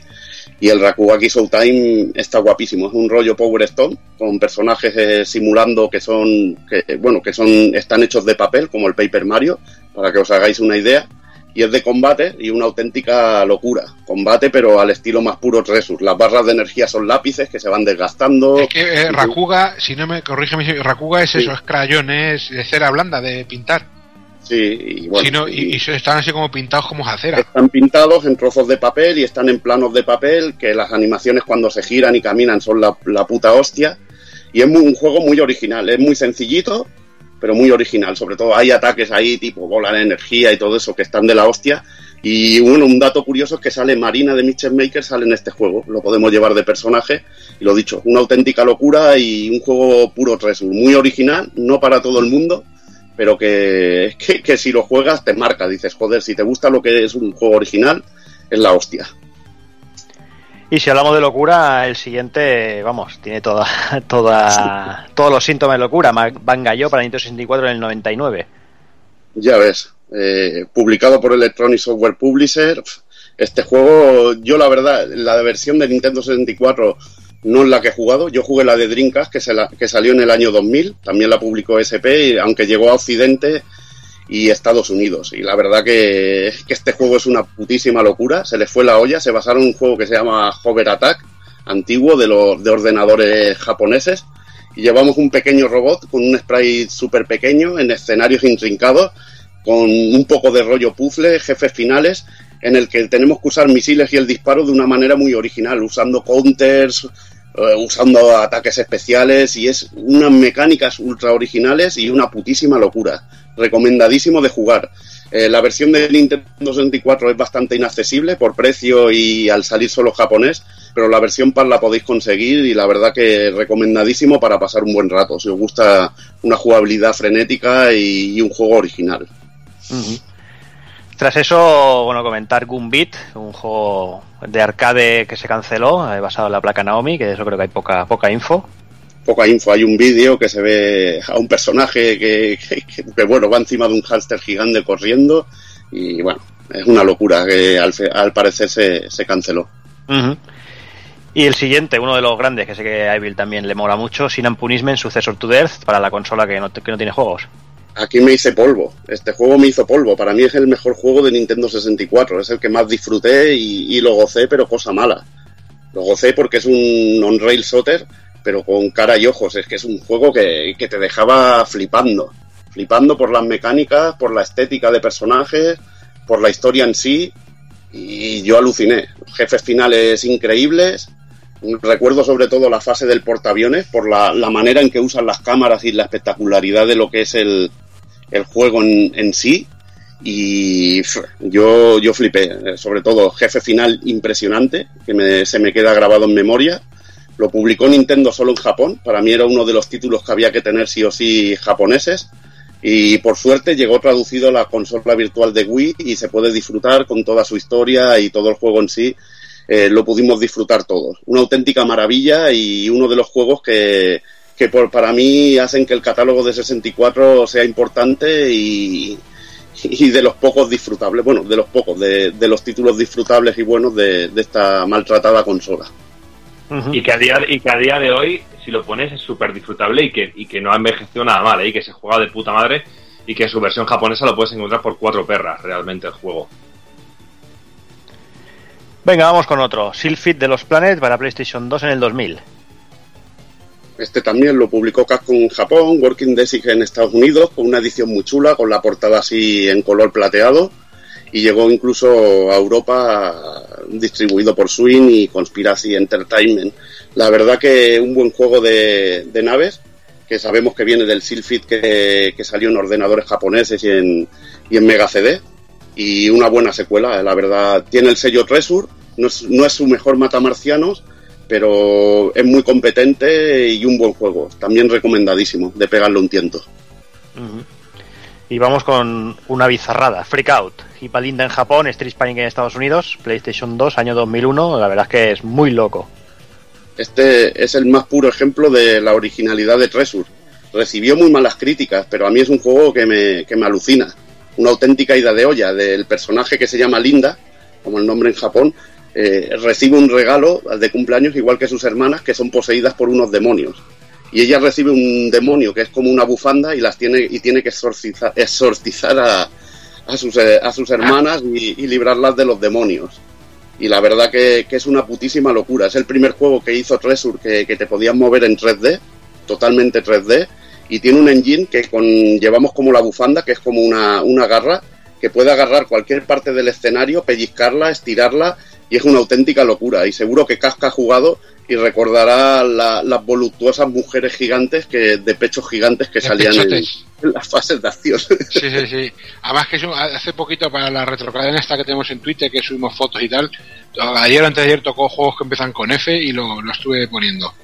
Un juego de la que dices tú, pues muy de Treasure, muy raro, que yo incluso, eh, este juego, como dices tú, recibió malas críticas, yo creo que es que incluso muy poca gente eh, llegó a verlo cuando salió aquí en España, yo lo vi muy poco, y yo lo encontré luego, al poco tiempo de salir, lo encontré en una cesta de estas locas de, de, remaches, como digo yo, de juegos de nueve pavos, en, y había un montón. O sea, tuvo que ser un juego que tuvo muy poca repercusión, pero incluso muy poca gente sabe que es de Treasure, me parece a mí. No sé por qué. Sí, muy, po- muy, muy poca gente lo sabe. Lo, lo grande de esto es que había 12 jefes finales que eran las hermanas y es que cada uno con su mecánica espectacular. Era muy, muy, muy espectacular en ese aspecto. Lástima de la versión PAL que, que no tenía selector y iba a 50 hercios. Si se puede hacer mm, la gente con la versión de 60, muchísimo mejor si quiere probarlo. Pues venga, vamos a- ahora con otro clasicazo, eh, Ikaruga. Eh, La placa Naomi, ya sabéis, eh, un juegazo débil. Ya te digo, juegazo de naves, increíble, eh, diseño espectacular, eh, la posible segunda parte que, que llamaron con lo de aquello de Project RS2 de, de Radiant Silvergun y un juego espectacular de media hora a puro arcade que salió en Dreamcast en el 2002, publicado solo en Japón por SP y luego llegaría en GameCube en el 2003 eh, que también recomendamos las versiones NTSC porque llegó a 50 horrorosos eh, hercios y, y la verdad que es que perdía frames de animación y todo y, y era un desastre de, de conversión, pero bueno, a mí este es un clásico, poco más que añadir que la gente no sepa. Y, y, hablando del Festival del Humor, que en su versión de GameCube, yo la he llegado a ver en el game haciendo pack con el Godzilla, Destroyer Monster Melee.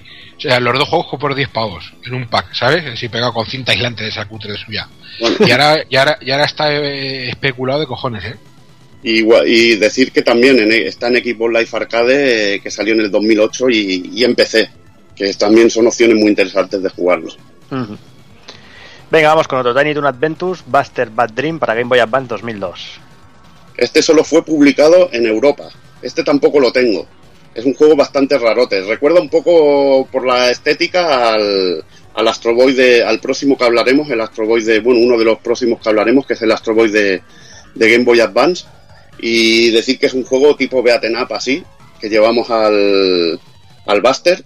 Y la verdad que bastante raruno, se ven pocos en Europa. Es- este le molaría investigarlo al, al Casca en el Festival del Humor y es un juego bastante repetitivo en sí, tampoco es ninguna maravilla. Pero bueno, tiene sello Tresur y está correctamente realizado. Pues venga, seguimos con Game Boy Advance y también el 2002 a Hajime no Hippo de Fighting. Este Seguro que le mola- al Borja seguro que le mola. pasamos a Borja que hable un poquito de Hajime no Hippo. Bueno, pues Hajime no Ippo, pues esta versión de, de, Game- de Game Boy Advance, pues es auténticamente. Yo la conocí realmente porque yo conocí la serie por vosotros. Yo no tenía. Yo realmente nunca he tenido acceso ni nunca me interesa mucho por el mundo del manga y del anime, quitando las cosas básicas. Y cuando vosotros me, me enseñasteis esto, pues me volví auténticamente loco con, con la serie con- y con todo lo que tenía que ver. Empecé a hacerme como, como una puta fiera y un animal con todos los juegos. Y de decir que todos los que he ido consiguiendo, los de PlayStation 2, los de Wii, eh, me falta el de PlayStation 3, que quemaré con él dentro de poquito. Con mucha diferencia, este de Game Boy Advance es el que más me gusta, pero con muchísima diferencia, porque es que tiene algo que aparte de los combates al más puro estilo Punch Out, tiene también los momentos de entrenamiento. Y a mí eso me hace muchísima gracia. Tiene sus momentos de saco, tiene momentos de guantes, tiene momentos, no sé, un juego muy divertido y que, y que aún a día de hoy lo sigo.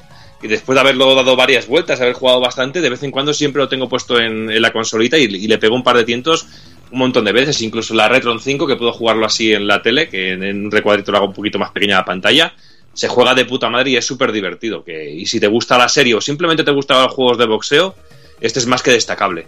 Es una auténtica, es una auténtica delicia de juego y que, y que yo no lo conocía y que mucho menos que la de Trisur. Pero sobre todo por el, por el tema de, de que tienes gran parte de la historia contada en, en pequeñas imágenes con, con texto, que bueno, como ya te sabes la historia del, de, de, de Hippo y todo, pues no hay problema, porque viene totalmente en japonés. Pero el, los ratos y el tema de poder hacer los entrenamientos y todo eso es una auténtica delicia. Y encima bien baratito, ¿eh? que no, no, no está caro el juego, ¿sabes? Que, está a un precio cojonudo. Ujú. Pues venga, vamos con otro, vamos con otro cancelado. Eh, Tiny Toon Adventures Defenders of the Universe para PlayStation 2. Este yo no he visto nada, Evil. ¿Hay algo de esto? o- No, poquita cosa, un poco de info y no recuerdo, no sé si recuerdo algún pantallazo o algo. Eh, Recuerdo de su existencia porque se comentó en la época en noticias en muchos sitios que se canceló, pero no tenía tampoco, no tenía buena pinta o supongo que habría problemas en el desarrollo. O típico falta de pagos y cosas de esas que se Ujú. quedan ocultas en el, en el mundillo. Sí, a saber. Pues venga, siguiente, Dragon Drive D-Masters, D-Masters para, para GameCube 2000, en 2003. Este juego lo tuve y me lo quité de encima. Eh, en sí pone desarrollado por Tresur, pero es que no, es- no es digno de Tresur. Es un juego mm, basado en un anime de estos de rollo Pokémon con dragones, que pensaba que sería un Panzer Dragon o un Cinnamon Punishment, un buen juego de, de este tipo on rails. Y la verdad que me, que me encontré con todo un chasco, plagado de ralentizaciones, mal optimizado, jugabilidad muy simple y la verdad que es el- un juego de Tresur que aunque sea un coleccionista, un coleccionista, yo a mí no me no me, no me agradó nada y, y la verdad que no, no lo recomiendo. Este la verdad que es eh, quizá el peor juego de Tresur. Ujú. Pues venga, vamos con GameCube también en 2003, eh, Wario Wall. Está el amigo Casca, seguro que le gusta.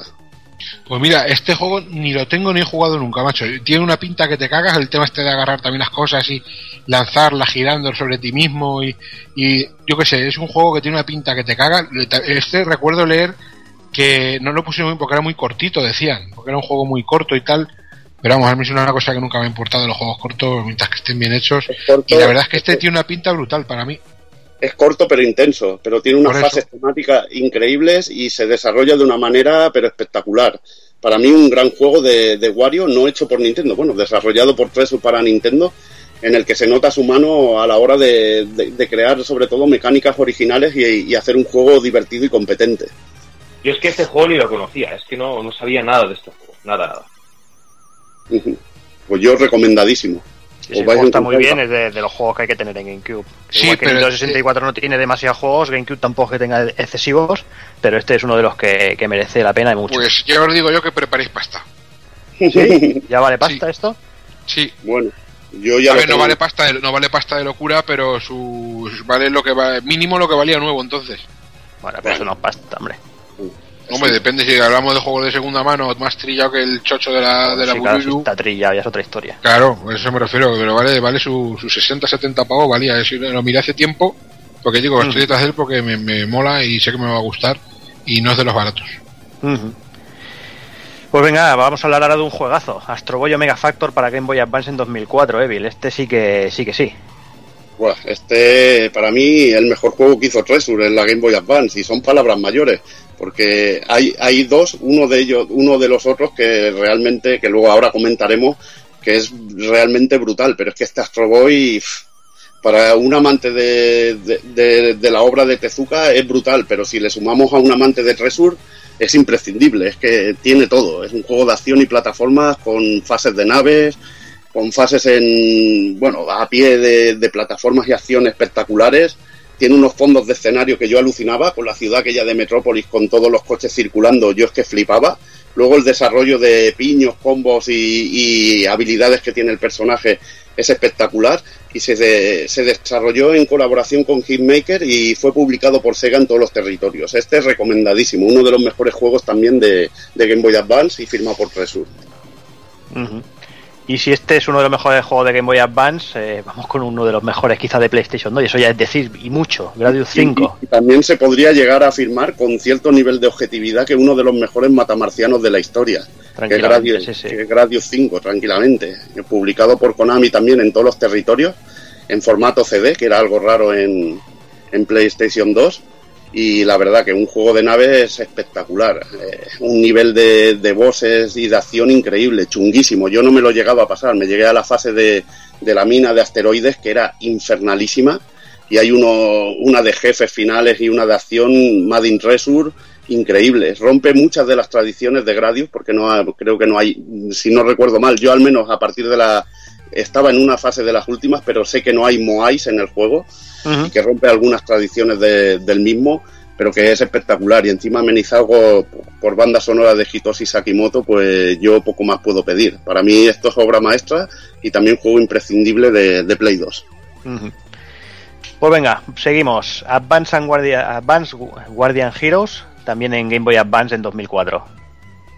También, juego correcto. Aquí no puedo decir maravilla, porque es que contando el precedente que es el Guardian Heroes de Saturn, este se queda bastante cortito. Sí, sí, este es normalito. Normalito, sobre todo por el carisma de los personajes, porque ponen personajes que solo cambia el color, bastante básicos, pero bueno, luego dentro del juego esconde fases con, con unos efectos de scaling, aparecen los personajes de Guardian Heroes, y para ser un juego normal normalito de Treasure, un juego normalito de Treasure es un juego bueno de otra compañía. O sea que yo me haría con él. Sí, el problema aquí es eso, es compararlo con el con la versión de Saturn, vamos. Ahí está, ahí está. Y otro que este sí, eh, Gunstar Future Heroes o Super este. Heroes para Game Boy Advance en 2005. Este es pepino, este hay que pillarlo. Este es un remake del, del Gunstar de, de Mega Drive, que tiene cosas mejores y cosas peores. Por ejemplo, la música de, Mega Drive a mí me gusta muchísimo más y los efectos sonoros, que son muchísimo más contundentes. También hay momentos que hay jefes que me gustan más en una versión y otra.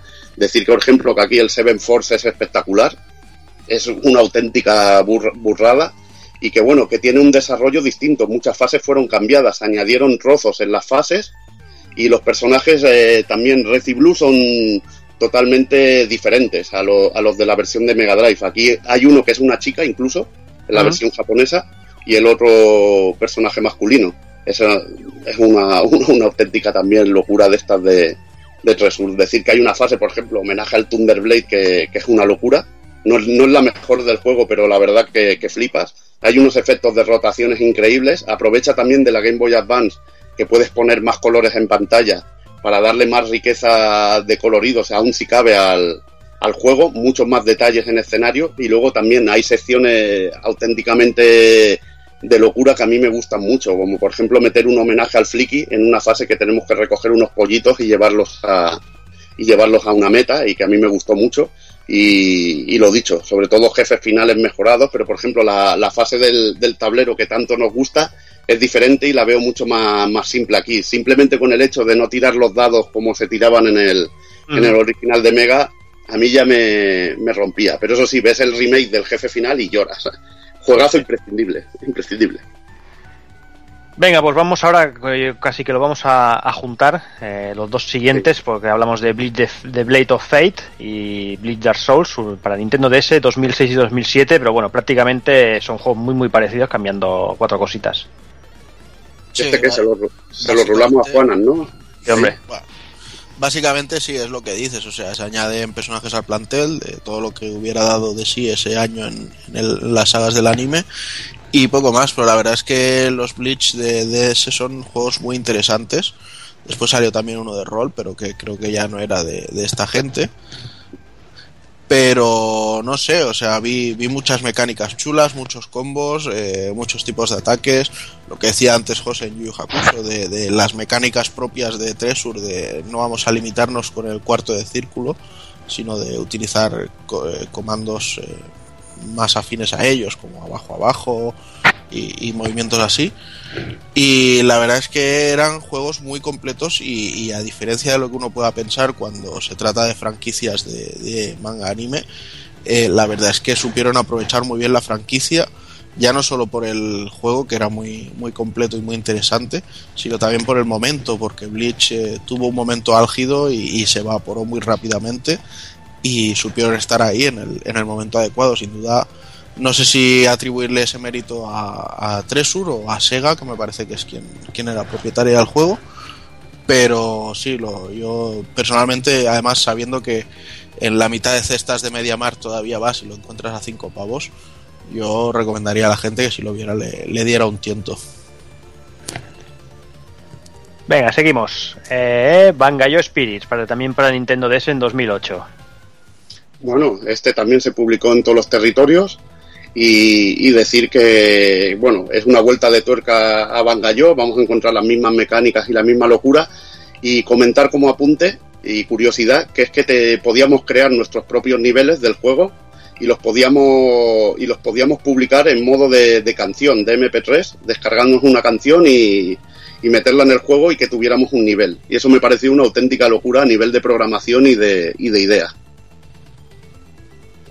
Venga, seguimos. Otro de Bleach, esta vez Versus Crusade para Wii en 2008. Y este, dentro de lo que cabe, había otro juego de Bleach que publicó Sega anteriormente, que es un resto infernal, en el que, por ejemplo, los ataques especiales eran se veían en forma de vídeo. Era una, a mí me pareció horroroso. Y este, sin embargo, me gustó muchísimo, porque es un rollete Virtual On o Dragon Ball Z Budokai Tenkaichi, y estaba muy bien parido, con unos ataques y una jugabilidad muy, muy frenética. A mí me gustó muchísimo y lo considero uno de los mejores juegos que, que he jugado de Bleach, incluyendo los de los de DDS. Está basado ya en el, en el arco de, de Hueco Mundo y con, los, y con los Bizards. Y la verdad que, que es un juego muy bien parido y de una jugabilidad muy, muy competente. A mí me gustó muchísimo. Este que era rollo como los Blade Battlers aquellos de Play 2. No, no los he probado. Ah, Yo te digo lo que es. Es un rollo virtual, aunque ves el personaje por detrás, Ah, te van haciendo ataques de energía, los puedes esquivar y es muy, muy estilo así. O como el Tenkaichi, ¿sabes? No, lo- los Blade Battlers son más rollo como si fuera un poco Power Stone quizá. Ah, vale, que vas por toda la pantalla, ¿no? Sí. Este, este es rollo virtualón y está muy bien parido. Muchos ataques y mucha variedad. Sobre todo claro, ataques energéticos. Cuando pones también el, el modo de la Zampacuto está de puta madre y es que está muy, muy bien. Al jugarlo te das cuenta, dices, joder, esto está, está de la hostia, los combos y todo. Está muy bien hecho. Pues venga, seguimos con Wii, seguimos con Sin and Punishment Star Successor para el 2009. Hablando de, de joyas, esta es otra joya para, para, la, para la consola. Un digno Y sucesor. un montón de tiempo a 9 euros en los centros comerciales y ahí Sí. abandonado y, y está de muerte, ¿eh? Es, es increíble este juego. Lo dicho, secuela del, del Sin de Nintendo 64, publicado por Nintendo en todos los territorios. Y esto es un juego espectacular, es puro Tresur. Es puro Tresur. Es a nivel de jefes finales, a nivel de mecánicas, además que lo controlamos con el Nunchuk y el, y el mando de Wii de putísima madre. Tiene un control perfectamente adap- adaptado a la consola. Uno de los mejores juegos en el que podemos disfrutar el control de, de la Wii y, realmente una, una joya de, los Rail Shooters, para mí cerca del nivel de lo que sería el, el mejor, que es el Panzer Dragon Panzer Dragon Horta, y con un nivel de, de jefes, sobre todo de jefes y de, y de acción tremendo. Y a nivel gráfico también hay momentos que son espectaculares, como la fase del tubo de agua, que hay un enemigo que es un pez que la va atravesando, que, que es que es que lloras, lloras sangre, juegazo. Pues venga, eh, casi estamos listos. Eh, Bangallo Missile Fury, este para Xbox Live Arcade eh, de 2011. Este proponía unos retos de unos 45 o 50 fases que luego se desbloqueaban muchísimas más, las tenías que ir pasando uno a uno. Te iba explicando las mecánicas del juego las primeras con una especie de tutorial y es una vuelta de tuerca a Bangallo, pero para mí es uno de los mejores de todos porque es que lo disfrutas de lo insanamente chungo que es y pasarte cada fase era un nivel de satisfacción pero inexplicable. Juego chunguísimo que te reta hasta la muerte y, recomendadísimo para, para, el formato. La, lástima de que no saliera en formato físico, pero bueno, el tipo de juego también se daba a que fuera así. Y podías también, también tenía su editor de fases y las podías compartir a través del equipo live. Pues venga, vamos con los dos últimos, eh, que también los vamos a juntar. Esto es para Nintendo 3DS, el Guys Cruiser y Guys Cruiser Good, eh, que esto es para, para bueno, de 2013, uno en 2013 y otro en 2014. Yo este no he visto absolutamente nada. Bueno, yo tuve la oportunidad de jugarlo gracias a nuestro amigo Eric Bayona, el Bigotitos, que, que me dejó su 3DS escapa y pude probar el juego y la verdad que me sorprendió por lo jugable que era, que estaba muy bien hecho, juego de acción en 3D así tipo Beaten Up, con caballeros que, visten armaduras y las puedes transformar. Y la verdad que bastante competente para ser un encargo de, de Capcom. Esto es un proyecto como, lo fue Strider en su época, en el que van a, sacaron su manga, su anime y luego sacaron el juego, juguetes, etcétera, etcétera. Pero bueno, creo que no, no ha salido bien a nivel comercial, como otras cosas como Yokai Watch de, de Level 5, pero como juego, la verdad que es muy competente se nota la mano de Tresur y bueno, veremos qué pasa con la compañía ahora que, lleva al menos dos años sin, sin saberse nada de, lo que hace, si se va al final al garete o continúan haciendo alguna cosita. una auténtica lástima que, por ejemplo, no cayera bajo el brazo de Nintendo y siguiera haciendo cositas para, para esta consola y títulos hardcore. Pero bueno, veremos qué pasa. Pues venga, como el programa, lo dicho, nos está quedando cortito, vamos, vamos a ir finalizándolo ya con las curiosidades. Eh, vamos a empezar con las curiosidades de Gunstar Heroes. Y empezamos diciendo que bueno, que al subir la pirámide nos espera un jefe intermedio llamado Bravo Man, que viene a ser un, un homenaje a Bravo Man de Namco. El jefe final Golden Silver de Gunstar Heroes aparece también en Guardian Heroes de Saturn. En la fase del juego de tablero nos enfrentaremos a un enemigo llamado Balbalión, una especie de gusano dorado que es un homenaje al dragón dorado de Silvalión de Taito. En Japón apareció un CD de música Ranch con la, de Gustav Heroes, vaya que es del propio compositor con el nombre del juego. Fue publicado por Pioneer LDC en el año 93. La música que suena al final del juego de Astro Boy Omega Factor de Trisur es la misma que escuchamos en la última fase, en la última escena de Gunstar Heroes. Se barajaron dos nombres para el juego antes del definitivo. Uno fue Lunatic Gunstar y el otro Blade Gunner. El lanzallamas se pensó que en un inicio fuera un dragón y cada gema que conseguimos nos diera poderes especiales. Pues venga, vamos ahora con las curiosidades de Dynamite Heady. En la revista Superjuegos regalaron el Cabezón Mix, una cinta de cassette con la que se remezclaban varios temas de, de juegos de Sonic Knuckles, de Dynamite Heady, de Street Fighter 2 y, un largo etcétera. Y bueno, la carátula estaba protagonizada por el carismático Heady. Eh, Trouble Bruin o Murayama en versión japonesa, que es la cabeza de gato esta que decíamos capaz de adaptarse a todo tipo de artilugios. En la versión de Game Gear puede controlar a los Game Masters y en la versión japonesa es de color morado y sonríe constantemente con los ojos muy abiertos así como con ojos de liebre. En las versiones occidentales el gato es de color marrón y tiene cara de mala leche. La versión japonesa es mucho más fácil, mientras que las versiones europea y americana los enemigos tienen el doble de vida y el juego lo empezamos sin ningún continúe. La Japo, la Japo es al contrario. También la mayoría de los nombres de los niveles cambian entre Oriente y Occidente. Las versiones occidentales suelen ser parodias de películas y en la, versión oriental son nombres descriptivos hacia, como, hacia el mismo nivel. Toys eh, in the Hood eh, sería Boys in the Hood, eh, los chicos del barrio. Close Encounters, Close Encounters of the Third King, encuentros de la tercera fase. Terminator 2 sería Terminator 2. Star Wars sería Star Wars. Spinderella sería Cinderella, que sería la Cenicienta. Fly Hard and Fly Hard 2 eh, sería Die Hard y Die Hard 2, la jungla de cristal. Heady Wonderland sería Alice in Wonderland. Eh, The Rocketeer sería Rocketeer. Y Legal Weapon 3 sería Lethal Weapon 3, lo que sería Arma Letal 3. En las versiones occidentales nos perdemos unos diálogos que tienen la mayoría de los jefes previa al enfrentamiento. Aquí solo aparecen en el nivel de entrenamiento. El robot humanoide que parece un castillo de nivel termina- en el nivel Terminate Her 2 es una muñeca llamada Rebecca en la versión japonesa. El ending cambia según la versión. En la europea y americana, Smiley está muy contento de ver a Heather, la cual abraza a Hedy. Y en la versión japonesa, Smiley es una medalla a la mejor marioneta y se lanza para engancharse al pecho de Hedy.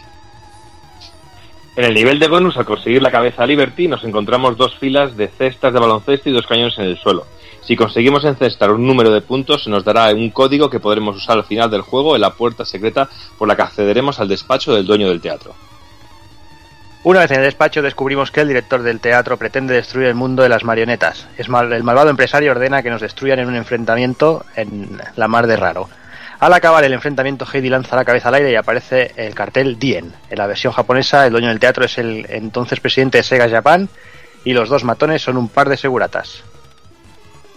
El personaje Smiley de Dynamite Heady aparece en Guardian Heroes como el espíritu patrón de Nicole. Pues venga, vamos ahora con las de Yu Yu Hakusho. Eh, Yoshihiro Nagoshi está, imagino que felizmente, casado con la también mangaka Naoko Takeuchi, que como todos sabéis es la autora de Sailor Moon. Sí, lo iba a decir yo, digo, esa es la de Sailor Moon, sí. Eh, Yu- Yuzo Koshiro eh, ha dicho en algunas ocasiones que la banda sonora de este juego, si se puede llamar así a, a la banda sonora del juego, pues es una de las que más le gustan. Y bueno, ahora vamos con las curiosidades de Alien Soldier, porque en la, la versión japonesa del juego podemos leer la parte superior de la pantalla el título eh, Visual Shock, Speed Shock, Sound Shock, Now it's time to the 68.000 Hz of Fire, frase cuyo final se refiere al procesador Motorola eh, 68000 de Mega Drive que, traduci- que traducida eh, vendría a ser eh, shock visual, shock de velocidad, shock de sonido. Ahora es el momento de hacer arder el corazón 68000. En ambas versiones podemos leer la parte inferior Custom for Mega Drivers, que traducido es hecho a medida para Mega Drivers. Uno de los mejores momentos de Alien Soldier consiste en el enfrentamiento contra Seven Force, eh, jefe final que tiene cinco formas distintas y que en el homenaje a Seven Force, uno de los jefes más míticos de Gunstar Heroes. También nos enfrentaremos a Melon Breed, otro clásico jefe del primer juego de Treasure, el que es una cara que nos recuerda a Mr. Potato. Pues venga, pasamos al Light Crusader. Y, eh, su enemigo final muere usando los mismos efectos sonoros que en Alien Soldier. Y en Light Crusader, el, el personaje de vino de Dynamite Heady aparece en el muro de un edificio. Pues venga, yo creo que, que ya está todo pescado vendido. No sé si, si alguien quiere añadir algo, Evil. No sé si te han quedado ganas de hablar de algo más. No sé, creo que, he- que he tenido bastante para rajar en el programa. Decir que es una compañía increíble, que los juegos de Mega Drive, la verdad que son, son brutales. No hemos hablado de los 3 de Saturn, que como bien ha- has dicho, los tenemos en un, en un programa ya, ya bien, ya hablamos bastante bien de ellos y ya hablamos a gusto, nos quedamos a gusto. Y la verdad que, que auténticas joyas. A mí los que más me gustan son Gunstar y, y Alien Soldier. Decir que también Dynamite Heady me parece que está a un nivel también brutalísimo. Luego también, no sé, Light Crusader es, es muy bueno y no sé, es que todos. eh, Yu Yu Hakusho también en, como juego de lucha. O sea que hablamos de auténticas maravillas. Bueno, salvo el caso quizá de- del encargo que es el, el juego del payaso que, que le da miedo a Kafka. No sé si alguien quiere añadir algo. No sé si Borja. Sí, hombre, sobre todo que, que para mí, y fuera de toda coña, eh, sobre todo ha sido una sorpresa encontrarme con el, con el juego de McDonald's, que, vuelvo a repetir que os recomiendo muy encarecidamente pegarle un tiento, sobre todo si eres eh, aficionado al- a los juegos de, de- de plataformas, o hacer como ha dicho Kafka, que va a hacer la prueba de fuego con su hijo y que si le gusta a su hijo, eso es la- la mejor prueba que puede tener. Porque el juego realmente me sorprende porque es de esos juegos que por el decir, vaya, esto no lo toco ni con un palo, pero que luego a la hora de verdad te, te, te sorprende. Y luego, sobre todo, pegar un tiro también al Light Crusader, que, que es increíble y es de esos juegos que, que no envejecen. Y es que si realmente tú pegas un vistazo a todo el catálogo de, de Trisur, realmente la gran mayoría de los juegos son juegos que a día de hoy te puedes poner con ellos y siguen siendo igual de divertidos, igual de frenéticos. A mí nadie me quita de vez en cuando pegarme un tiento al Gastar Heroes de, en la Mega Drive o la Game Boy Advance o pegarme un, un o hacer o intentar no volverme loco jugando a Alien Soldier, que es de esos juegos que, que, que realmente me es complicadísimo de jugar y que me cuesta un huevo cada vez que lo pongo no sé, una auténtica delicia y sobre todo poder dedicar un programa a una compañía como esta me parece que era necesario y que ha sido todo un placer. Kafka. Pues yo, lo que, pues, resumir un poquito lo que decís, que realmente es flipante la trayectoria de esta compañía a grandes rasgos. Lo único que sí puedo decir es que hace, bueno, hace ya un par de años la gente de Vicioplanet tuvo a bien hacer una lista de los mejores juegos de, Mega Drive. Y yo soy una persona que me cuesta mucho, muchísimo hacer una lista, soy incapaz, no puedo quedarme con eso de di los tres primeros títulos, dilo, no puedo, es una cosa que me supera. Sin embargo, con, cuando hicieron de Neo Geo, hicieron de Super Nintendo, hicieron de Mega Drive, y sin embargo aquí sí tuve claro cuál es el mejor juego para mí de, de Mega Drive, fíjate, lo tengo clarísimo, macho. Si tuviese que elegir uno, yo me quedaría con, con Alien. El, el juego es un juego es una burrada. El Alien Soldier es, un, es una obra maestra para mí, es burrísimo. La Mega no echa humo la pobre porque no da para más, no, no da ni para respirar. Y luego también Dame Hedy, que es algo muy. Es un juego muy especial, muy. No sé. Es un juego muy tierno, es que lo tiene todo.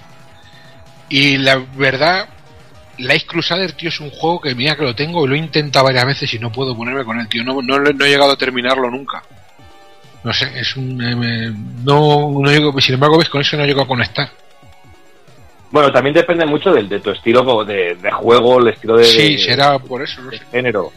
¿Sabes? Pero. Pero, tío, pero ahí reconozco que, que, debe ser culpa mía. Me ocurre como con otros juegos que hemos hablado en otras ocasiones, que soy yo el que no conecta con el juego. No, lógicamente el juego no es malo, el juego no tiene ninguna tara que digas tú, que no, no, no, soy yo, que no, no conecto con él. Claro, es que Borja ve al rubiaco con la melena y el pecho palomo ahí en la portada y ya hace Por una conexión ahí. Está. Me recuerda a mi época cuando me tenía el pelo de rubio, pero bueno. pues venga, Takokun, Pues nada, chicos, yo la verdad es que ya sabéis que con Tresur no he tenido mucha relación, más que nada porque no tuve Mega Drive y bueno, iba jugando pues a, retales, ¿no? En, determinados momentos. En Nintendo 64 sí que tuvimos una maravillosa relación gracias a Mischief Makers.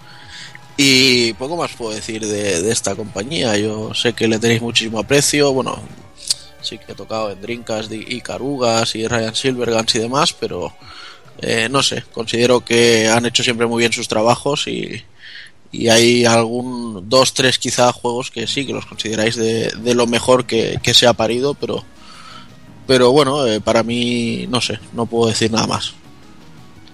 Muy bien, pues yo ya para cerrar, pues eso, ya lo que hemos dicho durante todo el programa y, ya dijimos en el anterior de, de Saturn, eh, una compañía enfermiza por cuidar los, los juegos, en su gran mayoría, casi todos, en exprimir el hardware que, en el que trabajan, ahí el, a la vista está, y bueno, y que en los últimos años ha ido diluyendo, diluyéndose y casi casi desapareciendo. A ver si esos rumores acaban de confirmarse o desmentirse, pero la verdad es que la cosa pinta mal para Trisur.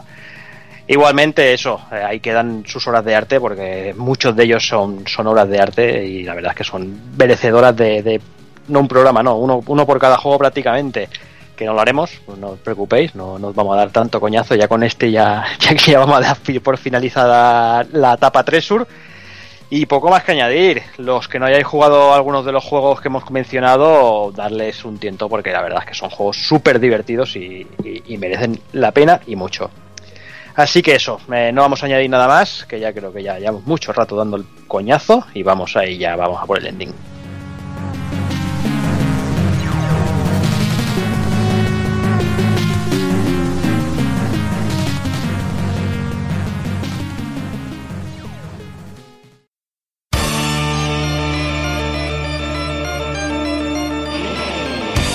Y recuerda, si no te mola hacer un calamar y quieres estar bien informado, pásate por el blog pulpofrito.com. También puedes seguirnos en Twitter y Facebook.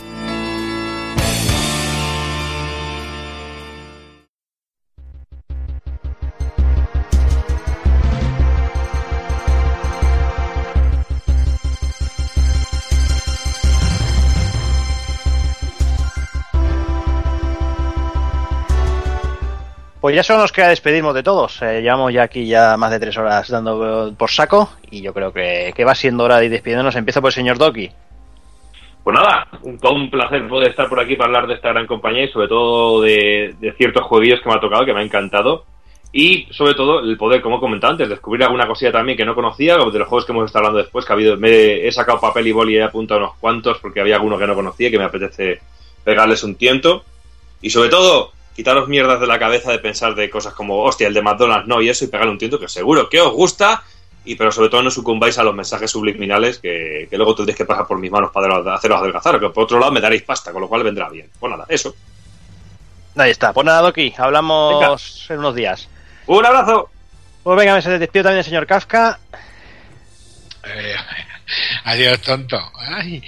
Pues nada, tío, que muy bien, como siempre, grabar un domingo por la mañana pues ha estado bien, estamos todos despejados, estamos todos activos.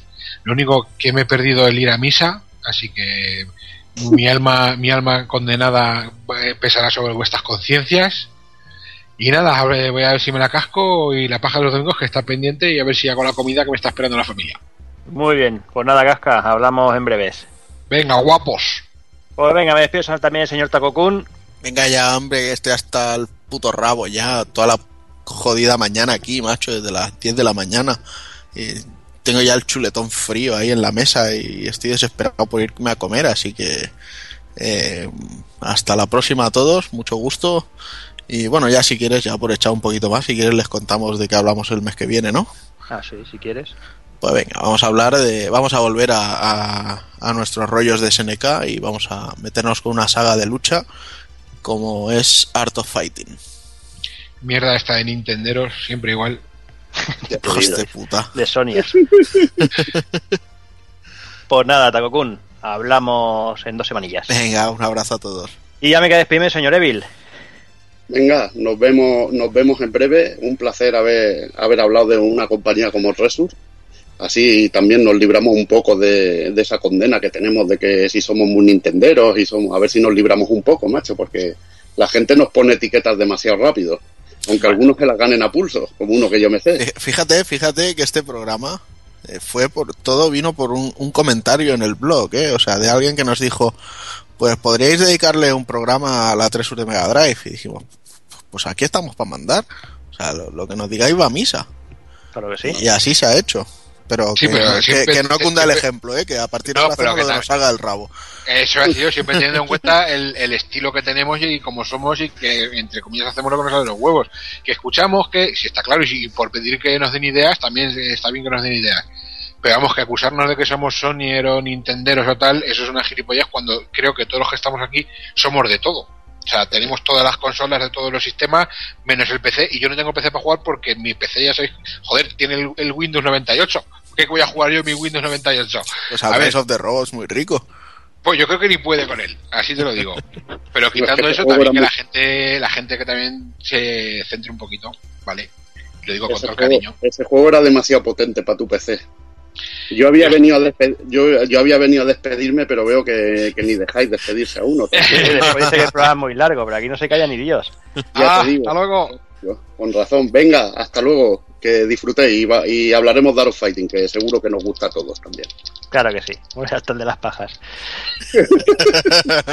en fin, pues lo dicho. Eh, dos semanitas, volvemos con el actual, repasando el mes de abril. Levil nos volverá a tener deberes con Quantum Break, que para algo que bueno que puede ser rememorable, que yo creo que, que, que puede ser que nos venda una, una One, ¿o no, Evil? ¿Cómo está la cosa? No lo sé qué decirte. De momento yo si quieres te la presto y juegas y no, Ah, bueno, te tienes pues. que gastar un pistón. Que Me saldrá más barato. Ya me esperaré al Scalebone entonces. Sí. Pues eso, de aquí un mesecillo, mes de abril, eh, Quantum Break, de, perdón, de aquí 15 días y de aquí un mesecillo venimos con Art of Fighting, eh, hablaremos de los tres juegos y de lo que encontremos por ahí. Así que nada, señoras, señores, niños y niñas, portaros bien, ser buenos y un saludo a todos.